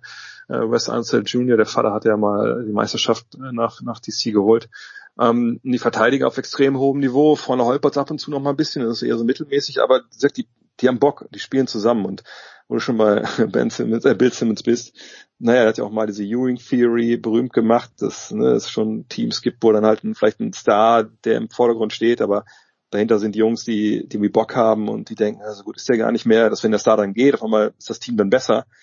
Das sieht man halt hier mit Russell Westbrook, ne? der natürlich auf eine ganz eigene Art und Weise Basketball spielt und auch das natürlich gut macht, äh, aber eben auch auf viele Hinsicht auch sehr gewöhnungsbedürftig für, für Mitspieler. Und das ist jetzt nicht das erste Team, das, wenn er, wo er geht, dann ja. vielleicht besser ist als vorher, äh, auch wenn man ihm da sicherlich Unrecht tut. Aber das ist ja, ist eine geile Mannschaft, die gut zusammensteht. Ob die jetzt in den Playoffs großen Erfolg haben werden, das würde ich immer bezweifeln wollen.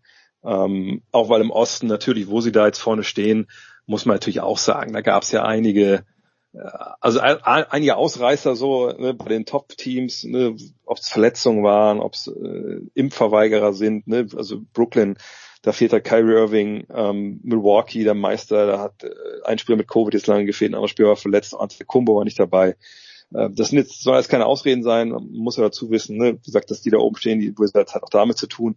Und das andere ist auch, auch krass, dass immer sie haben zehn Siege und vier Niederlagen. Und jetzt haben wir nicht alle die gleiche Anzahl von Spielen, aber wenn man mal schaut, also Brooklyn hat elf Siege, äh, Chicago und Miami haben auch zehn Siege, dann Charlotte und Cleveland haben neun, New York und Philly haben acht und dann kommt mhm. Boston, Toronto, Milwaukee und, und, Atlanta alle mit sieben. Sprich, haben die jetzt nochmal eine schlechte Woche und andere so eine gute Woche, sind sie 17, werden die ja. auch schnell durchgereicht ja. auf Platz sieben, acht, neun und da hat man sie eigentlich auch so äh, verortet vor der Saison. Von daher, ne, das ist alles Momentaufnahme jetzt, aber die spielen guten Basketball.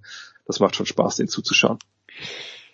Dann Äh, Rauschmeißerfrage. Ich habe in New York gelebt, als Patrick Ewing noch gespielt hat, habe äh, auf MSG im Grunde genommen wirklich fast jedes Spiel der Knicks gesehen und äh, damals habe ich mich noch mehr für Basketball interessiert als jetzt und habe mir aber gedacht, nee, mit Ewing ist einfach keine Meisterschaft zu gewinnen. Äh, wie hast du Ewing eigentlich immer gesehen als Spieler? Auch äh, mir ist er einfach ja, er kann ja nichts dafür, dass er so groß ist, aber ungeschmeidig vorgekommen. Ich war nie ein großer Patrick Ewing-Fan. Ich glaube, wenn man ihn natürlich mit seinem äh, Kontrahenten vergleicht, also mit, wenn gerade gesagt, schmeidig sagst oder koordiniert, dann war natürlich Hakim Olajuwon schon nochmal äh, ein Level drüber. Der mhm. ist dann auch Meister geworden in den beiden Jahren, wo äh, Jordan nicht gespielt hat. Dann gab es natürlich David Robinson, der auch eine physische Erscheinung war, eigentlich athleter als, athletischer als, als Ewing. Aber Ewing hatte natürlich eine große Qualität. Ich glaube, zur Verteidigung muss man sagen, naja, wann war denn wirklich da mal so ein zweiter Star an seiner Seite? So John Starks, ne, der bekannterweise dann wie vom, vom Einpacken von äh, welchen Supermarkteinkäufen in die NBA mehr oder weniger kam, über, mhm. Umwege, ne, der es zwar gut gemacht hat, aber sicherlich kein, kein Abo-All-Star war. Und dann hatten sie damals ja bei den Knicks auch diese Truppen unter Pat Riley als Coach, die eigentlich defensiv alles niedergeprügelt haben und nicht unbedingt schön offensiv Basketball gespielt haben. Und er hat natürlich gegen Michael Jordan verloren andauernd. Also, und sie waren ja auch in den Finals äh, sieben Spielen gegen Olajuwon, hat es dann nicht gereicht. Ähm, da hat auch sicherlich John Starks damals einiges mit zu tun gehabt. Ähm, es war knapp. Ja, ich denke, in der Ära war er für mich auch nicht, nicht der beste, nicht der zweitbeste Center. Aber ich glaube, durchaus hätte man mit dem Meister werden können. Ähm, allerdings hätte man besseren, bessere Supporting Cast, also bessere Unterstützungsspieler gebraucht. Die hatte man halt nicht. Und er selber hat natürlich auch in einem anderen großen Moment dann vielleicht ein bisschen zittrige Finger gehabt. Mhm. Aber so ist es halt. Es werden nie alle gewinnen. Und das wäre auch ganz gut so, denke ich. Ja, schön. Aber ich meine, wenn ich an diese Zeit zurückdenke, New York ist einfach, äh, ich meine, es ist die geilste Sportstadt in den USA, einfach weil die Leute sich wirklich, also damals zumindest, jetzt haben alle andere Sorgen, berechtigterweise, aber ich finde halt New York, da, die, die Leute leben mit ihren Teams mit, selbst mit den traurigen New York Mets. Denkst du das jetzt nicht, denkst du, dass jetzt Heiko Olderb dich anruft gleich? Ja, ich glaube schon, ich glaube schon. Ne? Ich habe vorhin mit Heiko gesprochen, aber, äh, aber ich sehe ich sehe New York da schon noch vorne, eben weil es eben ein Clown-Team auch noch gibt. Es gibt die Yankees und dann das Clown-Team, die Nets. Die Nets sind natürlich kein Clown-Team mehr, aber du hast die Rangers, die Islanders, es ist einfach noch ein bisschen mehr da. Das stimmt. Äh, ja, und die Chats natürlich auch. Der große André Vogt, äh, ich danke dir herzlich, Dre, wir machen eine kurze Pause und dann rufen wir Moritz Lang in Turin an und sprechen noch schnell über Tennis.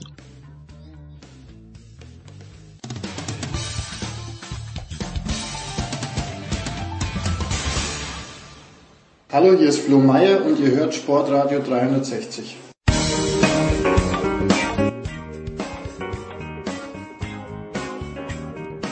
Big Show, grüße Sie. Big Show 535 hinten raus.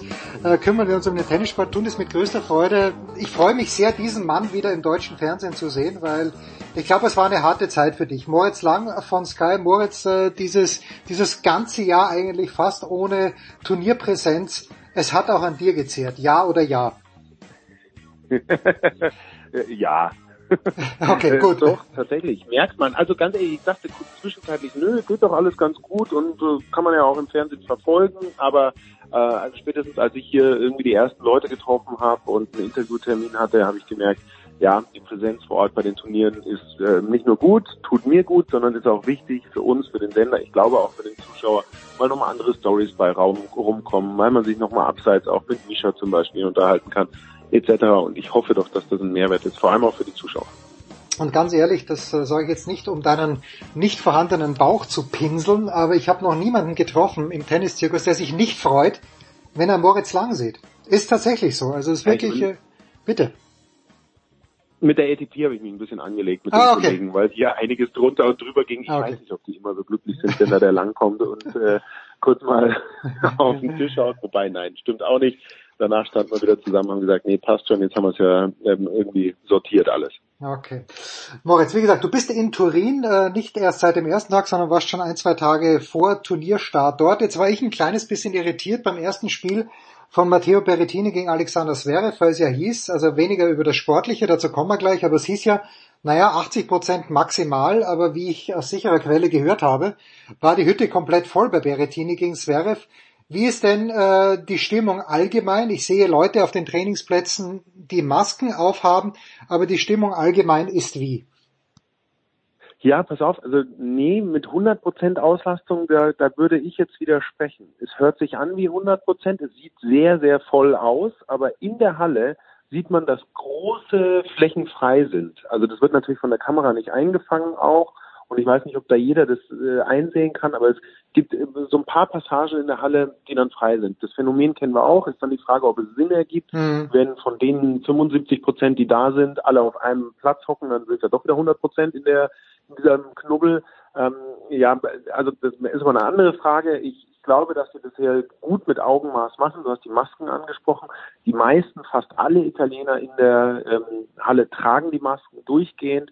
Es gibt Einlasskontrollen. Immer müssen wir unseren ähm, Ausweis vorzeigen. Hier 2G wird geprüft, eben ähm, das Impfzertifikat. Und also da, da finde ich, äh, organisieren die Italiener das ganz, ganz toll, äh, zumindest was das angeht. Und Stimmung in der Halle ist ah, wirklich genial. Ich liebe es. Also mir war vorher schon klar, dass Italien gut werden kann und schön wird. Ich habe Rom mal erleben dürfen, da haben wir uns getroffen. Jens. Ja, aber da, da hat es auch die ganze Woche geregnet, oder? Das ist meine Erinnerung ja. an Rom, dass es die ganze Woche geschifft hat dort. Aber, aber da haben wir schon auch mitgekriegt, ähm, also wenn dann mal das Spiel durchgeht, dann ist es unterhaltsam. Und das ist hier auch so. Es sind tolle Fans. Berettini Zverev hast du angesprochen. Klar sind die bei Berettini völlig aus dem Haus äh, und aus den Stühlen gegangen. Aber ähm, da gab es so einen Passierball im ersten Satz. Zverev macht den Punkt.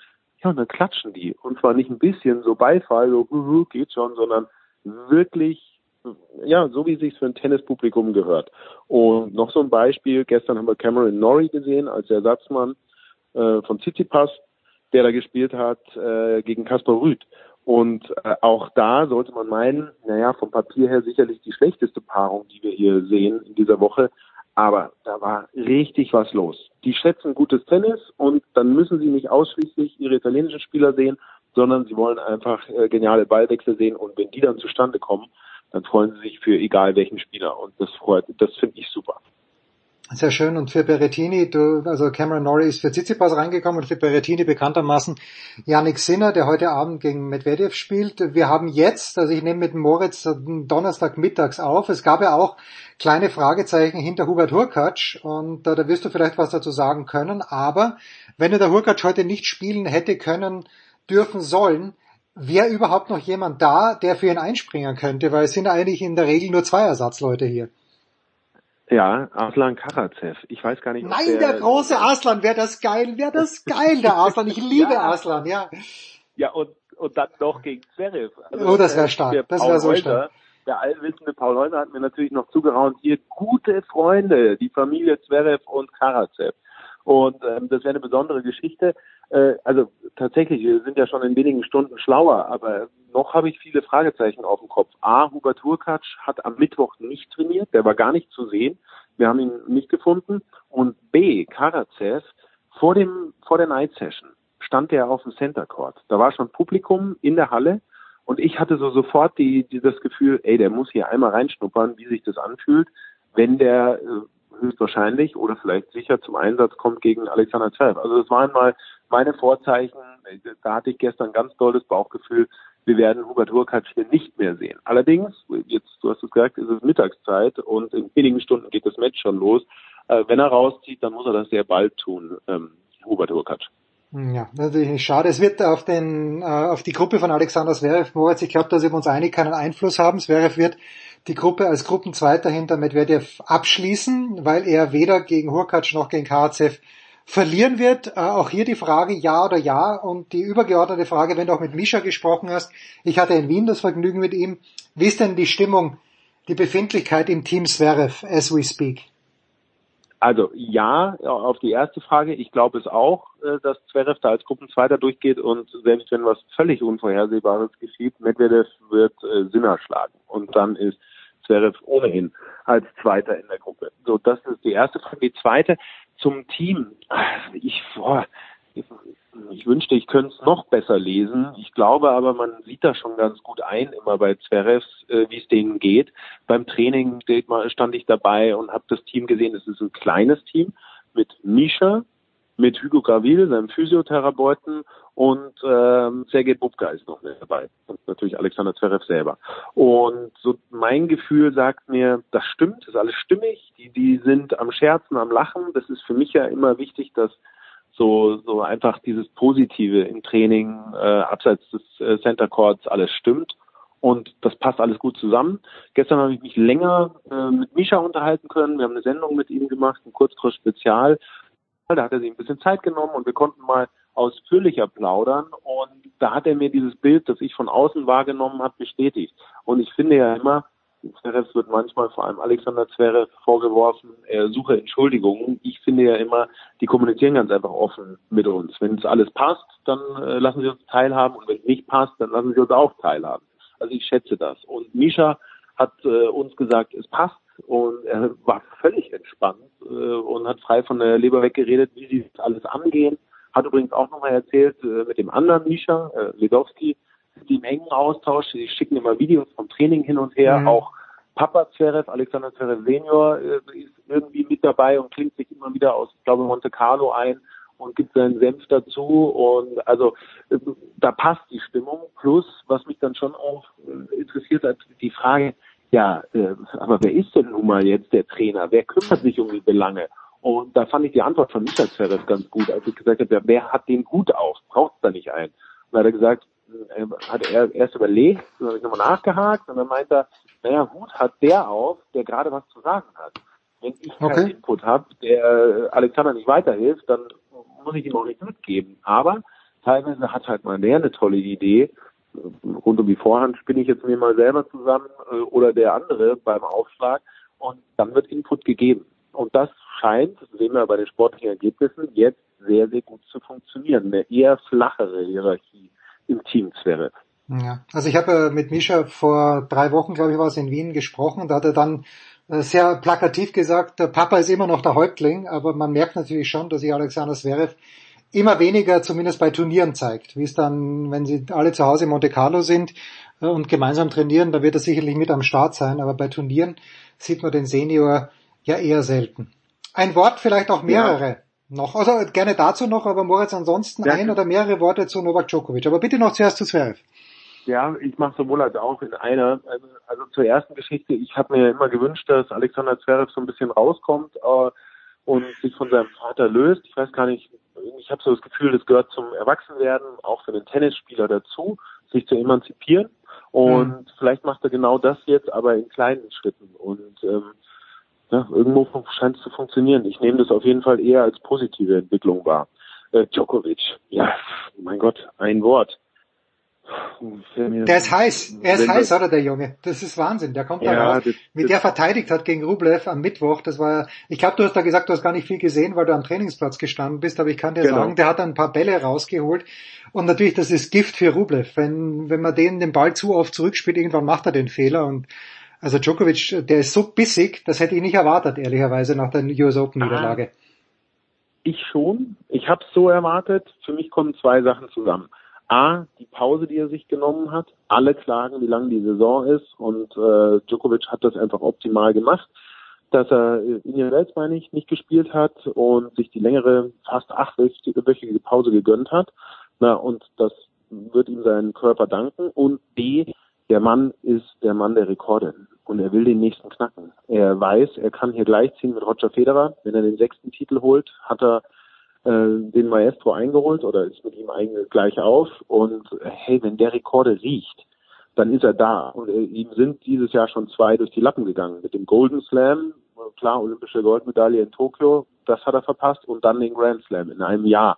Auch den musste er liegen lassen, äh, dank Daniel Medvedev, wenn man so will. Äh, aber jetzt will er allen zeigen, hey, ich bin immer noch die Welt Nummer eins. Ich bin dieser Novak Djokovic, von dem alle reden, und ich hole mir den nächsten Rekord. Und zwar hier in Turin beim ersten Mal in Italien bei den ATP Finals.